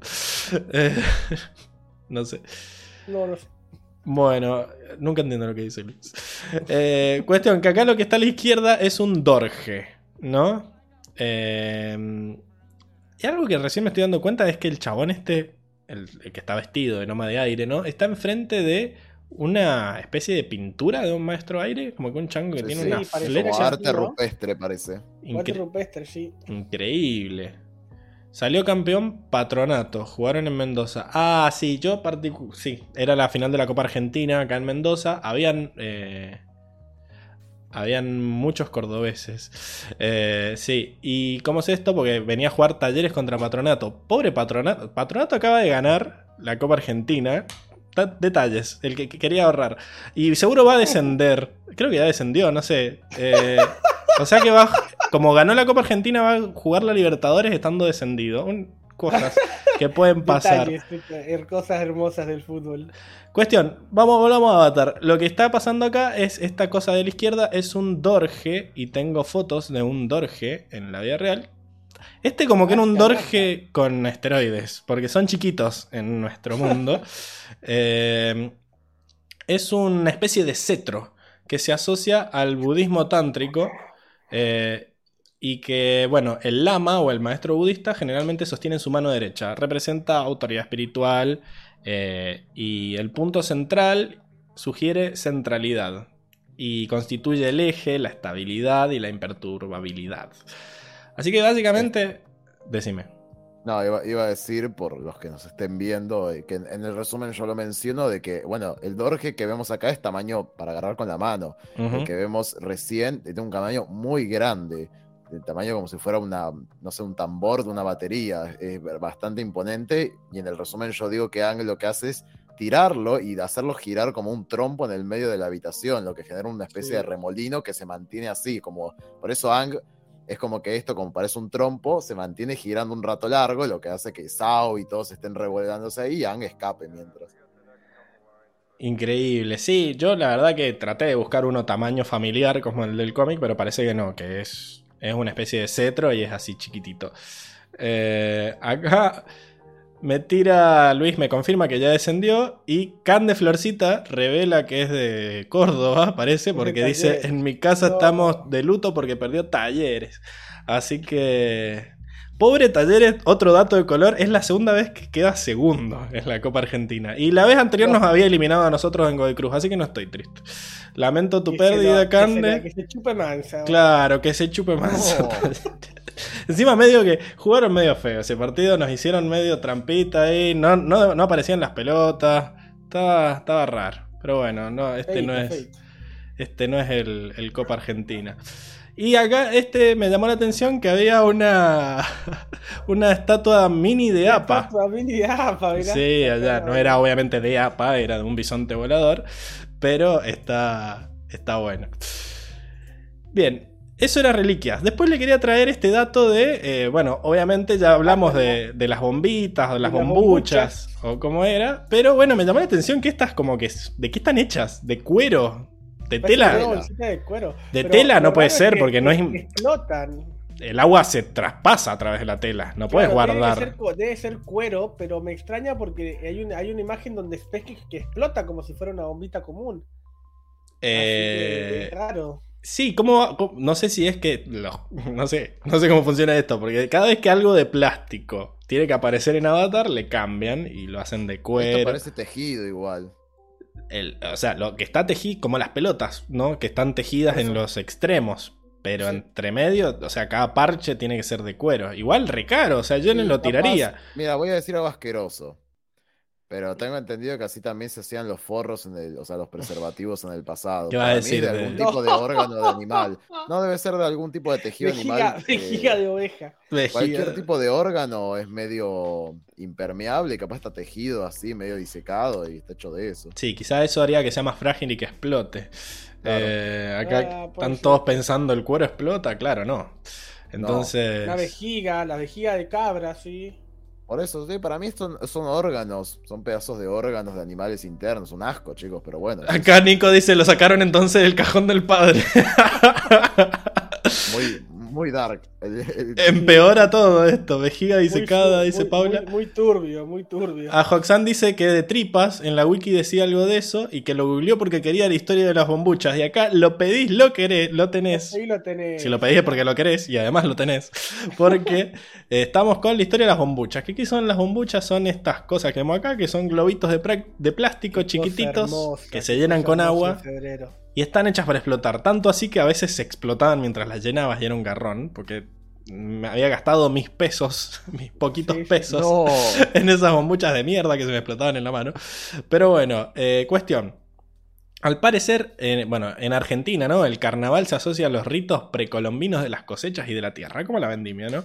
Eh, jugar con agua apunta a una intención purificadora donde el líquido cobra poderes de desencantamiento, produce milagros mágicos, ¿no? Estas cosas paganas que diría la iglesia. sí, sí. Pero bueno, parece que allá por el 1600 Hermosas, en hermosas. Italia, los habitantes arrojaban huevos rellenos con agua eh, desde las ventanas para recibir a los visitantes que ingresaban a la ciudad. La idea era purificarlos y podría ser el primer rastro histórico de los globos de agua. Eh, bueno, la cosa es que acá en Argentina existía la marca Bombucha, ¿no? Que hace desde principios de 1900 que se había instalado. Y bueno, al principio podías ir a comprarla suelta, pero la bolsa que venía con globos de distintos colores era más cara. Era como, oh, bueno, ahí, ahí venía el que tenía la bolsa, era el, el Enrico del barrio. Claro. Eh, Hola, la señor francés. en Claro, entonces bueno, cuestión que tristeza, eh, la marca esta, bueno, qué bueno que lo relacionaste con los preservativos, porque ya lo habíamos dicho al principio del podcast, que eh, la misma empresa que hacía las bombuchas en Argentina también hacía preservativos, los camaleón, cuestión que un año después del que le hicieron esta entrevista en donde cuenta la historia falopa esta de las bombitas en Italia, eh, la empresa quiebra y ya no están más las bombuchas, lamentablemente. F. Luis dice, en Europa son más derrochones, tiran huevos, naranjas, tomates, bombas. Ay, bombas. Y sí. No son Eh, las bombitas esas de agua. claro, son de, de otra cosa. Eh, cuestión, al parecer, bueno, acá soy Ana Fran pone bombitas de agua y corazoncitos, supongo que es algo, una práctica en toda América Latina, vamos a decir. Sí, re. Increíble, ahí está en la, la historia de las bombuchas. Después, bueno, vemos esta vieja mm, eh, turbia que tenía, bueno, este vestido, ¿no? De princesa, pero lo que me llama la atención es que tenía muchas coronas. Tenía una corona para darle a, a Toph y tenía La, la corona gigante para, para APA. una corona gigante para APA que creo que estaba acá. Acá está la corona gigante para APA. Entonces dije, bueno, ¿cuál será la corona más grande de nuestro mundo? Y no la encontré, pero sí encontré las coronas más caras. Así que les traigo un top 5 de coronas más caras del mundo. Eh, lo voy a, vamos a pasar rapidito porque ya no vamos. Esta es la corona de San Eduardo, que es la de el rey de Inglaterra, ¿no? Que est- cuesta aproximadamente unos 9 millones de euros. Tranqui, 120. Está hecha totalmente de oro puro, adornada por una inmensa cantidad de piedras preciosas como zafiros, turmalinas, amatistas, topacios y citrinos. Y pesa 2 kilos. Además de que está recubierta de perlas. Yo digo, ¿por qué la reina no usa la corona todo el tiempo así? Claro, es menos reina. Y era porque no, la- no aguanta. Pobre. Claro, se le rompe el cuello. Eh, cuestión, el arzobispo de Canterbury es el encargado de custodiar esta corona y solo se usa, casi solo se usa en la coronación. Al parecer la vamos a ver de vuelta cuando el, el rey Charles sea coronado en mayo del año que viene. ¿Qué Datazo. fecha? Capaz que. capaz Mayo que del año que viene. Mayo del año que viene. No tengo el No, día preciso. No, no, el día, yo quiero día y hora, Bueno. Pablo. favor. pero no Perdón. andate todo el mes, Diego. Todavía no lo, no lo dice. Cuestión, tenemos la segunda corona, que esta es medio falopa, es más hippie. Tenemos la, la corona de Wenceslao I de Bohemia, que es un tesoro checo que se hizo en 1347. Eh, su diseño es inusual y original. Y está hecha de oro de 22 quilates. Y el- el- lo que tiene loco es que las piedras preciosas que tiene son enormes: perlas, esmeraldas, zafiro y algunos rubíes. Eh, increíble. Esta no sé cuánto sale porque no decía. Pero mirá lo que es, sea, una locura. Es más piedras que oro. Esta me gusta más. Esta, eh. esta es recheta. Es. Mirá el nivel de. Esta me da. Targaryen. sí. Esta sí, esta, la, la de recién era una payasada, era como un Claro, cachabache. Acá, acá te la de verdad. Acá te la de verdad. Esta es la corona de Cristian IV y fue hecho por Dietrich Feiren en los años 1595 o 1596. Es un diseño de oro adornado con otras piedras preciosas y está compuesta por 3 kilos de perlas. Eh, amigo. Lo que pesa eso. Está dividido en cuatro por dos zafiros enormes y está decorada con diamantes. Eh, y la otra que tengo es una que también está hermosa. Gusta. No, es- ¿qué son todas esmeraldas? Sí, es una corona de reina que se trata de la joya de Katharina Henkel von Donnersmarck de Alemania. Eh, la tiara la mandó a hacer el príncipe alemán y fue un regalo para su amada esposa. Algunos rumores indican que esta tiara perteneció a la esposa del emperador Napoleón III de Francia. Eh, es importante esta porque es la única que se ha vendido. O sea, las otras dicen no, no, no tiene precio. Para lo otro está Mastercard, dicen, y con eso compraron Claro. esta, que con- consta de 11 esmeraldas gigantes pulidas. En total 500 quilates. ¿Y cuánto más o menos creyeron que salió esto? Wow. Y si la otra salía. ay, no, Acá Paula- 50.000 euros. Esta es corona para Reina Tierra, con todo lo verde que tiene. Está bueno. ¿Cuánto sí, dijiste, Diego? 50 50.000 50.000 euros, ahí tranca. No, Diego. No, 50 mil. No, Sí. cin- ve- y 20 me estoy millones de euros. arriesgando. Y me estoy arriesgando. No, pará. ¿Cuánto valía la otra? ¿9 millones de euros? 9 millones era la, del- la de la Reina de Inglaterra. Pero esto, para mí esto es mejor, no sé por qué. Es que siento que esto tiene esos cosos pulidos. Para mí 100 millones de euros. Bueno, te fuiste un poquito a la mierda, Enrico. Bueno, 50 millones de euros. Yo dije 50. al principio. Vale 11. 11 millones de euros. Ah, Eh, bueno. Ay, Lo que pasa es que, a ver, la otra nunca ha sido vendida. No es que está a la venta por 9 millones de euros. Eh, Solo O sea, es, se estima, se estima en 9 millones. es como lo que salen los materiales para construirla, digamos. Esta, Claro, claro. alguien la compró por 11 millones de, de euros y sentó un precedente. Hay jurisprudencia en esto. Eh, salió mi- más cara que mi casa. Yo diría que sí, Paula. Sí, Eh, sí, olvídate. Y Por Como poquito tres igual, casas pero- son, ¿no? acá, soy una Fran dice: Solo pido una piedrita de esas para arreglar mi vida. Y tal cual, ¿no? Increíble. Eh, bueno, y Nico te dice que es el sábado 6 de mayo, la coronación del viejo culeado. ¿No vas a poder, Diego? ¿Vas a estar Voy a ocupado? poder, voy a te- voy a- voy a te- seguramente voy a estar trabajando. Es el cumple, No. es el cumple de Anto, la novia del Seba. Así que vamos a estar Uy, ahí. Pero, Bueno. Para, para cuando yo vuelva a Mendoza, ¿para vos vas a poder ir? Sería ¿Cuándo tremendo. volvés? Y para la vendimia, Y- guacho. Y para la vendimia, sí. No, no, yo no llego para la vendimia. Puta, ¿para qué te busco el bu? Tardaron, pero ahí están. No, no, no puedo, no puedo. Para la vendimia es muy pro. Es temporada todavía acá en Calafate. ¿Temporada de qué? ¿De frío? No, temporada alta, papurri. Acá, acá, acá se, nos va- se nos está llenando de brazuca acá, amigo. No, No, frenémoslo antes de que diga otra cancelación. No, no, no. sí, eh, hay hay mucho, mucho turista brasilero acá en Calafate. Increí- increíbliño. Eso es una, una verdad. Bueno, No, es- no es racismo. es Tenemos- ¿No había otra que pasaste recién? la del Reino Tierra, que bueno. Ah, me encantó, es la- está re buena. esa. Sí, es como vemos de vuelta eh, toda la, la sala del trono eh, del Rey Tierra, pero dibujada en cómic. Y creo que es Pero una me de las mejores Azul viñetas. ahí, azul ahí con los Daily, increíble. Increíble. ¿Querrás decir bazooka, Diego? Te dice acá, Luis. Para salvarte, ¿eh? Bueno, eh, cuestión. Está Judy que le ofrece mentitas. Así que existen las mentitas en el mundo de Avatar. No traje la historia de las mentitas. Y tenemos acá, eh, lo que me llamó la atención es que los barcos están hechos mierda. No sé si estaban tan hechos mierda en, en la serie. Están todas las velas agujereadas, como que no, no dan más. Piden un descanso y se lo No, dieron. lo que pasa es que para, para mí se contagiaron del perla negra, ¿viste? Mm. Copiámosle la forma al perla. Si por algo es tan rápido, debe ser por los huecos que tienen. Por las Los aeroventilas. que tienen las velas, claro. Las. Exacto. Increíble. Bueno, y acá me llamó la atención la pata de pollo esta que se está comiendo, que es del tamaño del brazo de él. Zarpado. O sea, no será, pavo, será eso. otra cosa. Para mí es un caballo avestruz. Caballo avestruz. Sí, sí. Me llamó mucha la atención que, que están como siempre comiendo ahí, todos como. Está- están hasta sin armadura y todo. Como están el- con- Me, me hizo acordar a, a Troya, ¿no? Que estaban todos chupados ahí, tirados en el piso y vienen los otros a matarlos. Pero bueno, estos Avatar no mataron a nadie. O quizás sí. O tal vez. Me llamó la atención el, el- dejaron en una isla a su suerte, básicamente. Sí, pero me llamó la atención el pijama, ¿no? Del chabón. Y como tal, traje la historia de los pijamas. Que al parecer, alrededor del siglo XV, los pijamas aparecieron en el Imperio Otomano. O sea que los turcos tenían sus pijamitas. En Oriente eran muy comunes estas prendas para dormir. Y que recién en Occidente se incluyeron en el siglo XVIII cuando Inglaterra se empezó a adueñar de todas esas del mundo, básicamente.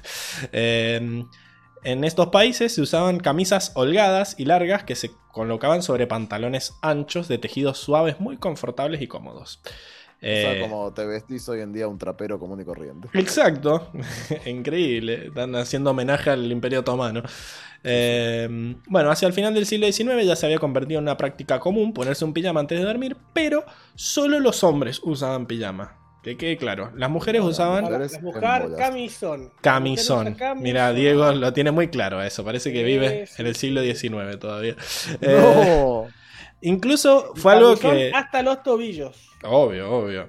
Eh, algo que al principio estaba destinado solo a las clases altas, poco a poco se fue metiendo en, en las clases bajas también, y aunque cambiaba la tela que se usaba, en vez de ser de seda era de otra tela, pero igual era suavecita y cumplía el mismo, la misma función, así que estaba bueno.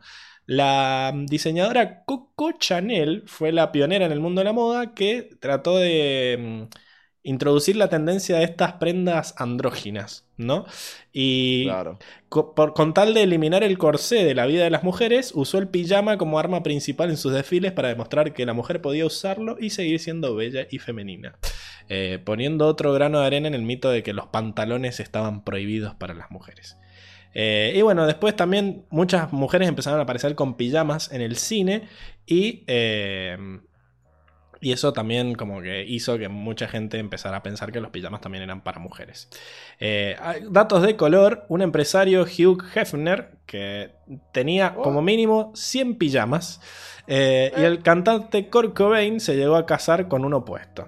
Increíble, quizás era una red flag de la depresión que sufría, eh, pero un dato de color. ¿Cómo no, que creo que no, cómo no nos dimos cuenta? Claro. El chabón se casó en pijama. Increíble.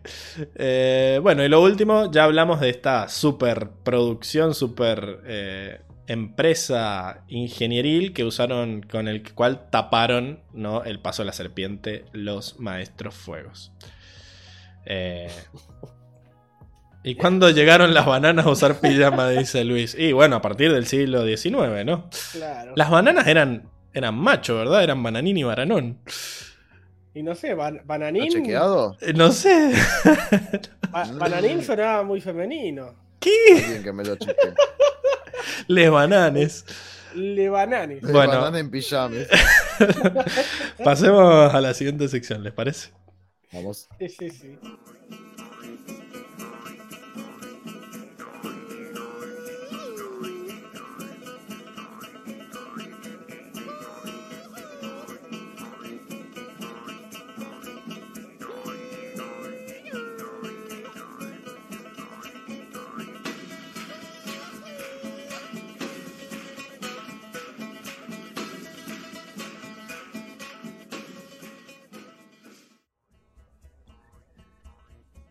Eh, bueno, entonces estamos en la sección de animales. Vamos a arrancar hablando de las abejas escorpiones, que básicamente es el sueño, la pesadilla de cualquier persona, ¿no? Si ya las abejas dan miedo, la abeja escorpión es aún peor, ¿no? Tiene alas, patas y ojos de abeja y cabeza y aguijón de escorpión. Eh, y también comparte como los colorcitos de una abeja, ¿no? Así marrón y amarillo. Después tenemos este. asquerosidad. Esta. Qué asco, pero es que. Es horrible. horrible, loco. Préndanlo fuego. Bueno, al parecer esto es un, un porcupine, ¿no? Un jabalí spin de los que habíamos visto pelear contra, a- contra APA. Para mí no es el mismo. Eh, según la wiki es el mismo. eh, pero debe ser o una, o una, una versión, eh, digamos... O puede ser un perro eh, jabalí. es eso, boludo. Para mí Mirá, no es un tiene, tiene puesto el collar de pinchos como si fuera un perro salvaje, un perro Además, malvado, tiene un pezuñas. Pitbull ahí malvado. qué Es un perro jabalí, parece. Sí, Yo le sí. había puesto jabalí, cabra, perro. Porque la ¿Y la cabra? pezuñas. Y pero el jabalí también el jabalí tiene también tiene pezuñas. No tiene esas pezuñas. Tiene garritas, me parece el jabalí. No, no, el jabalí tiene pezuñas, sí. Ya ¿No viste Pumba? foto. Ah, Jabalí spin microtoy. Microtoy. jabalí perro, ya fue. Bueno, está bien, jabalí perro. Aplausos. Aproba. Sí, un dato. Siete, siga, siete, siga para adelante. Sí, vamos, vamos. Sao menciona a las ardillas faisán. Y dice esta frase de que para hacer una ardilla faisán, o sea, para atrapar una ardilla faisán tenés que pensar como una ardilla faisán o algo así. Sí, pues pasa que me da risa porque Ángel le dice, estás muy lejos del agua, para, tipo, para ser Claro. estás muy lejos del agua. Te perdiste, papu. Eh, Sí, sí, sí. Me imagino una ardilla faisán. Los faisanes son esos pájaros regordetes, medio coloridos. Eh, a chequear. Bueno, este sí es un porcupine. También sigue siendo chiquito, ¿no? Como raro. Y es como, es como del tamaño de, de, de Soca igual. Sí, lo cual es chiquito. El otro era del tamaño de APA. Eh, un- este sí es jabalí en spin. Y capaz que, capaz que van, van creciendo, como el, Como todos en la como vida. el fufu bona- como el fufu bonachón. Fufu papachón, digo. Fufu papachón. La tengo con bonachón, no sé por qué. Y porque sos muy bonachón. Bueno, esto. Sí, sí, sí. Este lo. ¿le, sa- le sacaron el nombre? No, era, era como un, un pez volador con hipopótamo. Era pez así. hipopótamo volador. Claro, porque tiene las aletas del pez volador y el cuerpo del hipopótamo. Muy bien, Diego. Tiene un cuerpo redondo, es un pez hipopótamo volador, tiene un cuerpo redondo y sin pelo y un par de aletas relativamente grandes en la parte superior del cuerpo. Estas aletas son inusualmente largas y delgadas, pero pueden sostener a la criatura mientras está en vuelo. Está basada en el pez este radioactivo que habíamos visto antes, que tiene la habilidad de volar por 50 metros fuera del agua. Sí. Está, está basado en eso. Y si las abejas escorpiones no te daban la suficiente impresión, seguimos con el murciélago qué víbora. Me da- este me da El, terror. mur- el mur- el cer- el- el murciélago cobra ese es terrible, viejo, ¿eh? No es un murciélago cobra, es un murciélago víbora. Que bueno, Pero si tiene la, tiene la cascabel de la. bueno, A Viper Bat. exacto. A ver, una cascabel no es lo mismo que una cobra. Lo que vos estás ¿Ah, diciendo es una víbora de cascabel. Y algo que aprendí es que las víboras solo son las serpientes venenosas. O sea, como que las serpientes son todo lo que parezca una bicha. Pero después, dentro de la serpiente, tenés las víboras que son las venenosas y las culebras que son las que no son venenosas. Así que es- eso era algo que no sabía. Para mí, víbora y serpiente era lo mismo y al parecer no. Eh, el murciélago víbora tiene una marca roja opaca que corre a lo largo de su espalda y una parte inferior más suave de color arena. Su cola termina en un, car- en un cascabel. Eh, aunque la boca y los ojos se parecen a los de una serpiente, las orejas y la nariz son más parecidas a las de un murciélago. Es verdad, mira, la cascabel y la cobra son diferentes. Está- Obviamente, la cobra tiene como esos, como acá, como el cuello así Claro. amplio. y la cascabel o sea, es una bicha con cascabel. Entonces, Arbok era una, era una cobra, pero la. Mira, la Diego, te voy a- Era una cascabel. Te voy a tirar que Arbok es cobra al revés y, y te explota la cabeza. ¡No! Y el otro, que era ¿Por qué Icans, con Carbok? no importa, es cobra al revés. Icans es Snake al revés y ya te puedes ir a dormir con la cabeza explotada. Paula Franco dice, este es el animal que veo en mis pesadillas. Eh, y Soy una Fran dice, qué feito. Eh, y acá Luis Gessi dice que la cobra tiene capucha. Snake en inglés. No. Es al revés. Te acabo te lo puedo de... creer. Increíble. No te lo puedo creer. Bueno, después cuando Toff está tratando de sentir todo ahí bajo sus pies, aparece esta cosa. ¿Qué es esta cosa? Es- Es re tierno. Sí, sí, supongo que se ve tierno porque es chiquito. Hay uno más chiquito al lado. Eh, o es la cola del mismo. No, no, es uno más chiquito, me parece. ¿eh? ¿Qué es esto? Ay, qué tierno. Es un, un zorrito o algo. Un zorrino chancho, pero tiene nariz de chancho, Sí, ¿no? Tiene como nariz de chancho. Zorrino chancho. Muy bien, zorrino chancho, bravo. Vamos nomás. Y mira, Oblap es Pablo al revés, dice Luis. Increíble. y acá verá, Paula dijo sonrío chancho. No sé si lo dijo al mismo tiempo que nosotros o no, pero bueno, le vamos a dar la ventaja del delay. Y acá esto, que esto sí salió de Fukushima, chicos. Es Sí, no. Olvidad. Eso normal no es. un salmón Es- es calamar. un salmón calamar o salmón pulpo, una cosa así es, ¿eh? Salmón Los calamar. el rosaditos, los rosaditos que están en, el- en el- en la cubeta ahí, en el balde gigante ese. No, y acá Nico dice Oblap al revés es Palvo. No, lo- ya lo expusiste. Era Olvap. ya nos expusiste, Nico. ¿Qué? ¿Cuánta maldad? Eh, acá Paula dice que se ven ricos. Todavía éramos tan pobres. Pero bueno, eh, eso fue la sección de animales. Tengo hambre y sueño, así que vamos a pasar rápido a la No. siguiente sección.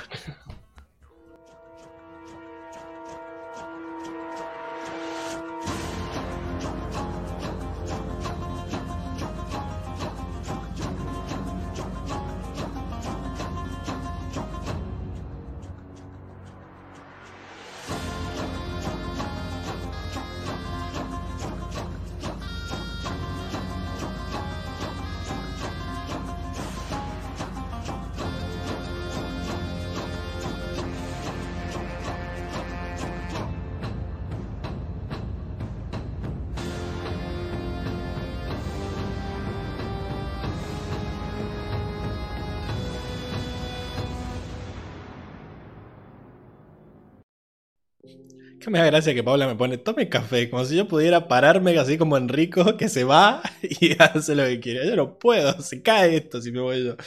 Así que bueno, no, estoy acá atrapado. Pero bueno, eh, cuestión, estamos en la sección de batalla donde Diego nos cuenta con la gracia con la que se cagaron a trompadas en el cómic. Y arrancamos... este- o en esta, o en esta noche de hoy, cómo vamos a robar con Bending. Porque batallas hubo pocas, pero bueno, algo, algo, siempre hay, algo- hay algo para destacar. Dejen de robar. Mirá, en este, en este, en este, este, este cómic de dos páginas, podemos rescatar que Ang usa su esfera de aire, que es algo que lo vemos ver muy bueno. Ujú. Y siempre, siempre me, me sorprende que, que, que siga usando esta habilidad, como que la tiene muy. Es que para mí, fácil. para mí la usa demasiado poco, porque es genial, porque parece como que sale desde él, como que Desde desde, él él, sale el por- aire. porque si no, ¿cómo, cómo, eh, elimina a las abejas? Es más, la usa, la usa cuando se seca, cuando se seca, cuando, cuando se moja, vemos que hace, que hace este movimiento y, y tira el aire hacia afuera y se seca. O sea, infravalorada esta habilidad de, de Sí, maestro sí. aire, la verdad. Increíble, underrated. Sí, sí, sí. Bueno, y después tenemos la patineta de aire, Y ¿no? la patineta de toda la vida, ¿no? Esto me encanta que cuando teme por su vida se mete en la patineta y nos Patineta y vimos. a, y a correr, dice, ¿no? No, a correr no, a patinar. A rodar, a rodar, a rodar. Muy A bien. volar.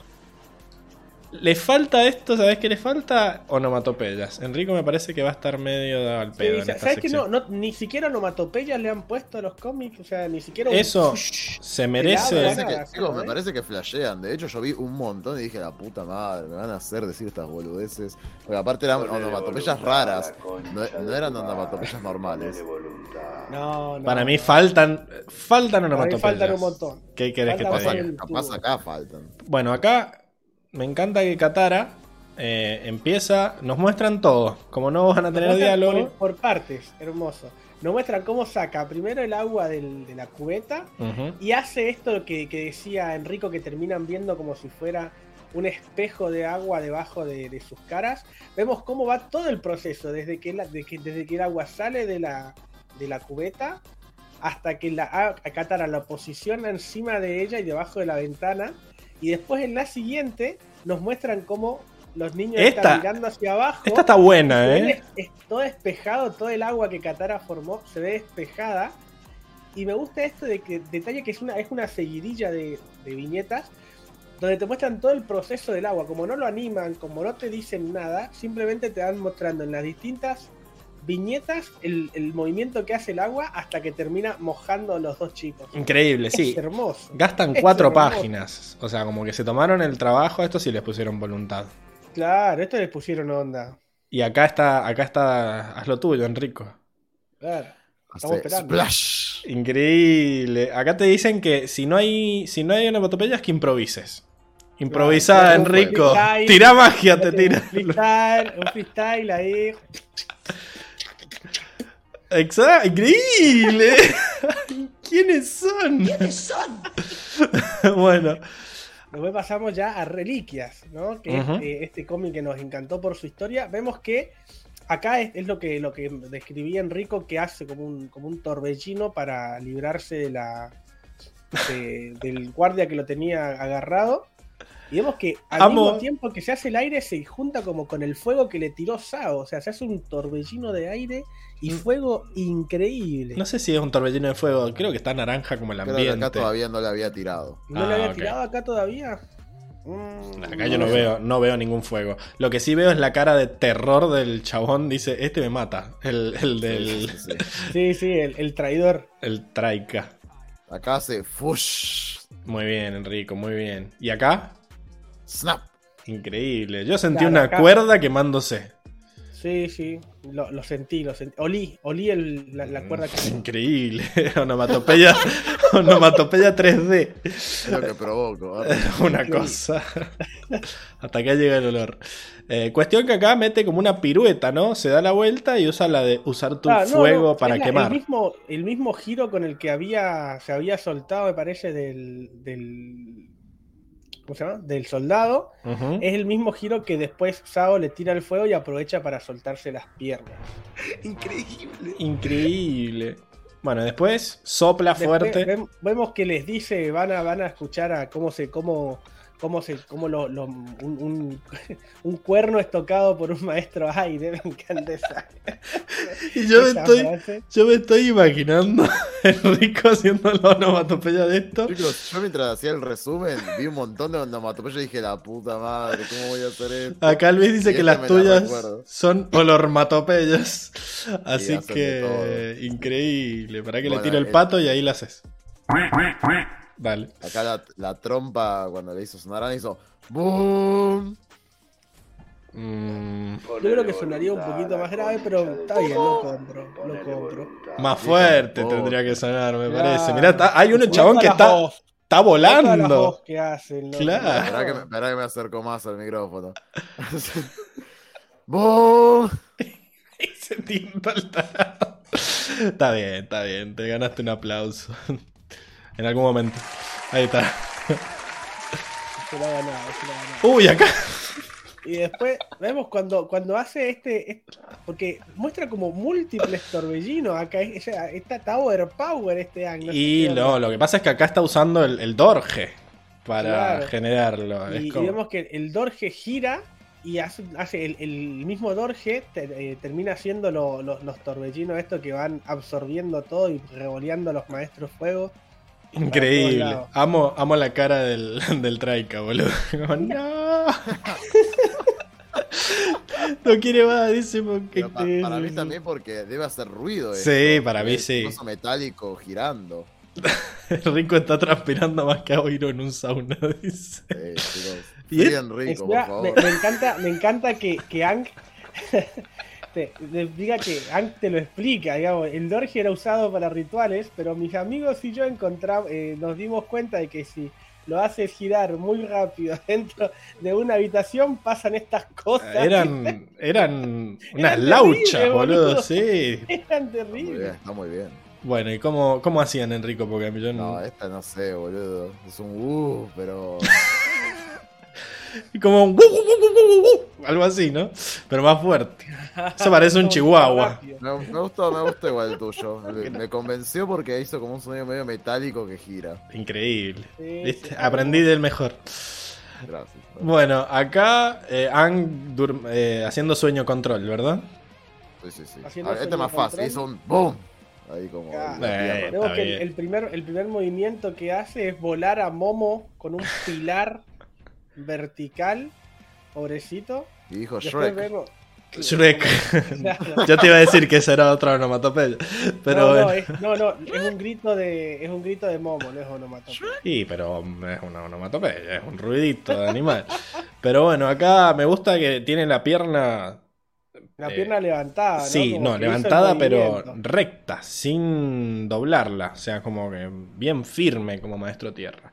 Ay, Eh, pará, Sí, tengo- sí, ya, sí. ya que estamos acá, quiero mencionar que este fue uno de los momentos que más me hizo reír.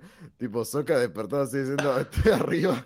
Me, ya. Ay, Ama- Porque me hizo. Va, supongo que le habrán puesto este chiste por esto, que es como un chiste medio internacional, supongo. Porque ah, creo que se refería como. Yo cuando era chico, al menos que me despertaba mi vieja para ir Sí, al colegio. despertate. Capaz te hacías el boludo y te dormías un ratito Sí, más decía, y de y golpe decía Momo cinco me minutos gritaba. más, cinco Mo- minutos Momo- más. no, Momo después de golpe capaz me gritaba y decía, ya está listo. Y yo tipo, sí, sí, tipo me levantaba de golpe. y- Para mí también. Para mí es por eso, ¿eh? Pasa, así que pasa. Me increíble. estallé, me estallé cuando vi. Bueno, vamos a grabar onomatopeyas exclusivas para el Patreon o pueden ponerlas en los comentarios onomatopeyas que quieran y nosotros las grabamos y después les cobramos por ellas. Eh, Para, para tono de ringstone ahí. de- increíble, sí. Acá, bueno, empieza y a acá alargar. Tenemos este momento acá de- del exorcista. Donde No. Se eleva ahí. Sí, sí. Está flying. En un torbellino, está flying, ¿no? Miralo, miralo a, a, a Sokka volando ahí, agarrándose. Apa está re duro. ¿Qué le pasa a Apa? Está No, mira. terrible, weón. Otra vez boludo este. Apa tiene cara de miedo y todo. Sí, mm, sí, poner. Bueno, acá vemos el, el aire control de, de Soca, ¿no? Hermoso. Me encanta cómo eh, me, hace, me hace acordar mucho al, al momento este donde eh, querían hacer que Katara fuera maestra tierra. Y Sí. Aang hace exactamente lo mismo con la, con la ventilación de la mina. Qué boluda Me, la mina me- me esta, ¿no? causó La mucha bronca. gracia esto. No, cálmense, señor. La bronca, ¿no? Tarado. Pero bueno, me gusta que Soca por lo menos intenta como hacer como ¡Uh! Sí, que hace, hace una- algún que otro movimiento ahí. No como Katara que hacía. De la tierra control. Agua control Hayya. Ya, claro. Increíble. Bueno, y acá también. Es como que él mueve los brazos así. Sí, él mueve los brazos poéticamente. como Sí, él- sí, él sí. mueve los brazos con gracia. danza. Me encanta Sí. otra vez los, los baldes ahí de agua con- convenientes para la trama.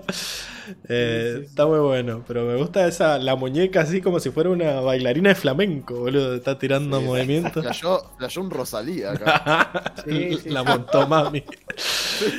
Increíble. haciendo un coso de TikTok.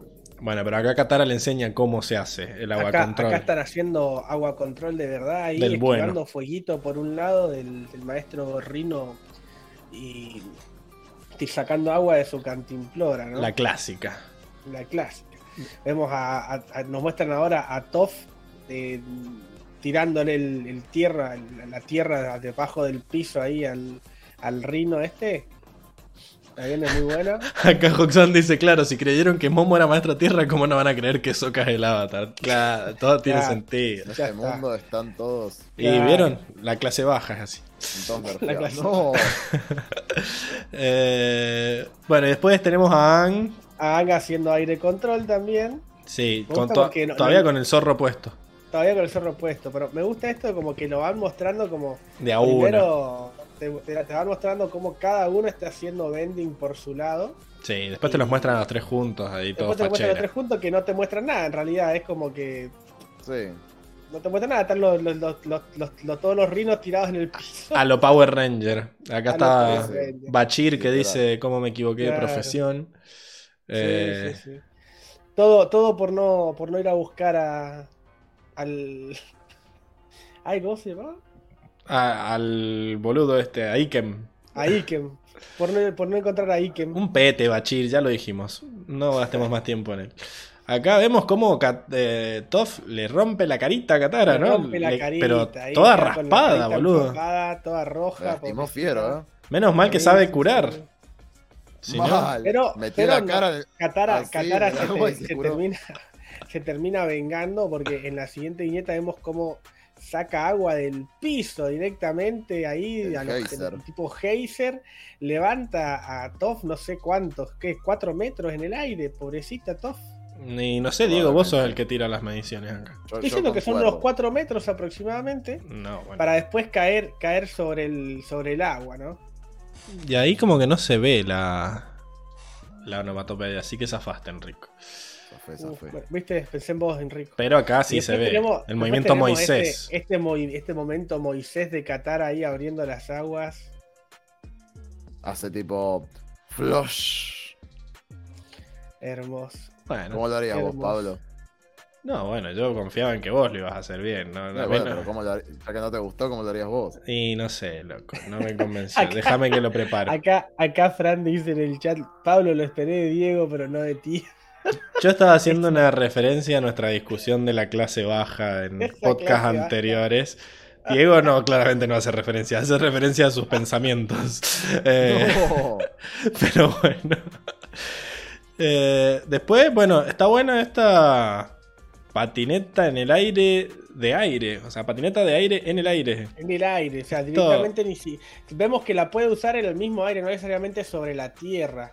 O sea, simplemente es una, una burbuja de una Raro. esfera de aire que se mantiene en cualquier superficie, aparentemente. Raro, ¿por qué no, la, no vuela todo el tiempo con la patineta y se deja de joder? Y ¿ah? No. ¿Será, no, ¿será que es más cómodo para él usar la, el No, planeador? Me imagino.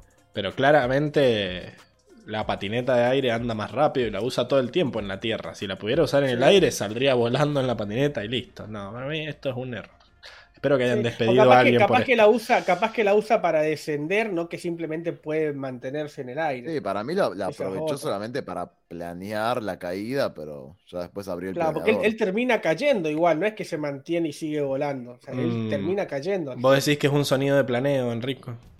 Claro, Más o menos. Hace como un sush. Sí, sí. Entonces sí, está planeando. Está planeando. Está planeando Claro. algo.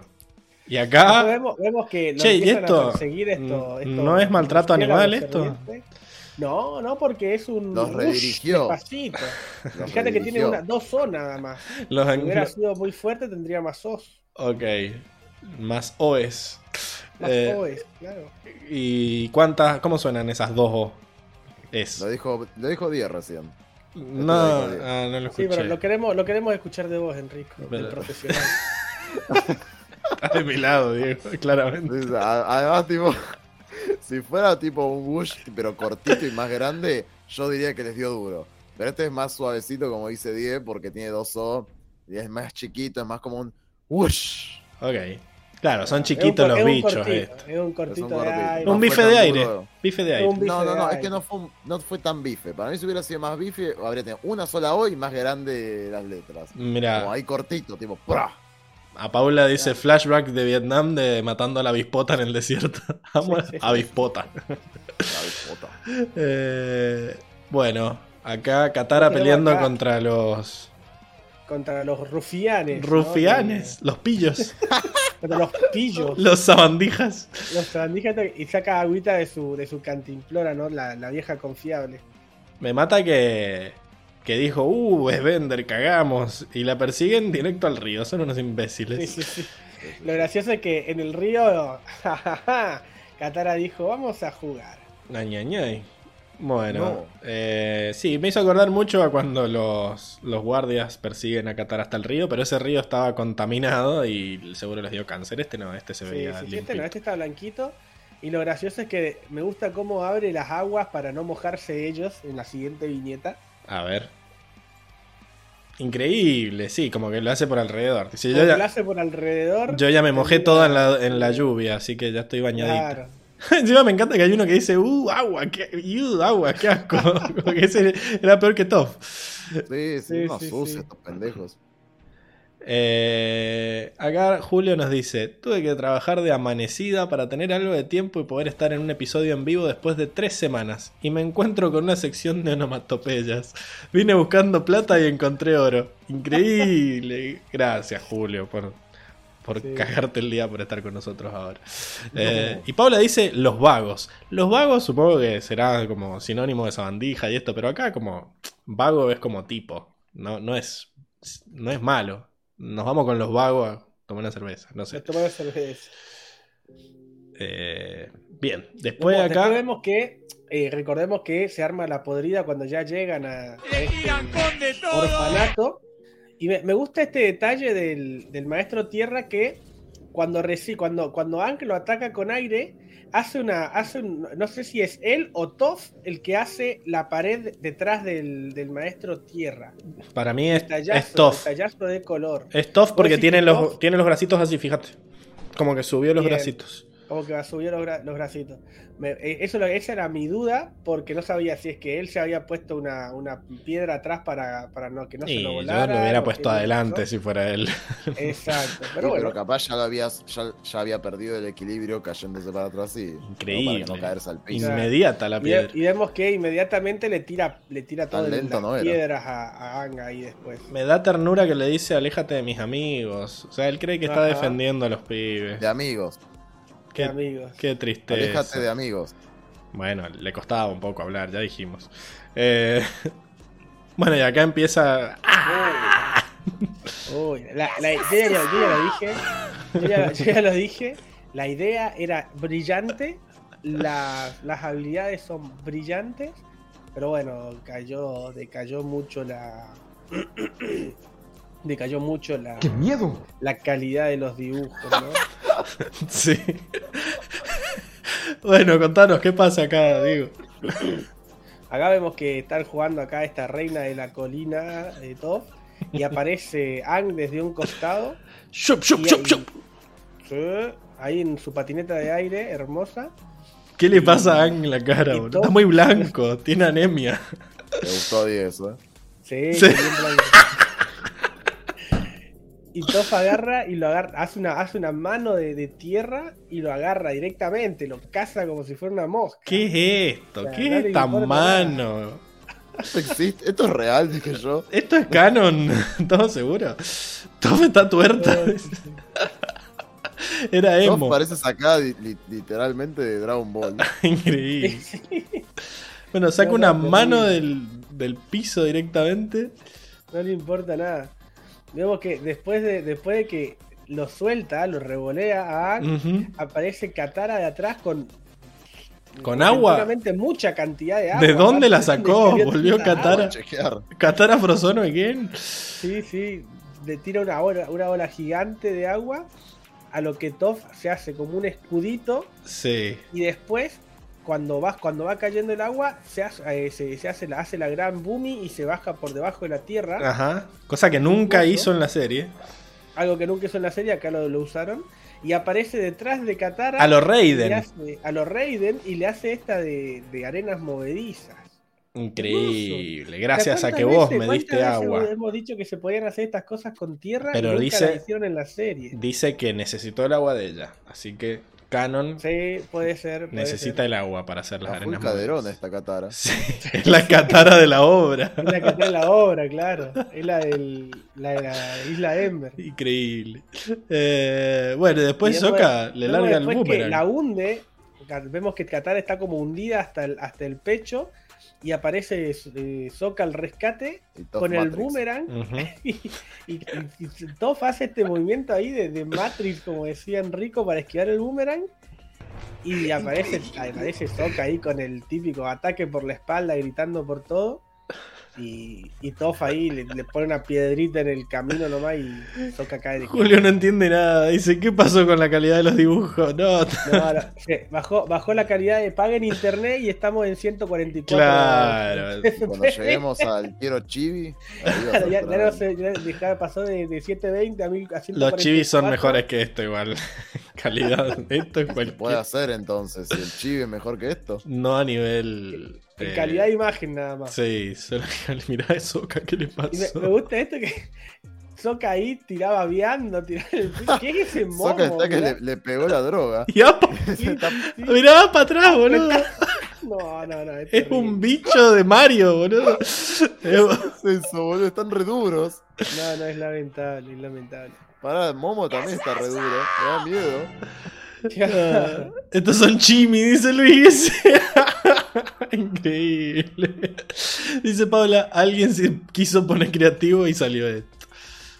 Bueno, Sí, sí, sí. esta. Después vemos ya esta última, esta última momentos de. Increíble. Y acá, Ya cuando lo contamos en la última historia. ¿de dónde salieron estos maestros agua? De repente No. hay un montón de maestros agua. Está- No sé de dónde salieron. Hay tres, mínimo tres. Y no sé, Katara, no sé dónde No. estará. Esa, pero una, la de la izquierda es Katara. Y los otros La dos. ¿quiénes son? Los otros dos, de a apoyo saber moral. quiénes son. Están ahí. Están haciendo Reiki con Katara. Están haciendo Tai Chi Chuan, boludo. ¿Qué ca- ¿De dónde salieron estos No, maestros agua? La última maestra agua. Las pelotas. Están combinando Claro. la energía Y de ahí, Katara ahí, con ca- ahí Top, Top sacando un- una piedra de- de- del- de- del fondo del mar ahí, no sé, espero que deben haber unos Le están ayudando como a Goku, ¿viste? Cuando lo ayudaban entre todos. O el tipo Sí, Kung Fu Panda que hacen el chi todos. La, tercera. Increíble, ¿no? Acá Nico dice, jaja, nunca me había dado cuenta. Yo lo vi y dije, ¿de dónde salieron estos maestros agua? O sea, me acuerdo que encima en el despertar era épica Katara sola peleando contra el barco en el medio del mar. haciendo agua, Qué vergüenza. Esto le bajó calidad a este relato. Haciendo el- la nube de vapor esa épica. haciendo- Top flacando un pilar de tierra desde, desde De abajo del mar, un montón me parece también. Mínimo, mínimo que esté en un arrecife o algo, porque ¿de dónde sale ese pilar? Quizá era como Estaba una, una montaña que estaba ahí baj- abajo. Eh, Claro, no sé. Raro, raro. siento que todos tomaron jugo de cactus, dice Julio. Ya. Eh, bueno, y acá. Me gusta, me gusta esto porque nos muestran cómo se subieron ahí tirando tirando lo- lo- los ganchos como si como Dejen suben Mulan robar. la, la muralla china ahí. Me encantó ese detallito. Dejen de robar. Increíble. A mí el detalle que me gustó es que respetaron esto de que tenían los barbijos puestos. tenía los bar- la- las máscaras, sí, sí. Para. Y hay una escena que es calcada lo que nos muestran en el, en el capítulo. Esa la que sale sí. Hakoda. A ver si robaste tanto como para poner a Hakoda aterrizando. No, muy bien. No, no, no, pará, pará. Pero sí, tengo acá a, a Katara tirando todo el agua ahí, vola- limpiando, Es un barriendo. montón de agua, eso suena como mucha agua. Sí, sí, como que suena fuerte, ¿no? Hace tipo. Hace tipo. Splash. ¿Viste? Eso no un Eh, montón. suena fuerte, un montón. No. Está Y el- y el- presurizada. y hay y uno ¿eh? que se- Casi que me escupió.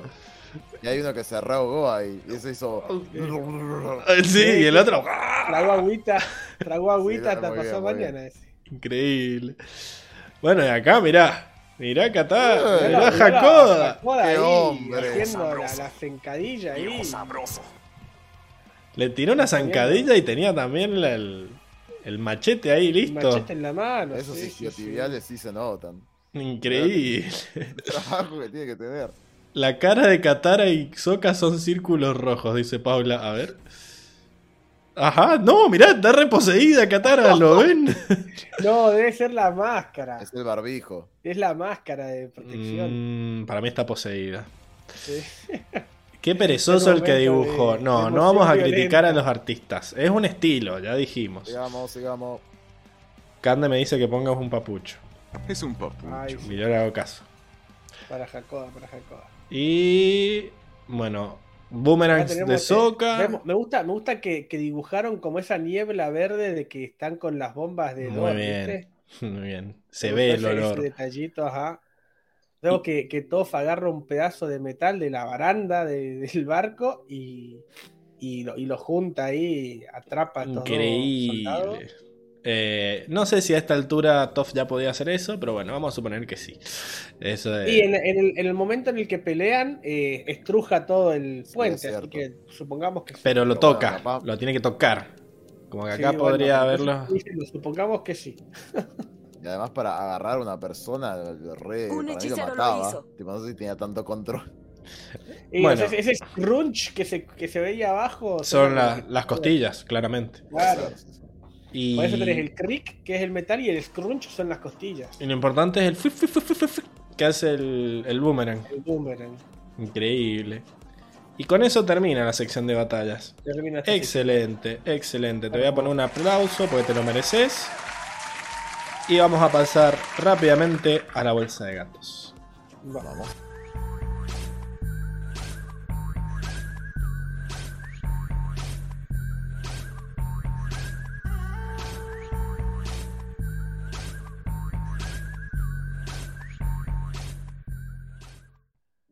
Bolsa de gatos, que es sección en la que hacemos todo lo que no sabemos en qué sección hacer. Medio que spoileé. Nosotros la semana pasada estábamos entre.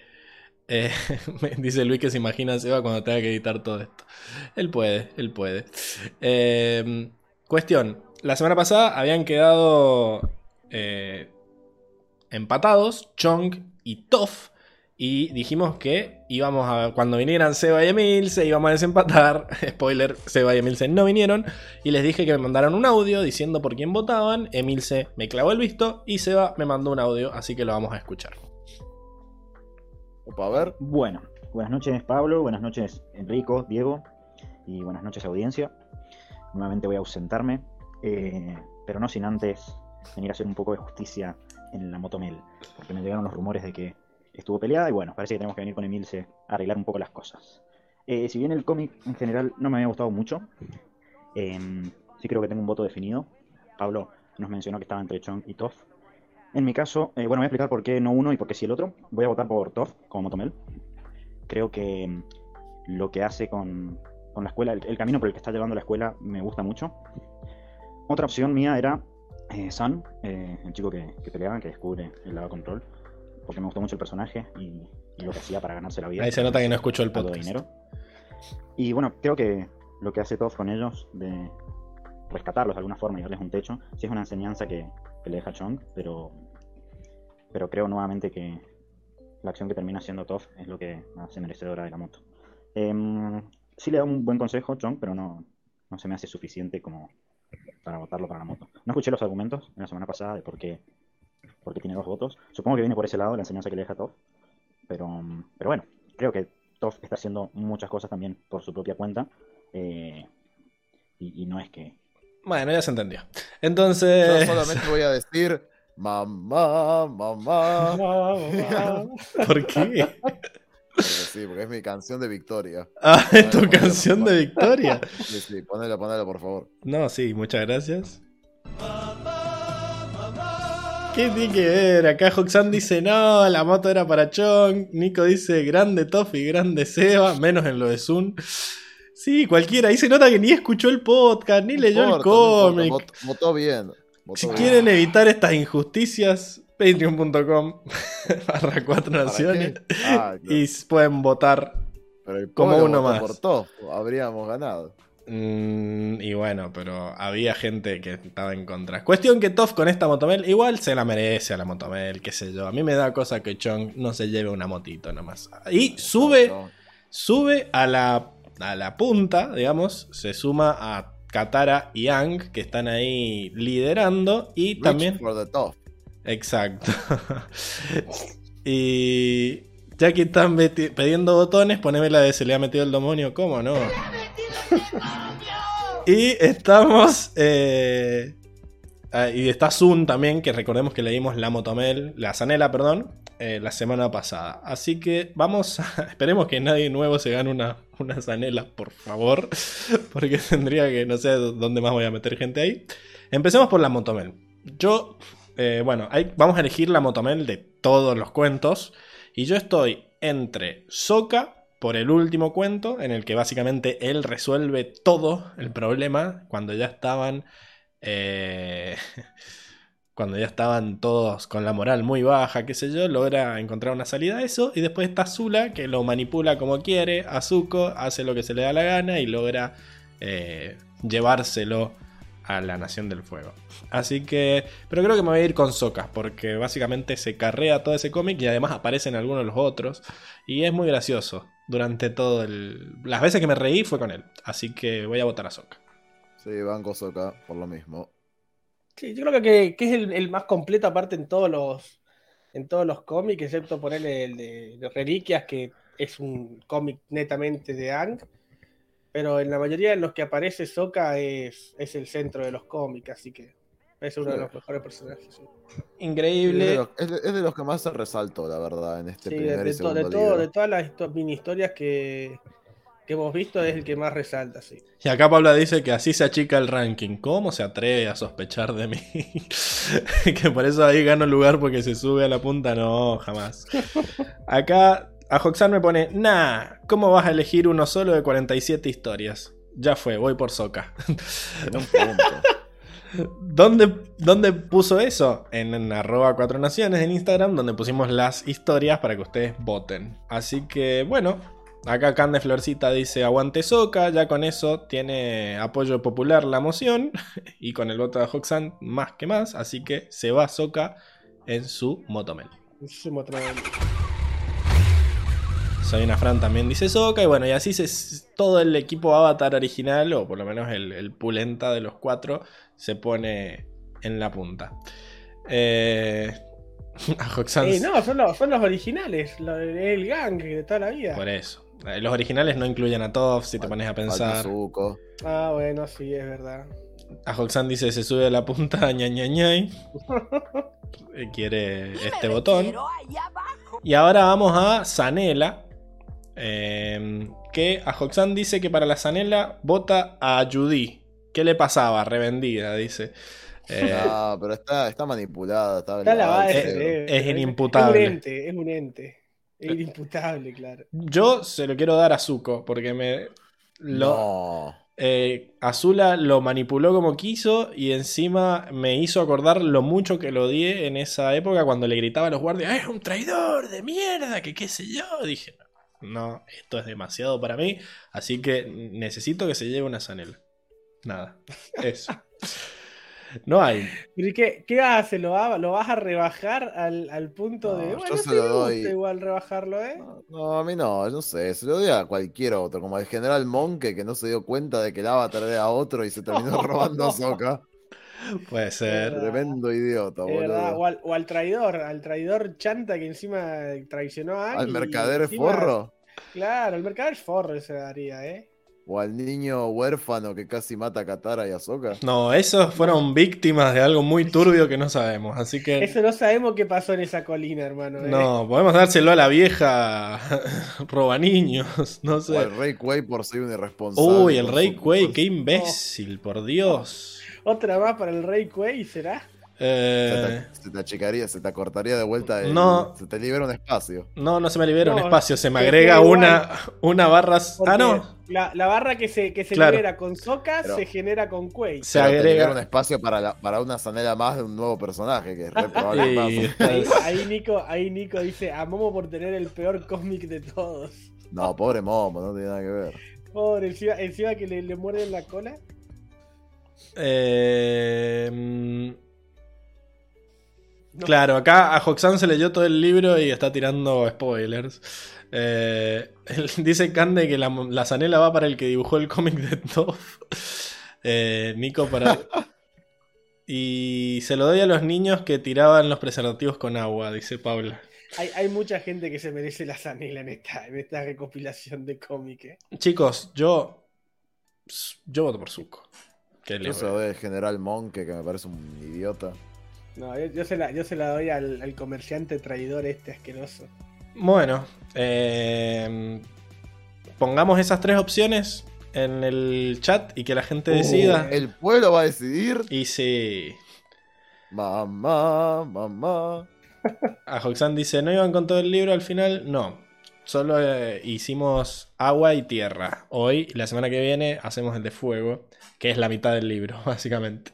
Y me maté leyendo al pedo. Eh. ¿cómo, ¿Cómo se llamaba el de los rinocerontes? Monke. que hay, quiero ver qué escribió, así nos reímos.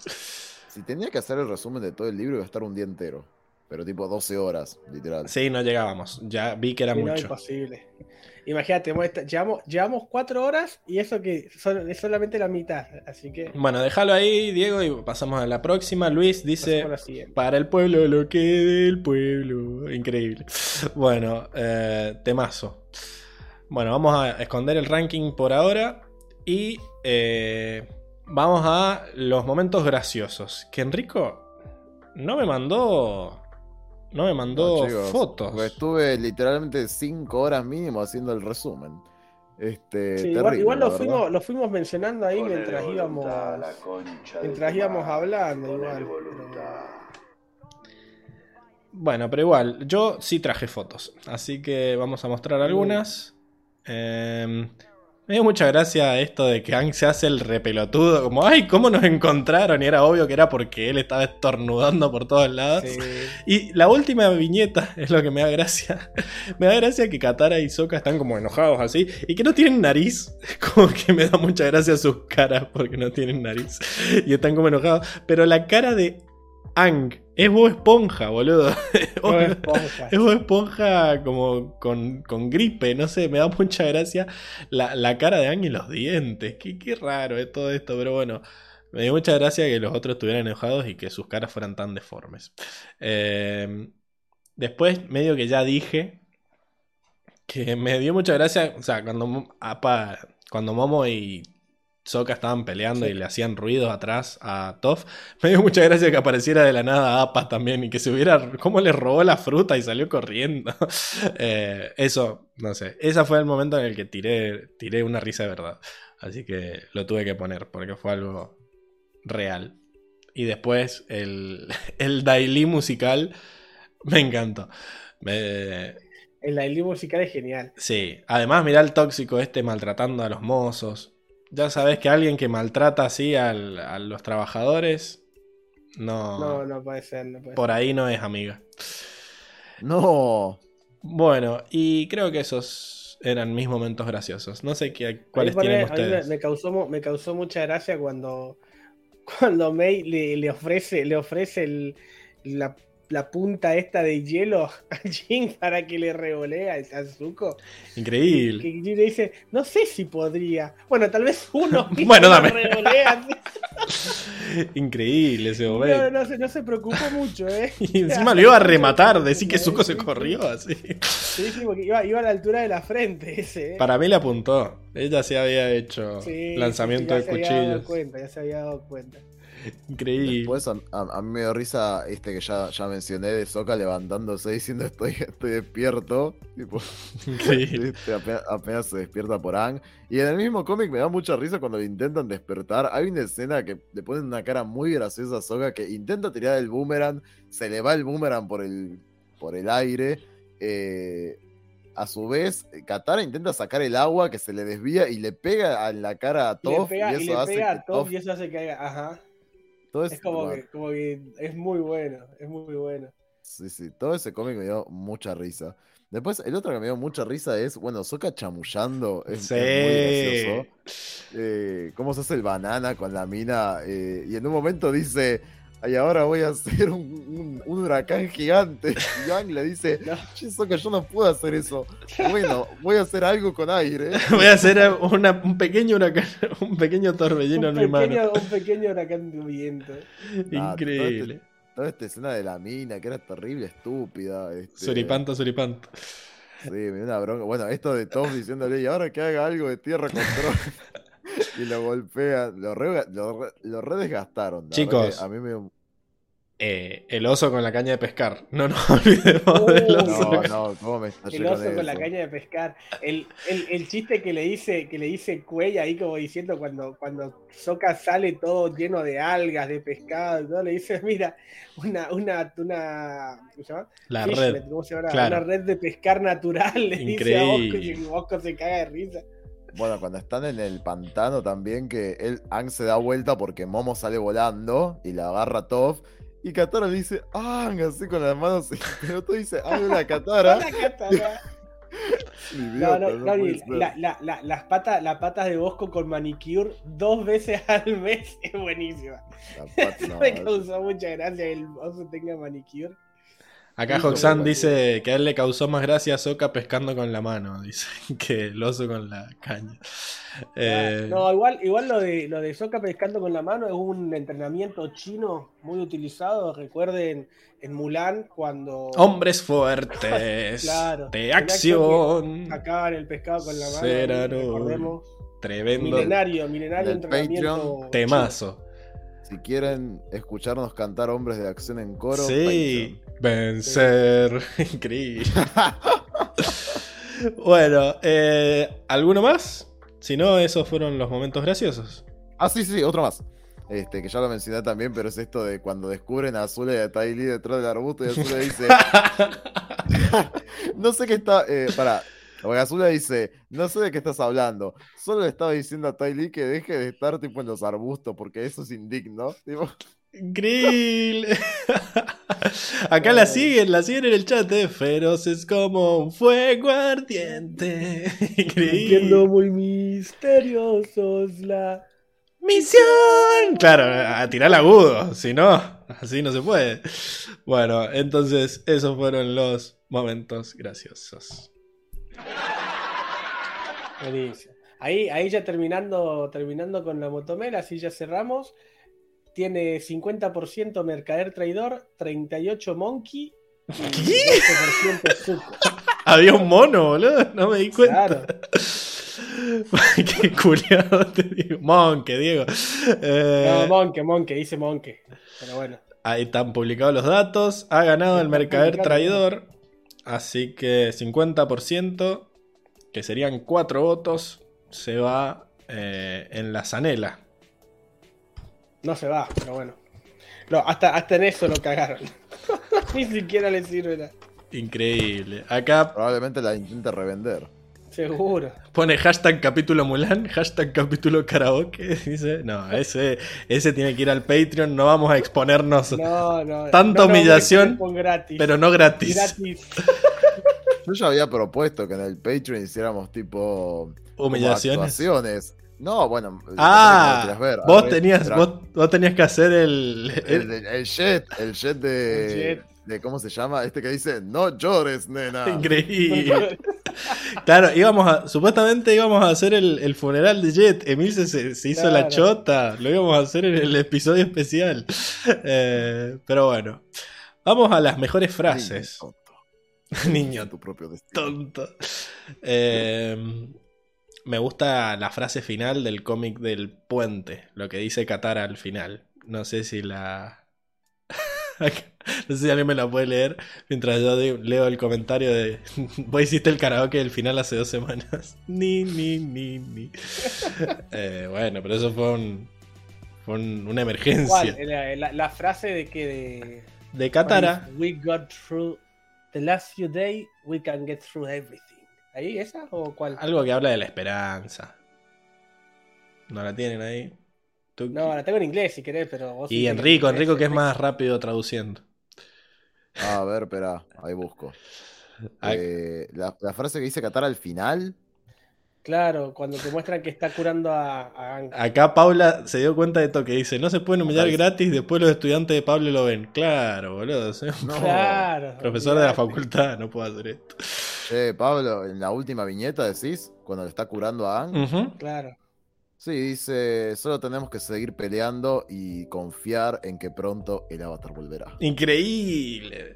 Es como la vuelta, ¿no? La vuelta de que ella dice, solo el avatar podrá salvarnos. Y acá como que todo el cómic como que estaba dudando de que el avatar volviera a salvarlos, pero ahora Exacto. ya está esper Es cuando vuelva, no si vuelve. Eso es lo importante. Claro.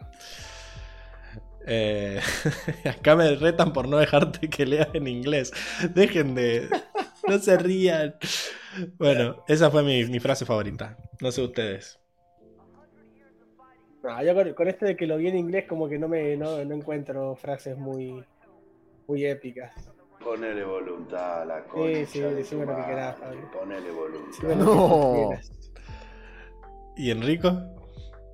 Y yo la verdad que estuve muy ocupado haciendo el resumen, así que no llegué a buscar una frase. Estoy tipo buscando así rapidito, pero bueno, me gustó tu frase, Pablo. ¿qué ¿Concordás conmigo? Sí, sí, sí. Sí, también ponele que podría mencionar, aunque la verdad es que lo prefería mencionar en las mejores escenas. Sí, ¿sabes? yo también. Dejémoslo para lo de las mejores escenas, me parece. Sí.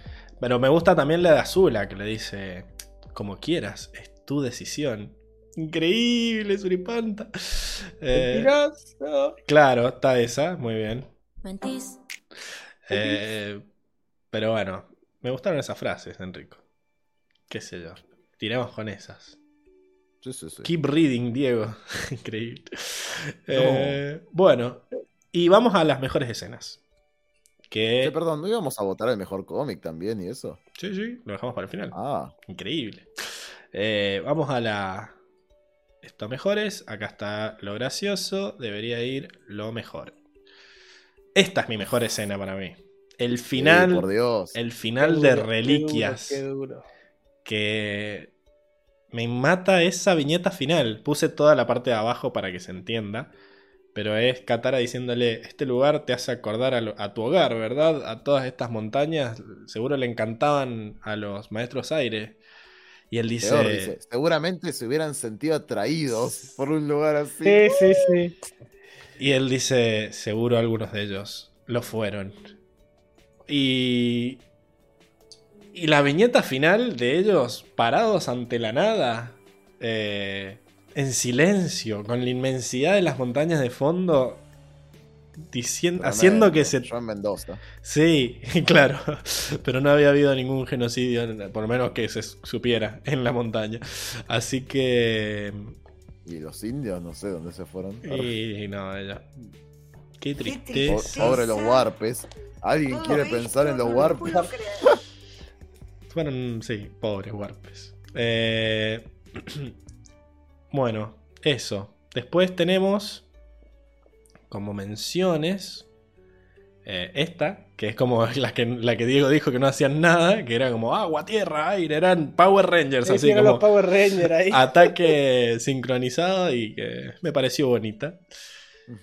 Y después esta otra que es épica. Uh, increíble. es destruyendo, como ellos yéndose de los barcos destruidos y se ve como todo el mar oscuro Sí, en el todo- todo como atardecer. terribles olas, aparte. ellos yéndose, claro, yéndose en, en las canoas estas y han todo cubierto ahí, que moribundo y todos con cara de tristeza. Terrible, terrible. Increíble. Así ¿Y que Apa? ¿Dónde está Apa ahí? Eh, qué sé yo, volando. Apa volaba arriba de los barcos, no iba arriba del barco. ¿Para qué se va a ir en la canoa, boludo? ¿Por qué? ¿Por qué no subieron a Anga Apa, boludo? Lo tienen ahí en la canoa. Y porque un hechicero lo hizo. Eh, No estuvo tan bien pensado. no, pero, pero nos hubiéramos perdido esta escena tremenda. Increíble, me encantó. Eh, bueno, acá Juxan pregunta hasta dónde leí. Eh, leímos, o sea, leímos agua y tierra. Y la semana que viene vamos a leer todo el fuego. O sea, leímos hasta el puente. Que sería más o menos la página 112. Muy bien. 111, claro, 111 termina esta, 112 está. Increíble. el inicio del book 3. Ahí está la precisión en inglés. Todo lo que piden, todo lo que quieren las guachas, tiene Diego. Lo que pide la guacha. Bueno, y esas fueron mis tres mejores escenas. No sé ustedes si las quieren describir. Eh, a mí me gustó, ¿cómo se dice? Bueno, esta que mencionaste, que me encantó, tipo, también creo que es mi favorita, porque dije, uff, boludo, tremendo. Pero en ese mismo eh, relato, el de las reliquias, la aparición de Sao, chicos, amo a Sao, me parece un personajazo y todo el discurso, todo, la impone, todo lo que impone me encanta. Este discurso donde dice que, donde devela cómo Sao utilizó las mismas trampas para perseguir y aniquilar a los otros maestros aire. Y aparte, él destruyendo el, el collar mientras dice todo esto. Este, como dice, usó, tipo, como que los boludeó básicamente, porque dice, utilizó estos objetos preciados para ellos para perseguirlos y que nosotros pudiéramos agarrarlos. No, no, no. no Hijo de puta. Eh... Sí, sí. Y dice, este, este antiguo, esta antigua estrategia funcionó lo suficiente para atrapar al último maestro aire. Increíble. Este... y no, que se no, le escapara. Chicos, eh... Tremendo. Se le escapó. no, a mí, a mí la, que, la que más me gusta por cómo la, la, han dibujado, muy, muy como se veía en la serie, es cuando salen despedidos por los dos tornados, que se ve APA por un lado y todo, todo cayendo, tanto la, la, lo, lo, que llevan arriba de la montura, cada uno por un lado, hasta Momo sale volando por, por un lado diferente. Me, me, gustó, me gustó cómo, cómo, cómo, animan toda esa página. Increíble. Es buenísimo. Porque te muestran a APA saliendo volando por un lado, Ang tratando de agarrar el, el, el planeador, Soka y Katara por otro lado, Y- Momo y, y Toph por otro, ¿viste? O Pero sea, medio, me encanta cómo lo, cómo lo arman. medio que ya lo vimos en el pantano, qué sé yo. Acá Luis, Luis dice, lo dijo, lo dijo, el último maestro aire. Eh, Me encantó. a Hoxan dice, para, Hoxan tiene una mención que dice que a él le gustó mucho el recuadro cuando abor- abordan el barco de la Nación del Fuego, que está Hakoda agachado y con el barbijo. Eh, esa es una viñeta que en realidad es un calco de lo que después van a usar en la, en la serie. Esa, esa, esa imagen está en la serie, él cayendo con, los bar- con el barbijo puesto y así agachado, como súper sigiloso, súper épico. eh, y lo puede hacer porque Es un papucho. Es un papucho. Acá Paula dice que si veían a Appa posiblemente lo hubieran atacado, porque significaría que habrían rebeldes. Eh, y Paula dice que por qué no dibujaron a Aang llorando. Yo, para mí es mejor que no lo muestren llorando, como que se, sea implícita la tristeza. Sí, Me da mucha sí, tristeza sí. porque es como que de repente veo esa viñeta vacía, ellos en la enormidad de la nada. Entonces, me mata. Y Es dice, algo que lo supera. Me encanta. y dice a Hoxan que Reliquias le hizo dejar de pensar que Sao era un pelotudo y respetarlo. Le gustó mucho. No, no, de- de- dejar de odiar a Sao pelotudo, y pensar un que era un pelotudo. Es lo mismo. Eh, Alto crack. Bueno, mi, mi segunda viñeta favorita, o sea, como esa era mi viñeta favorita del libro 1, no la de Sao, sino la, la tuya, Pablo, eh, compartía, digamos, esta de Coso. Eh, era como la de Sao, era una mención. Pero del segundo libro, mi momento favorito es cuando Zuko ve al tío Airo encadenado y lo han dibujado una cara perfecta. O sea, yo la estoy viendo ahora, tiene una cara de, de culpa, de- es la, la cara de decir, la cagué, no puede ser lo que estoy viendo. Y aparte, ahí es cuando, bueno, eh, Azul le está diciendo, bueno, despedite de tu novia, qué sé yo, no sé si Airo el tío Airo va a sobrevivir. Y él dice, no. Y dice, yo, yo voy a, voy a ir con vos, voy a volver a la Nación del Fuego. No, increíble. Me como quieras. Es tu decisión. Increíble. sí, sí, sí. No, no, me encantó, me encantó. Y bueno, mi, mi otra mención de honor es literalmente una página antes. eh, toda esta escena que describí de eh, Zuko persiguiendo a Mei, la agarra, se ruborizan. Y dicen toda esta, esta parte que me parece es, es muy. El cachondeo. es es- pero es muy conmovedor. Es muy conmovedor que, que él le diga extrañaba esta parte tuya de verte disfrutar de la vida, se quisiera decir. Y, y ella le dice, cambiamos mucho desde entonces, pero no todo cambió. ¡Uy, se ve eso increíble! Me emocioné, o sea, yo cuando estaba yo dije, no, increíble. Tremendo. Bueno, Diego, ¿vos tenés alguna otra? No, no, no, esa es la, la que más, la más memorable. Bueno. Y ahora tenemos que hacer un top 3 de los mejores. Apa. De los mejores cómics. Eh, sí, se me ocurrió ahora. Porque porque soy así. Es una sorpresa. Pablo quiere elegir más de uno. Igual, igual yo, básicamente. claro, igual yo creo que. No, tengo, que tengo el mejor. Tengo el mejor. Los, los tres, yo creo que los tres que, que vamos a elegir los conocemos. O sea, vamos a elegir un top 3 de los mejores mejores, de cada libro o de. No, no. De, de los, de los dos libros que vimos ahora. De todos los que analizamos hoy, los top 3. entonces, para mí, el primer puesto es. Está peleado, pero para mí el, el primer puesto es. Reliquias. Eh, No, no. Yo para mí, a mí el que más me gustó fue The Bridge. The Bridge Mira, es el último. increíble. fue el que más me gustó. Y de segundo tengo Reliquias. Y de tercero tengo toda la historia de, de Zuko. Bueno, y creo que tenemos los mismos orden. tres, ¿verdad? Pero en diferente orden. Enrico. Bueno, sí. yo tengo Reliquias. eh, después el de Zuko, que no me acuerdo cómo se llama, Volviendo a casa. Eh, Eh, volviendo a casa de nuevo. y revolviendo a casa. Y la En segunda. realidad no, en realidad está bien, es volviendo a casa. Porque en realidad. No, es yen- yendo a casa otra vez. por eso es volviendo a casa. No. Eh, sería going back home, sería volviendo a casa. Claro, no Es usan back, usan again. sea, yendo, es yendo a casa a de nuevo. Es una forma, para mí es una forma de decir volviendo. No. Para mí que está remarcado el again. Claro, el again, si no, lo- si no lo pondrían de otra forma. Bueno, cuestión: Reliquias, eh, Volviendo a casa o como se llame, y el puente tercero. Ajá. Eh, a Hoxan, eh, ¿vos también? ¿Igual, Enrico? Increíble. Bueno, acá a Hoxan como que hace lo mismo que Diego. Dice primero el puente, segundo reliquias y tercero volver a casa. Y Cande dice que sí, sería volviendo. Así que bueno, el mejor es reliquias. Porque es- hay dos. Sí, hay uno, uno, dos, dos. 1, 1, O 2, el- sí, gana, gana reliquias. Eh, Sí, ponele pa- Pablito Gracia, como siempre. Pablo gana- No, boludo, No, ¿por quedó primero en dos tops y vos le pusiste segundo. Claramente va a ganar. Estamos Die- Diego indignado con el sistema. bonito gracias. No me tomaré el trabajo de entenderlo. Eh, bueno, Nico dice reliquias primero, segundo el puente, tercero a casa otra vez. Lo que pasa es que el de a casa da mucha información. Quizás, No, a mí me encantó, me volvió loco. y está muy bueno todo, todo lo que muestran. Quizá el del puente, si no hubiéramos visto todavía el capítulo, sería épico. Y quizás te lo pongo primero, pero como ya es información que ya sé, como que baja un poco.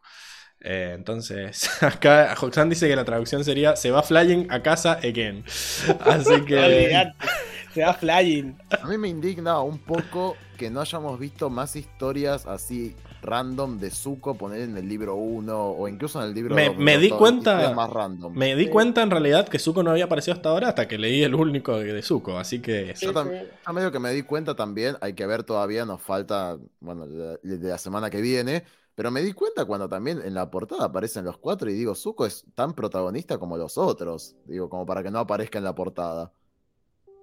Cuando hablábamos esto del equipo Avatar, para mí el equipo Avatar Y está pero. Eh, Aparte, aunque no esté Zuko metido en el equipo la Avatar, casa- Zuko está... La portada esta es de. La portada esta es de los primeros cómics. O sea, está relacionada con esto. O sea, fue la portada de esta revista que te digo. Entonces, no la pensé es como la portada del libro. Claramente reutilizaron el arte para no pagarle a un nuevo dibujante. Así que. Eso. No es un ataque contra Zuko ni nada. Eh, pero bueno, qué sé yo. Eh, bien. Y ahí termina la bolsa de gato y pasamos a la sección de los. No, ¿y no, y no vamos a tener los peores tres? Bueno, los peores podríamos hacer los peores tres. Dale. Eh, bueno, igual Eh, sabemos cuáles son los peores tres. No Sí, no sé, hay estar para elegir. Sí. No sé, el, el, el Calm y el Fruit Stand. Fruit Para No, mí, es que- el de, el de las abejas bueno no es. malísimo. ¿Por qué le tiene tanta bronca a las abejas, boludo? Tiene mucha bronca. Son malísimos. Para mí, dentro de los malos, no es el peor. O Mira sea, palos. para mí, el peor, literal, es el de Momo. Creo que ni lo leí. Sí, Solo hice como que lo leía. Fruit Stand- el Fruit Stand es malísimo. Pues, Eh, Es malísimo. Para mí, el, el- el peor es el de Momo. Segundo, Sí. el de los dibujos feos, porque me daba asco mirarlo directamente. Y me parecía también relleno. Estaban jugando, jajaja, qué bien. Y tercero, dentro de todos los que hay, el de Katara y las bombuchas. Uy, sí, el de Qatar y las Me parece muy malo. O sea, era como. eh, No, no tiene, tiene, tiene menos historia. nos llevó a hablar de las bombuchas de cuero nomás, pero qué sé. Nada, es, yo, creo que, yo creo que para mí esos son los, los, los de- lo- el, el Don't Blow It, ese, fuera de que nos aparece la, la incertidumbre de que qué loco que se, que se, que se enferme un maestro aire, qué peligroso, pero fuera de eso, es malísimo también. Ni siquiera le pagaron a ese dibujante. Mirale la cara a Ang, yo no pago por eso. Yo por eso no pago, dice Hoxan. Claro. Para mí es, es el, el top. Eh, Sí, Momo, son esos tres. Momo, eh, el horrible de Toff y el, el de Katara. Y De Paula Katara, Franco me sí, apoya. Sí, van por ahí. Sí, sí, va- van por ahí, van por ahí. Yo no, yo tengo distintos. A ver. Este, a mí, yo detesté Divided We Fall. Odio ese, esa copia barata y rara del pantano. No, no me gustó en lo absoluto. En lo absoluto. Me parece que hay muchos huecos. eh, estuvo raro. A mí me despierta cierta intriga la vieja. Quiero la, la- la precuela de la vieja. Sí, sí, quiero, quiero la historia completa yo, ¿eh? Sí, pero no, no me gustó cómo ya fue llevado a cabo. Porque si bien el, el de Reach for the Top está feo como está dibujado, no es tampoco Sí, la, tan la idea, la idea es la- buena. En el de, la verdad que no me- no desagrada the tanto. Top, eh, está buena la idea. Y la, me la desagradó tanto mecánica el de la dibujo. pelea también está buena, pero solamente que el dibujante se tomó 25 vodkas antes de dibujar. Sí, tampoco me desagradó tanto. Lo tomé como arte moderno hasta. Mirá, mirá lo que te digo. No. Este, Arte contemporáneo. Eh, fue- sos, me, desagradó. ¿sabes cuál más? Dirty is only skin deep. Es como que dije, ¿qué es esto? Es al pedo. Do- dos hojas locas para decir que a Toph no le gusta bañarse. Sí, esta, cosas que ese ya también es malísimo. Eh, medio boludo todo. Está El, peleado. el- el de. Sleep Bending también son dos hojas y no Pero pasa me nada. trajo, me trajo algo nuevo, que es esto de que alguien duerma y que pueda hacer bending sin cosas. Sí, de última, lo de dormir y lo de. El de estornudar, por lo menos me resultaron como ideas Claro, ingeniosas. Pero, ¿y, el, y, el de, ¿Y el de Lesson? El de- ese de, de la. Ese- pero ese me la a mí me dio, también, eh. me dio gracia, me dio gracia la parte de si APA. no- Si, si no- me si no reí, fuera- Si gana. no fuera por los chistes, también no, no, bueno, no pero es un nada. chiste, igual, del que, igual que el del oso, boludo. Es muy bizarro todo, pero es gracioso. Sí, el del oso es bizarrísimo. Pero, Bueno. pero es muy bueno el del oso. El del oso Mi- no, tiene, tiene lo suyo. El mío va a quedar. Mi top de los horro- de los que menos me gustan son Horrores. Divided We Fall y los horrores. es Divided We Fall, el segundo Dirty is Only Skin Deep y el tercero el de Momo. Porque la verdad me, me pareció cualquiera la trama, por un lado. Porque no tenía ni trama siquiera. No tenía era- trama, porque aparte le pusieron tipo el freestyle de Momo en la tienda de cosas. Digo, son dos hojas, no se termina de entender. Y además, me no están robando. no, pero además de eso, no me gustó cómo terminó. O sea, le mordió la cola a Momo, Momo Y ni quedan gritó. colgados, o sea, Queda quedan colgado colgados ahí del poste. Le debería doler muchísimo a, a Momo esta situación. Y está retranca comiendo fruta, raro. No, no me gusta. Sí, sí, sí. Bueno, ¿y vos, Diego? No, yo tengo el de Vical, que no me, no me gustó para nada. ¿Por qué? ¿Qué, El- qué? Te odio No, injustificado no, a las abejas, boludo. ¿Qué? No, no, Aprendimos que el, el humo las espanta. Está eso yo bueno. ya lo sabía. Ah, bueno. Ulala. Ulala. El, el de, el de Waterwall, que tampoco, tampoco me gustó. Y el de Freestyle, Freestyle me parecen los tres peores de todos los. ¿Cuál es el segundo, perdón? Waterwar, el de. Bueno, ok. El Entonces, último, el de Momo, el de Freestyle Momo. soy una Fran, dice el de Momo fue horrible. Nico antes nos había dicho que le daba cáncer, así que bueno. Sí, sí, sí. Se va, el peor es el de, el de Momo, claramente. Y bueno, y con eso termina la bolsa de gatos. Ah, mirá, acá nos tira el top, Nico. El de Momo 1, divididos nos caemos el segundo y alcanzar a Toff el tercero. Está feo alcanzar a Toff también, chicos, ¿no? No, no, lo que pasa es que yo, yo te digo la verdad que le doy puntos solamente porque la, la, la dinámica de la pelea es buena. Pero también se van al pasto, los hacen muy OP a todos. Esa mano gigante que hace Toff, qué carajo. Agua sacando un mar de, de dónde. Eh, Katara, no, agua dije. Eh, bueno, cuestión que saco la bolsa de gatos y nos vamos a la sección de chivos que la semana pasada nos olvidé- me olvidé. En realidad no nos olvidamos, ya había puesto la musiquita Ya y nos dije. conocen, gente, ya y dije, ya fue. nos pueden seguir por Pero bueno, Instagram. Diego. Se enojó Pablo, yo le dije, ¿y los chivos? Ya fue, la- me equivoqué, qué sé yo. La gente acá, nuestro público, ya nos quiere, ya sabe que nos pueden seguir por Instagram, a mí en Diego-Ortega-95, como está siempre. Exacto. Diego no me dejó preguntarle preguntarle, porque sabe que le voy a preguntar dónde pueden ir a cancelarlo, con todas las barbaridades que dijo hoy. Soy boludo. Sí, ¿dónde pueden ir a, a, a escracharlo? Vayan a arroba Diego-Ortega-95. Eh, bueno, Enrico, ¿y vos eh, dónde pueden seguirte para armar, eh, para tirarte unos tips acerca de cómo hacer quizás los resúmenes más cortos y que no te gastes todo el domingo en esto, que no quiero cagarte yo el domingo, Enrico. Así que por favor, tírenle, tírenle eh, tips.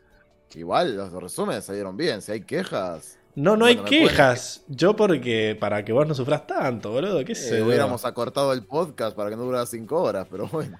4.36, va un, bien. Un libro por semana. No, este... ¿cómo íbamos a un libro del de agua? Eran cuatro cómics, no, boludo. Dejen, dejen bueno, de robar. Un libro, no, un no, libro y medio, Mm. un libro y medio. Ya está, estuvo bien separado, solo que bueno. Bueno, Eh, entonces fue una anomalía, pero bueno, si les gustó el resumen no tienen quejas, si no me pueden seguir y escribirme a Enrico RMJ en Instagram.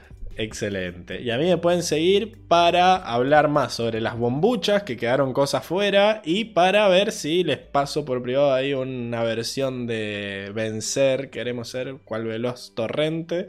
Eh, le puedo pasar ahí una, una versión de lo de Mulan. Pará, porque ahí Pa- Paula dijo algo que me parece importante aclarar. Ella dice, esos resúmenes algunos fueron más largos que los cómics, pero muy buenos. La realidad es que lo que intento esmerarme yo al hacer el cómic es que es muy fácil ver un cómic porque lo visual te acorta mucho el proceso mental y demás. Pero cuando vos estás escuchando algo, bueno, tenés que entender qué es lo que está pasando. Mirá. O sea, yo te tengo que transmitir lo visual a lo escrito y eso es todo un arte. Se desvive por nosotros. Acá me imagino a Nico como Liling, así con la manito adelante, dice: Propongo Sí, un sí. botón de aplausos para Enrico por gastar su domingo en los resúmenes. Muy bien, muy bien. Nadie pone aplausos por la sección de Mundo ni nada por eso. Pero No, bueno, no. está bien. Te lo has, te autopuesto, Paula, a veces. Pero no es lo mismo, no es lo mismo que te los pidan, es así. Pero bueno, ¿qué se le va a hacer? Eh, y lo más importante en realidad no es que nos sigan a nosotros, sino que sigan a arroba 4 naciones en Instagram, donde subimos las eh, stories y los memes. Los memes de la semana pasada que nos acaba de enviar Augusto por el... Los envió, los envió a las 8.05 cuando estábamos empezando. Excelente, ahí entrando por, por la línea. ahí. Eh, y, ¿cómo se llama? También nos pueden seguir para seguir ayudándonos a que todo salga bien, como viene saliendo hasta ahora. Hoy estuvo decente el podcast, no se rompió nada. Eh, cafecito.app barra 4 naciones. Y si no, pueden hacer como nuestra primer Patreon. Increíble. Patreon. Ya tenemos una El primer Patreon. Patreon que como siempre es la gran Francisca. Así que ya saben, eh, si quieren hacer cool como Francisca y ayudarnos a seguir creciendo, patreon.com barra 4 naciones y además acceder a toda la info nueva que tiene ella, como el nacimiento del cebico o un montón de información sobre San Martín. Así que patreon.com barra 4 Pero naciones. ni yo tengo esa data. Ni por qué. libre acceso. Porque no sos Patreon, Enrico. Y no Esa- pienso serlo porque me revelo. Eh, y Roxanne dice "Ap- aplausos por la historia de la bombucha. ¿Viste? Lo pedí, lo tenés, me piden botones, un montón de cosas. Pero bueno, no vengo a hacerme la víctima acá. Eh, cuestión. Ah, acá Paula dice, en el PIR me olvidé de preguntar cómo inició lo de los memes. Inició porque Augusto es un crack, vayan a seguir a Hoxan Sí, sí. y empezó a mandarnos memes por Instagram y nosotros dijimos, listo, ya está, pestañaste, ahora lo va a tener que hacer toda la semana. Dormiste, mimiste, Augusto. En el que dije, Augusto. esto puede ser rentable, es en el, en el de la Catara Lela. Ahí tiró unos memes sobre la película increíble. Dijimos, Sí, esto, sí, esto sí, hay sí, que. hay que. Hay que compartirlo, hay que compartirlo. Así que, bueno, eso. Cuestión que. eh, yo les voy a tirar una de Pablo Carbonero. A ver, ¿qué, qué, qué, qué esperan? Vos, Diego, ya los leíste, ¿verdad? Eh, no, ¿No? ¿A los del libro Fuego no? No. Listo, entonces. No, no, fui- ¿Qué, qué historia, viendo qué historias pasaron en, este, en este, estos dos libros, qué historias creen que pueden aparecer en los próximos? ¿O qué les gustaría, qué historias sienten que rellenarían el libro Fuego? Qué pregunta, ¿ah? Mira, Y no sé, van a ser todos Eh, en la Nación del Fuego, así que probablemente. No sé, no al- sé. alguna, alguna, alguna fantasmeada ahí de lo que pasa cuando, no sé. Ay, pero se va a romper, me están pidiendo que ponga filtro. Ah, pero se va a romper todo. Bueno, Aguanten que se rompa todo mientras elijo el No sé, filtro. lo que, lo que sí, lo que sí vi fueron, fueron los nombres, pero así muy por encima. Se metió el bot que este no lo había visto donde dice My private photo here. No, pero se van a ir todos a ese Patreon, no al mío. Maldita sea. Eh, che, hay algunos nuevos acá. Filtros. Uy, a ver. Eh, no, eran. Bueno. eh, no, ustedes piensen, piensen que puede haber. ¿Qué es esto? Ah, estábamos esperando tu, tu filtro. Sos una gallina ahora. Soy un de las gallinas de Top. Increíble. Un pavo dice Es que un es. pavo. Es para acción un de pavo, gracias. No es para. Acción de gracias. Es mi disfraz de Halloween. Eh, increíble. Hermoso. ¿Por qué Fran es mod? Increíble.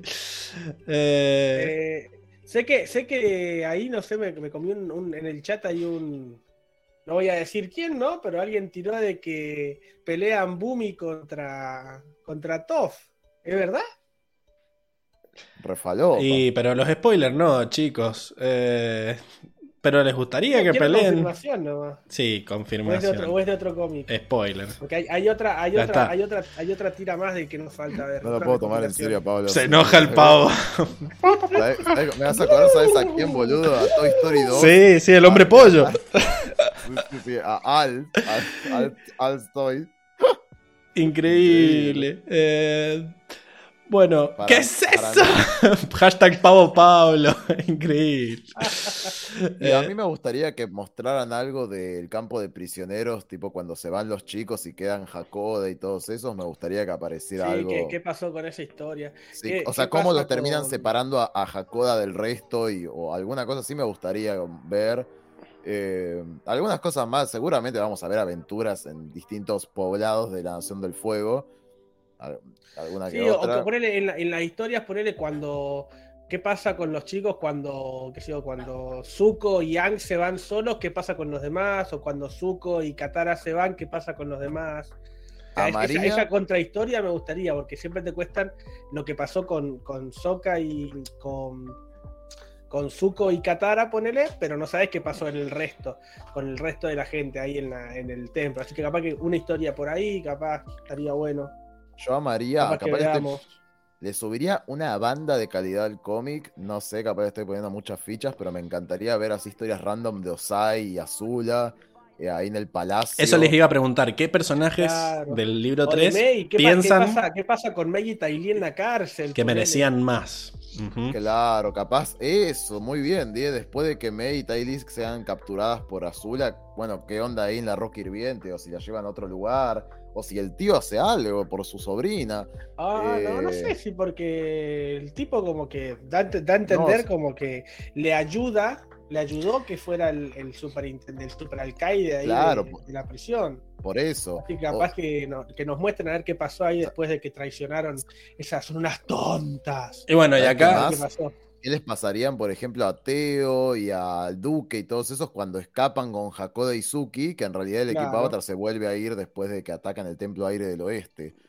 Este, tipo, alguna cogilada así seguro van a meter. Este, sí, sí. Increíble. Bueno, a ver. eh, ¿Alguna batalla que esperen más allá de la de Toph contra Bumi? Personajes que quisieran ver más pelear y que quizás no les, no les dio tanto el cómic. Y eh, supongo que como va a estar el Loto Blanco, podríamos ver un, algún Oh, entrenamiento. algún de- entrenamiento del Loto Blanco podría estar bueno, ¿sí? Sí, Sí, capaz sí, sí. entre ellos van a pelear. O me Están gustaría. entrenando ahí entre ellos. No hemos visto. O sea, esto no va a aparecer O para cómo, mí o cómo llegan, o cómo llegan, cómo se reúne todo el Loto Blanco ahí en, en Basing C, porque simplemente nos muestran que, que están ahí todos ya reunidos. Ay, ¿sabes qué me da bronca, boludo? que- Ya pasó el libro 2, pero me re hubiera gustado que mostraran cosas de Jet o algo así. Este. Oh, de, de Jet, el camino de Jet hasta llegar a Basing C. Sí, haber me re hubiera bueno. gustado. Most- un te pido en los chivis, espero que estén. Sí, Este, re. eso, hashtag quiero chivis, gente. Debe estar, debe estar en los chivis. Bueno, entonces. Eh, y para, ¿y qué más? Eh, batallas. Algo de Loto Blanco. ¿Sabes que me re gustaría? No creo que aparezca ni en pedo, pero me re gustaría que muestren escenas de cuando, cuando en el día de- del cometa de Sosin, cuando entran a, a recuperar la, la capital, me re gustaría ver peleas de, no sé, los Daily, viste, contra Pacu o cosas. Alguna gilada así me re gustaría ver. Sí, olvidate. Este, Ok. Acá. O, cómo fue la, o cómo fue la vida en Basing C de, durante, durante la ocupación Sí. del- del- del- de la Nación del Fuego, capaz ahí, capaz que Jin ahí viendo cómo, cómo se movían dentro de, de Basing C cuando ya estaba sitiada. Sí, sí, me re Alguna cosa así O algo de Long Feng en la cárcel. Ah, Long Feng Este, acá, si no nos dijeron qué pasó con Long Feng después de que le se escucharon el piso. Sí, me, No nos me re, dijeron nada. me re gustaría ver qué, qué pasó con eso. Y después, em, sí, no sé, no sé qué más. Bueno, me han dado un montón de información, no me han hecho ni preguntar, me puse el traje al pedo, así que solo para pasar vergüenza.